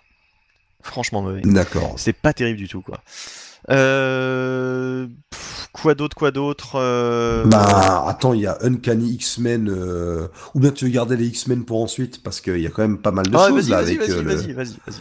Ah bah justement, ce que ce dont tu es passé à côté, euh, c'est qu'à partir de Uncanny X-Men 11, alors on rentre dans alors il y a plein de trucs, il y a X-Men Disassembled, mais aussi Dévastation et euh, la- The Last X-Men, enfin je sais pas, il y a, il y a trois titres différents pour euh, un truc qui a d'être la même chose. Bah c'est le retour de deux euh, X-Men emblématiques dans le dans la série. Alors c'est aussi le retour de Salvador Larroca au dessin, ça on s'en serait bien passé. Mais donc on a Oh, ça Wolverine. dépend. Oh, Oh, c'est ça, Oh, c'est moche. Non, non. Oh, c'est dégueulasse. Non, bien. Ah non, c'est pas c'est beau. bien. Puis les, et les couleurs en plus. Allez, pas- c'est Oh, il bien, pas beau, vrai.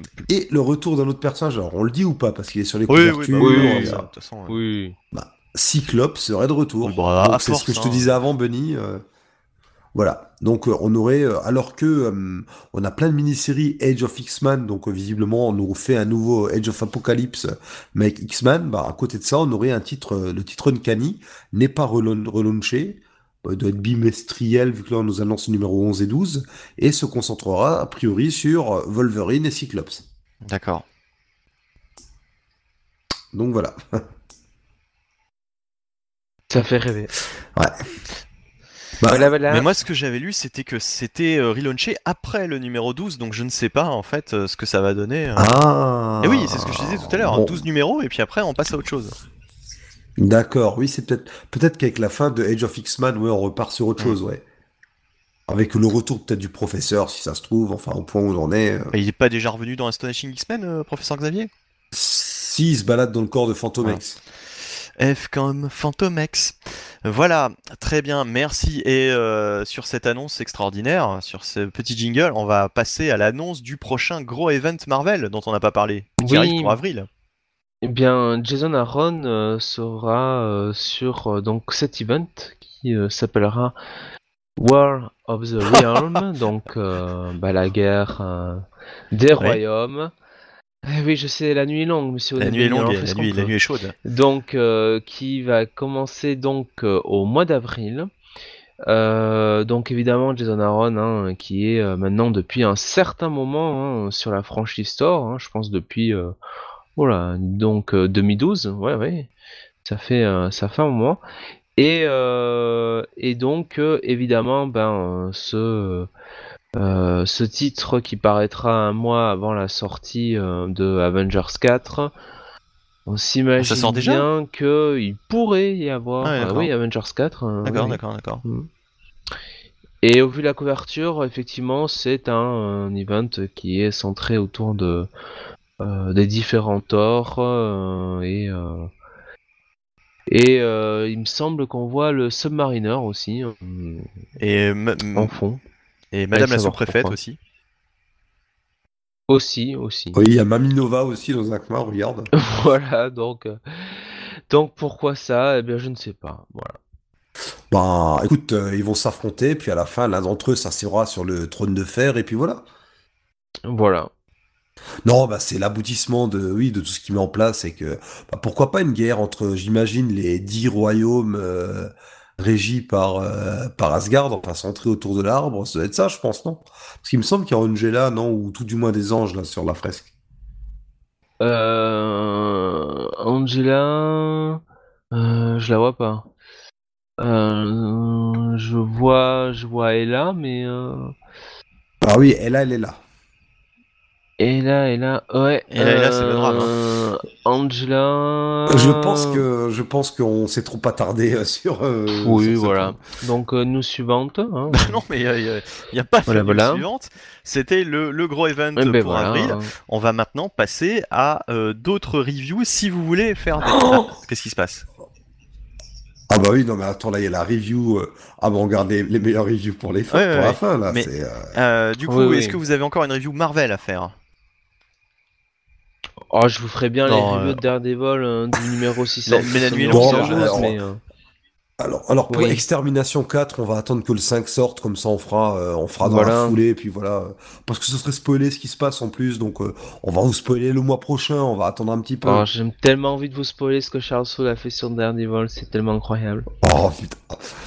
Oh, Ah, ça vous fait envie, hein Je vous le dirai après. Tu vas me Voilà, voilà. dire le en mettra en bonus sinon. Euh, J'ai un autre visuel Oui. de War of the Rings d'ailleurs euh, où on voit beaucoup plus que toutes les versions de Thor, où on voit euh, plein de persos Marvel. En fait, il y a du Venom, du She-Hulk, du Doctor Strange, du Black Panther, du, euh, du Iron Man. Enfin, bon, en fait, tous les tous les Avengers seront mêlés à cet event. Quoi. En fait, ce sera pas uniquement centré autour de Thor, Oui, voilà, oui. évidemment. Ah non, mais euh, on s'est on s'est foutu de notre gueule, hein, qu'on a dit oui, vous verrez avec ces Bulski, les events, on va se calmer. Mais oui, et mon cul, c'est du poulet. Oui. euh, Oui, c'est du poulet Bon, bref. tofu. Et euh, donc, ce sera 6 numéros hein, sur 3 mois. hein. Je sais plus si on l'avait euh, précisé. Très bien. À mettre au four, hein, par contre, mettre un peu de pour que ce soit croustillant. Bon, l'humour est, vraiment mort là à Oui. cette heure-ci. Oui, mais d'ailleurs, le créateur euh, de Bob l'éponge Oui. est mort. Figurez-vous, cette semaine. Euh, Oui, mais ça a Et- été annoncé donc, euh, euh, voilà. il y a deux jours déjà. Bon, c'était oui, bon. ça, bon, ça va, et bon, ça reste cette semaine. Hein. C'est- un peu- ça reste cette semaine. c'est moi on est passé dans Déprime Comics d'un coup avec Jonathan. Oui, alors. Non, a, non, moi je déprime pas du tout. D'ailleurs, ça me fait même rire là. Tu vois, je. Voilà. Moi, ça Donc, me fait pas euh, de savoir que je ne verrai plus d'épisode avec Arlo le, calma- le calamar, donc. ah bah, de toute façon, t'en aurais pu vu beaucoup, je pense. Bon, euh, du coup, alors on continue Bah oui. avec euh, l'indé, hein, puisque Voilà. euh, puisqu'on a terminé euh, cette grosse partie Marvel, DC. Euh, passons à l'indé. Alors on n'a pas gros grand chose à traiter en indé. Euh, je crois qu'il n'y avait pas de news euh, passionnante en indé, puisque moi j'en ai pas, j'ai pas repéré. Non. non, non. non, non, non, il y avait rien de spécial. non. Je peux vous inviter à continuer à lire euh, Farmland au niveau des, des titres indés. Oui, qui est toujours. ça on n'en doute euh, pas. Voilà. À ce niveau-là, on va Voilà. se contenter de, se- de dire que bah, c'est trop- c'est toujours trop bien, allez-y. Oui. non. Voilà. Et je me demande même si je préfère pas Ach- Hachu. Voilà, je laisse même. Ah, bon, on verra sur le long terme. Oui, parce que Chou, ça a quand même duré un paquet de temps. hein. Mais c'était- c'était c'était surtout super bien. C'est vrai, 60 numéros, je crois, Chou. Ça serait combien? 10 épisodes à peine. De 5 pages chacun en plus. Bref, les connaisseurs, hein, les connaisseurs. Ah oui, oui, oui, euh, là de nouveau. Moi j'ai bien aimé le connexion. run de Claremont sur Chou. hein. Claremont sur Chou. Non, non, non, mais rien, rien, rien. Oula. Euh, Oui, oui, oui. Enchaînons. euh, Review 1D, euh, moi j'en ai pas lu de toute façon, donc je vous laisse euh, y aller avec euh, ce que vous voulez hein, en premier. Euh. Bah, vas-y, Euh, Marty. hein. Oh là là, alors, alors je suis tombé un peu Oh par là là, hasard oh là-dessus. bah alors. Oh là là là là là là. Alors ça fait ça fait très longtemps qu'on me bassine avec oui tu devrais voir les comics Transformers c'est pas mal. Je connais des gens qui s'y mettent et tout. Et du coup bah qu'est-ce que j'ai fait ce mois-ci? Je me suis mis aux comics des GoBots. Est-ce que vous vous souvenez des GoBots? Oui, Pas du tout. Avec ce c'était quoi le défi des GoBots, le challenge of the le- GoBots? le oui, je crois que c'était le défi des Gobots Oui. euh, en français. Ouais. En gros, bah, c'était euh, l'époque, bah, comme les Transformers, hein, à la base, c'était des jouets, des robots qui se transforment en véhicules. Ça a été adapté en dessin animé. Euh, franchement, même si c'est pas dit, ça plagiait quand même pas mal les Transformers, vu qu'ils venaient de la planète Gobotron. Il y avait les Guardians contre les Renegades, enfin avec, euh, c'était quoi, c'est Psykill le méchant euh, et Leader One. euh, voilà, Optimus Prime devient Leader One. Enfin, voilà, c'est c'est. Ouais, mais alors je sais pas si Gobot c'est pas arrivé par contre euh, avant, euh, Ah, je serais mauvaise hein. En tout cas, ça a bien moins marché parce que ça a fait qu'une saison. Alors euh, oui, il y a des petites différences aussi. Ici, c'est alors ce sont aussi des extraterrestres, mais à la base, c'est des extraterrestres humanoïdes qui été transformés en robots. Voilà, quand même des différences avec les Transformers. Hein, euh. Et euh, pourquoi je précise ça, c'est parce que ça, cette origine-là disparaît peut-être de cette adaptation, puisque bon, les GoBots, après une saison et un film animé, euh, la marque a été rachetée justement par les propriétaires des Transformers. Du coup, ça, ça végète au fond du catalogue. Il y a des clins d'œil par-ci par-là, des réutilisations de design ou de nom par-ci par-là, mais clairement, sinon, ils n'ont rien fait de concret avant ce comics. Et donc, ce comics qui envoie un peu valdinguer toute la continuité d'avant, puisqu'ici, on démarre dans un monde où les GoBots existent déjà. En gros, ce sont des, des véhicules qui se transforment en robots et euh, qui euh, ont l'air de partager un lien avec euh, leurs pilotes, comme par exemple bah, Leader One qui devient un, un avion de l'armée qui participe à des euh, à des missions sur les territoires en guerre. On a euh, c'est quoi c'est Turbo le le scooter euh, voilà euh, qui est Ouais, très euh. ami avec euh, le jeune garçon euh, dont il sert le véhicule. Alors c'est c'est bizarre. Ah, c'est une, c'est une fille en fait. Ah une fille pardon excuse-moi. En fait c'est un peu Ça fait penser à Masque, euh, là, le, le petit robot avec le gamin. ah totalement oui. Bah, c'est la même époque hein. Enfin c'est écrit dans les années 80 à la même époque. Il y a des, il y a des- C'est marrant parce que moi, Gobots, je connais pas du tout, ça me dit rien du tout, quoi. Moi qui connais tous les vieux trucs, euh, là je suis étonné. Bah, ça a pas dû passer beaucoup. Moi, j'avais vu des cassettes vidéo. Alors, je peux faire une anecdote à la Bunny ou euh, on n'a plus le temps là? Ah oui, oui. Oui, on oui, a le oui, temps. on a- a le temps pour. euh, on a le temps, surtout on a le temps Bunny pour a ça. le temps pour la Ah nostalgie. oui, bah alors figurez-vous oui, que quand j'étais tout petit, jusqu'à mes, je sais pas, 6, 7, 8 ans, euh, dans le village d'à côté où il y avait le type qui réparait les télés, les magnétoscopes et qui vendait toute l'électronique, il avait quelques cassettes à louer, dont des cassettes des GoBots, et je me rappelle qu'on en avait loué. Voilà. Fin de la parenthèse. Et euh, donc, alors... euh, c'est- encore mieux que mon mes anecdotes. Je suis, je suis pas mécontent. Non, franchement, là, je suis pas mécontent d'avoir Ah, fait ça. J'espère On, de- devrait placer cette, euh, cette rubrique euh, obligatoirement. J'espère qu'un jour les, les, les auditeurs auront droit à l'anecdote de euh, l'été 93 où t'as regardé Dragon Ball sur une petite télé Non. avec un... Non, non, j'espère pas. Bon, Euh, donc mais ici- euh, les Gobots, moi je les avais vus euh, en dessin animé sur euh, RTL9 à l'époque. Ils avaient passé comme ça un été. euh, Ah, euh, C'était l'époque où, dans... où ils repassaient, ouais, ils ont passé pas mal de vieux trucs, Shira, les maîtres de l'univers, ce genre de choses. quoi. Oui. Ils avaient passé aussi la série Double Dragon. Oui, oh putain. En dessin animé Double Dragon. en gros, ils ont, ils ont retrouvé un catalogue de ce que les gens ne voulaient plus, quoi. Ils ont retrouvé ça sous une table. parce que euh, autant euh, Musclor, même les Gobots, même si l'animation elle a, elle a mal vieilli et garde un charme désuet, autant Double Dragon, il y a quelques années, euh, par le plus grand des hasards, j'ai aperçu un épisode. Mon Dieu, mais c'était vraiment tout pourri. C'est, il y a rien à sauver quoi. Et donc les Gobots sont un, sont un- sont intégrés à la société. Au début, je me demandais même si c'était pas un peu ironique, enfin un peu comique, parce qu'on nous explique qu'il y a plus de problème de parking, parce que maintenant, bah, votre voiture vous suit quand vous vous baladez en ville, ce qui est complètement idiot, parce que du coup, on aurait les trottoirs encombrés de robots géants en bagnole, et puis une fois que tu vas au resto ou au magasin, qu'est-ce que t'en fais de ton robot voiture? C'est un peu bête. Mais sinon, euh, plus sérieux. oui, tu ne fais que déplacer le problème. quoi. Oui, voilà. Non, et sinon, plus sérieusement, c'est assez intéressant, la mission euh, de Leader One, justement, où on voit que euh, il a l'air inféodé à son pilote et puis à l'armée en général. C'est, il y a ce côté, les gobos sont intelligents, mais en même temps, euh, alors il y a, On parle d'une science, la gobotics, qui serait étudiée, et on élude bien euh, l'origine des gobos. On ne sait pas, est-ce qu'ils ont été créés par l'homme, ou est-ce que on va découvrir plus tard qu'ils sont toujours d'origine extraterrestre? On n'en sait rien, c'est un peu éludé quand même, parce qu'on sent qu'il y, a un mystère, et euh, évidemment quelque chose va déraper. Ici, on a le groupe des Renegades qui sera là, et ils porteront bien leur nom, puisque ce sont des gobos qui veulent s'émanciper euh, des humains. Et ma foi, ils s'émancipent de manière ils mettent pas des gants, quoi. On n'aurait pas vu ça dans le dessin animé des années 80. Ah, euh... Un cycle, enfin, cycle kill, cycle kill. Cycle. Cycle, voilà, Cyril. Oui, Cyril. Cycle, Cycle, je me souviens, alors c'était mes yeux de gosse, mais il était quand même déjà assez. Euh, euh, assez perfide hein, dans le dessin animé de l'époque. Hein, donc, euh, bon, euh, ah, c'est pas. Peut-être pas à ce point-là, quoi, parce que c'est vrai que là, il y a, y a, un petit fond de. on nous introduit un petit peu les lois d'Asimov. Oui, ça joue beaucoup sur les lois d'Asimov, ouais. Donc c'est pas euh, c'est pas intéressant. Bon, par contre, le euh, design de Saiki, il est pas. Mais c'était comme ça. Hein. Oui, c'était comme il était comme ça. Il, hein. il, est un peu moche. Et même Leader One avec ses grosses lunettes. Mais là, les, GoBots, euh, c'est pour ça que je dis que j'ai toujours eu l'impression que les GoBots étaient arrivés avant les Transformers, c'est-à-dire que pour un truc qui était paru à peu près à la même époque, la différence, si tu veux, entre un Optimus Prime et et un, ne serait-ce que Leader One, c'était quand même assez, euh, assez flagrant, quoi. Oui, oui, le, les designs sont assez pourris, surtout Cycle, quoi. Mais quoique, c'est vrai que ça lui donne un air déjanté. Ce qui m'amène à un point un peu plus problématique, les dessins de Tom Scully, qui euh, dessine, encre, lettres, euh, colorise... Euh, voilà, enfin c'est même lui qui doit presser le papier, je pense, et qui doit mettre les agrafes sur les comics au point où il en est. Et c'est un style, on va dire, particulier. Non, tu es d'accord? J'aime pas ce dessin. Je trouve que c'est trop vieillot, quoi. C'est. Euh... C'est vieillot et c'est même par moments, c'est même.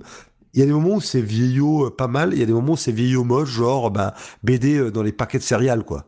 Mais il y a certaines pages, à la limite, je n'arrive pas à comprendre ce qui se passe, quoi. Tellement mm. euh, c'est mal dessiné, quoi. C'est très. presque, je sais pas, on, dirait de la peinture. Euh, c'est non c'est c'est c'est pas lui qui avait fait euh, Last Days of American Crime non? Non, pas du tout. Non c'est Tokini ça, je crois. pas du tout. mais euh, non, alors je trouve autant la scène d'intro là quand ils attaquent la base notamment le moment où on voit la vision là où on voit juste une vision un peu à la Predator ou un peu à la Terminator c'est pas trop mal. Mais autant ensuite surtout les scènes en civil en fait qui sont ratées je trouve les scènes, les humains notamment. Voilà, les humains, ouais. Les scènes avec les robots, c'est pas trop mal, notamment avec la couleur rougeâtre. Ça, ça donne un côté euh, comique des années 80, là, genre les Zoids, les, trucs qu'on voyait dans, dans Metal Hurlant, dans, euh, dans Crisis, dans, euh, comment ça s'appelle, le truc, les trucs anglais 2000 AD, tout ça, tu vois. Je trouve ça un, c'est un côté un peu euh, 2000 AD, comme ça, mine de rien. C'est-à-dire que le problème, c'est que quand tu mets ça en comparaison des, des comics Transformers qui sortent en même temps. Ouais. C'est, euh, tu te dis bon, il y a un parti pris artistique, euh, il doit vouloir faire quelque chose de particulier pour avoir choisi ça quoi. Enfin, en tout cas, je sais pas toi, mais ça m'a quand même assez intrigué pour que j'aille voir la suite. Surtout que ce sera, je crois, que en cinq parties, donc euh, on Moi, je suis prêt de toute façon. si le scénario est intéressant, je suis prêt à passer outre le dessin. Ça me. Oui, voilà. Ça ne m'arrête pas quoi. Oui, on vous en reparlera peut-être pas chaque mois, mais si dans cinq mois on y est encore, on vous en reparlera. Oui. Et si on vous en reparle pas, c'est que c'est qu'on s'en fout. ou que Comics euh, Office n'existe plus. Hein. Oui, voilà, mais euh, Mister René Bunny, optimiste, euh, toujours là pour soutenir ses collègues. Optimiste Prime. Ah oui, alors l'optimisme prime ce soir, je vois, oui. Non, mais en parlant des Transformers, il y a le run de... De la merde. De, la merde. Transformers The Lost Light. Euh, qui s'est terminé donc je crois fin octobre ou au mois de novembre et qui est et qui était vraiment depuis 2012 hein, ça avait commencé avec Transformers donc c'était euh, More Than Mid Ice. Euh, et ça s'était poursuivi derrière avec The Lost Light. Et c'était vraiment un super run.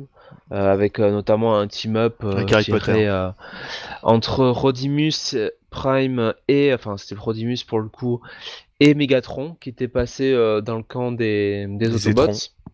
Mais je, je croyais que tout le monde détestait Rodimus. Bah, tout le monde a testé Rodimus pour euh, le film de 86, je oui, crois. Oui, 85, 86, ouais. Ouais. parce que ils ont tué donc euh, Optimus dedans et c'est lui qui euh, récupère la matrice euh, Ouais. euh, du pouvoir et qui donc devient euh, Rodimus Prime et du coup il a été haï par les gosses de l'époque parce qu'il avait remplacé le héros euh, euh, Optimus. Mais bon euh, là euh, je veux dire euh, ça reste qu'un perso quoi hein. donc il est il est bien écrit avec Megatron ça fait un bon team up et c'est une série qui tu sais fait un peu penser à un, petit côté Star Trek dans le genre un petit peu découverte de monde inconnu et et ouais non c'était un chouette run quoi sur 6 ans quand même euh, Tout ce qu'on verra jamais dans les films à la Michael Bay, en fait. Bah, le problème c'est que ce serait même plus facile j'ai envie de dire de faire des bons films Transformers Euh, je veux dire tu t'é- t'économises les salaires des euh, des acteurs euh, euh, surpayés qui payent euh, et tu fais ça en image de synthèse ou en CGI, je, ce que vous voulez. Enfin, il y a largement le matériel en comics pour faire des bons trucs Transformers, quoi. Mhm, ouais. Ils veulent pas, ils veulent pas. Hein. Et euh, du point de vue des euh, sorties françaises, euh, qu'est-ce qu'on a qui nous diffuse du, du Transformers en français? Rien du tout. Rien. Ouais, il y en a pas eu sur Télétoon ou sur M6 ou je sais pas quoi il y a quelques années. Ah, tu veux dire, euh, moi je pensais en comics, tu veux dire. Ah non, non, moi je parle, je pense, je parle en BD. Ah non, il y a rien, il me semble. Non, rien. Y a rien. Per- Personne, Euh, a- personne euh, n'a pris la licence en, Alors j'ai VF. quoi. alors j'ai un doute, je, je me demande si Panini n'a peut-être pas essayé il y a une dizaine d'années, quand le premier film est sorti, quoique c'était peut-être des trucs dédiés à la jeunesse. Je me trompe peut-être, mais oui, euh, sinon il y a rien. Non, il y a rien. Alors, euh, comme ça vient de IDW, on peut s'imaginer peut-être qu'iComics euh, pourrait, euh, pourrait un jour. euh, Ben, encore une fois, ça dépend de, de Sullivan, on va, on va, on va le citer, mais euh, puisque c'est lui qui est à la tête d'iComics, euh, qui, euh, qui, qui- enfin, euh, Tortue Ninja, c'était vraiment un coup de cœur et euh, Rick et Morty aussi. Euh, donc Il faudrait est fan, oui, de, de, de Tortue Ninja. Voilà, donc euh, c'est un peu, un peu, un peu normal de d'aussi euh, plébisciter des titres euh, qu'on aime et des, des, des franchises qu'on aime, euh, qu'on connaît depuis longtemps. Transformers, je sais pas si s'il connaît ou si euh, il a des potes qui, qui ont lu du Transformers, etc. Donc euh, Et même, euh, les Tortues Ninja sont quand même plus populaires en France que les Transformers, je pense. ah, je sais pas. Oui, oui, tout à Bah, je sais pas parce que Ah, ouais. pff, le dessin animé des années ouais, 90. il y a toujours les euh, dessins animés, ouais. mais euh, ouais, il y a toujours les dessins animés qui qui, qui continuent et puis euh, bah, enfin Transformers, il y a quand même eu les films quoi. Oui, Il y a vrai, quand même eu Ouais, les mais films, euh, est-ce euh, que c'est de la bonne pub euh, Bah, les, les jeunes aiment bien. Va savoir pourquoi, mais les jeunes aiment bien euh, Transformers, quoi. Les films Transformers, ça marche plutôt bien auprès d'un grand le public. premier, le premier, je- j'en garde un bon souvenir. Non, non, mais d'accord. Toi, oui, j'entends bien. Mais je parle du jeune public. Le jeune public, les, les, les films Transformers, même les derniers avec les, Mhm. euh, les Dinobots, etc., ils aiment bien, quoi.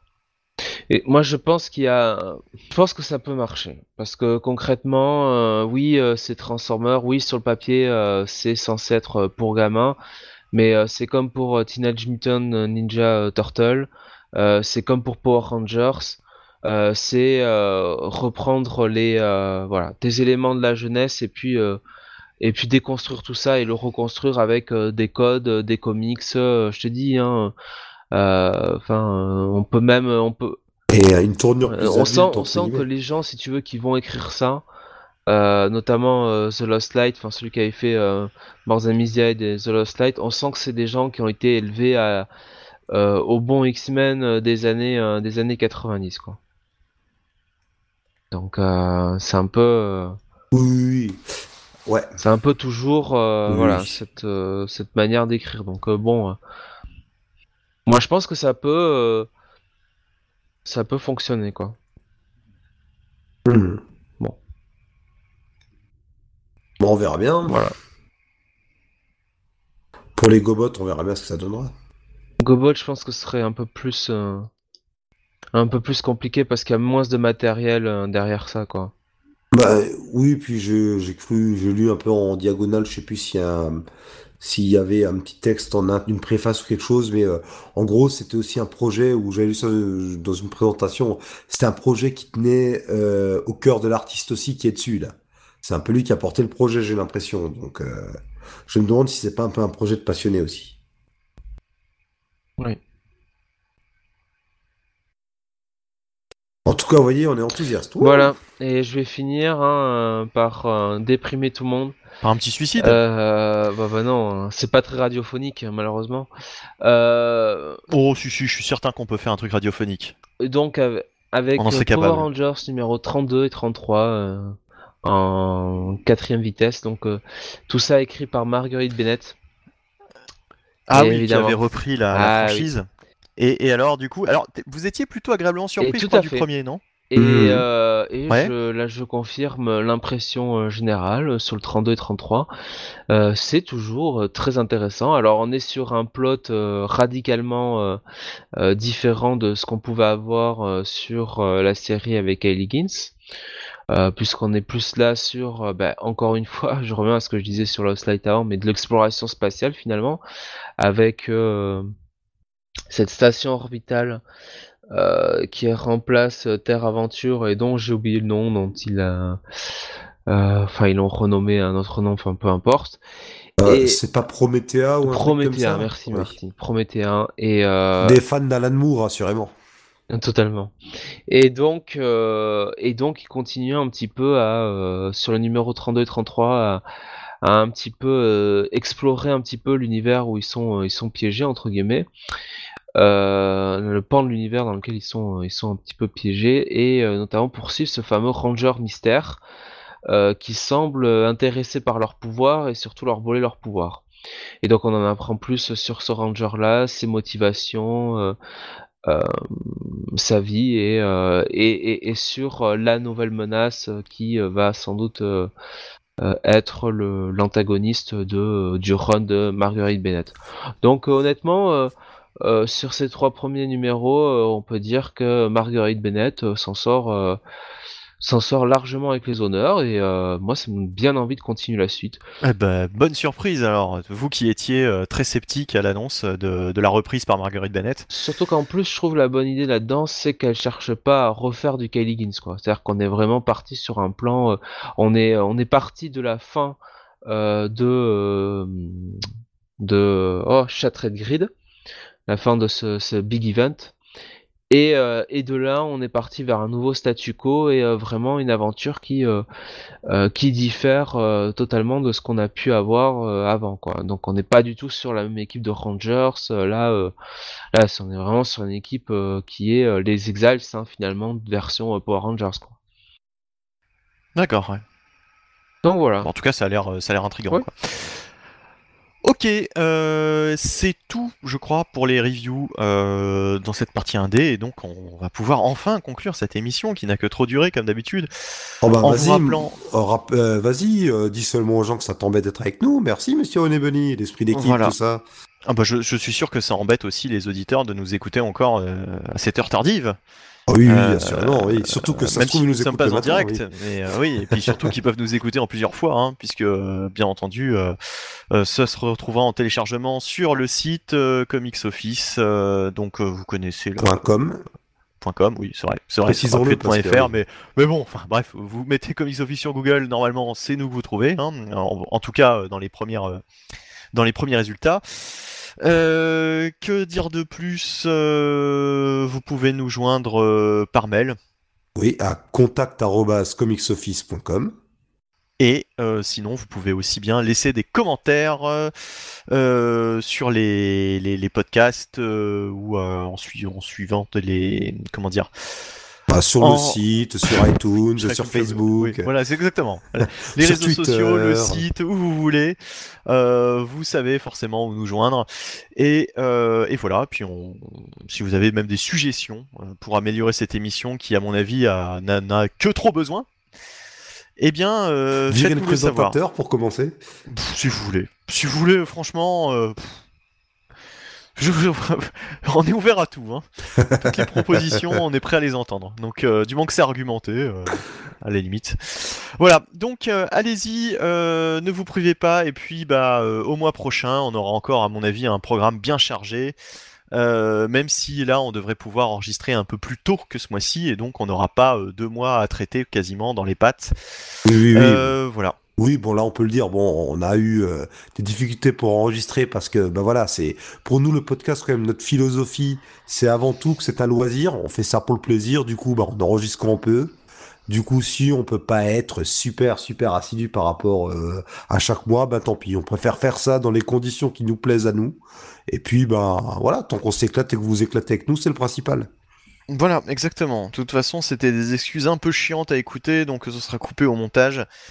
Euh, non, mais je déconne. Et euh, donc, euh, oui, on se retrouve normalement en décembre, quelque part, en décembre, en tout cas. Un jour, oui.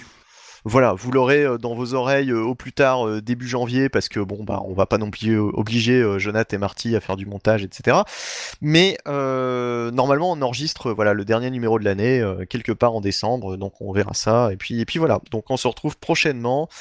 Euh, bonne nuit, bonne journée, voilà, bon appétit, euh, selon euh, les envies du moment. Salut à tous Au revoir tout le monde. Ciao, ciao.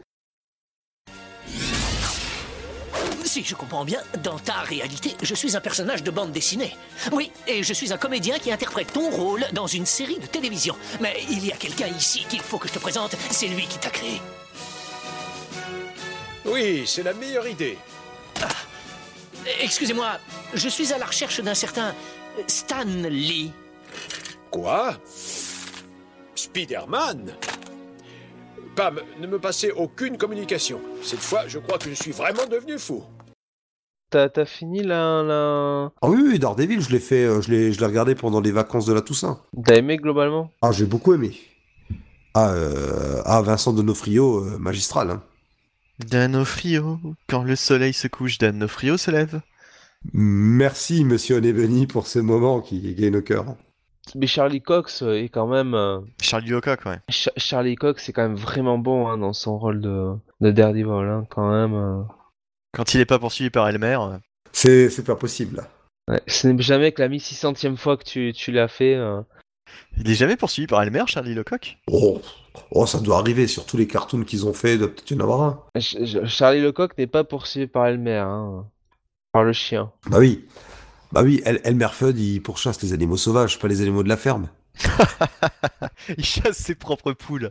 Oh, ça c'est un concept. Ça c'est un concept. J'imagine un mec, tu sais, qui élève des poules, puis il les lâche et il se fout, en- il se fout dans, en Rambo dans les arbres avec son arc.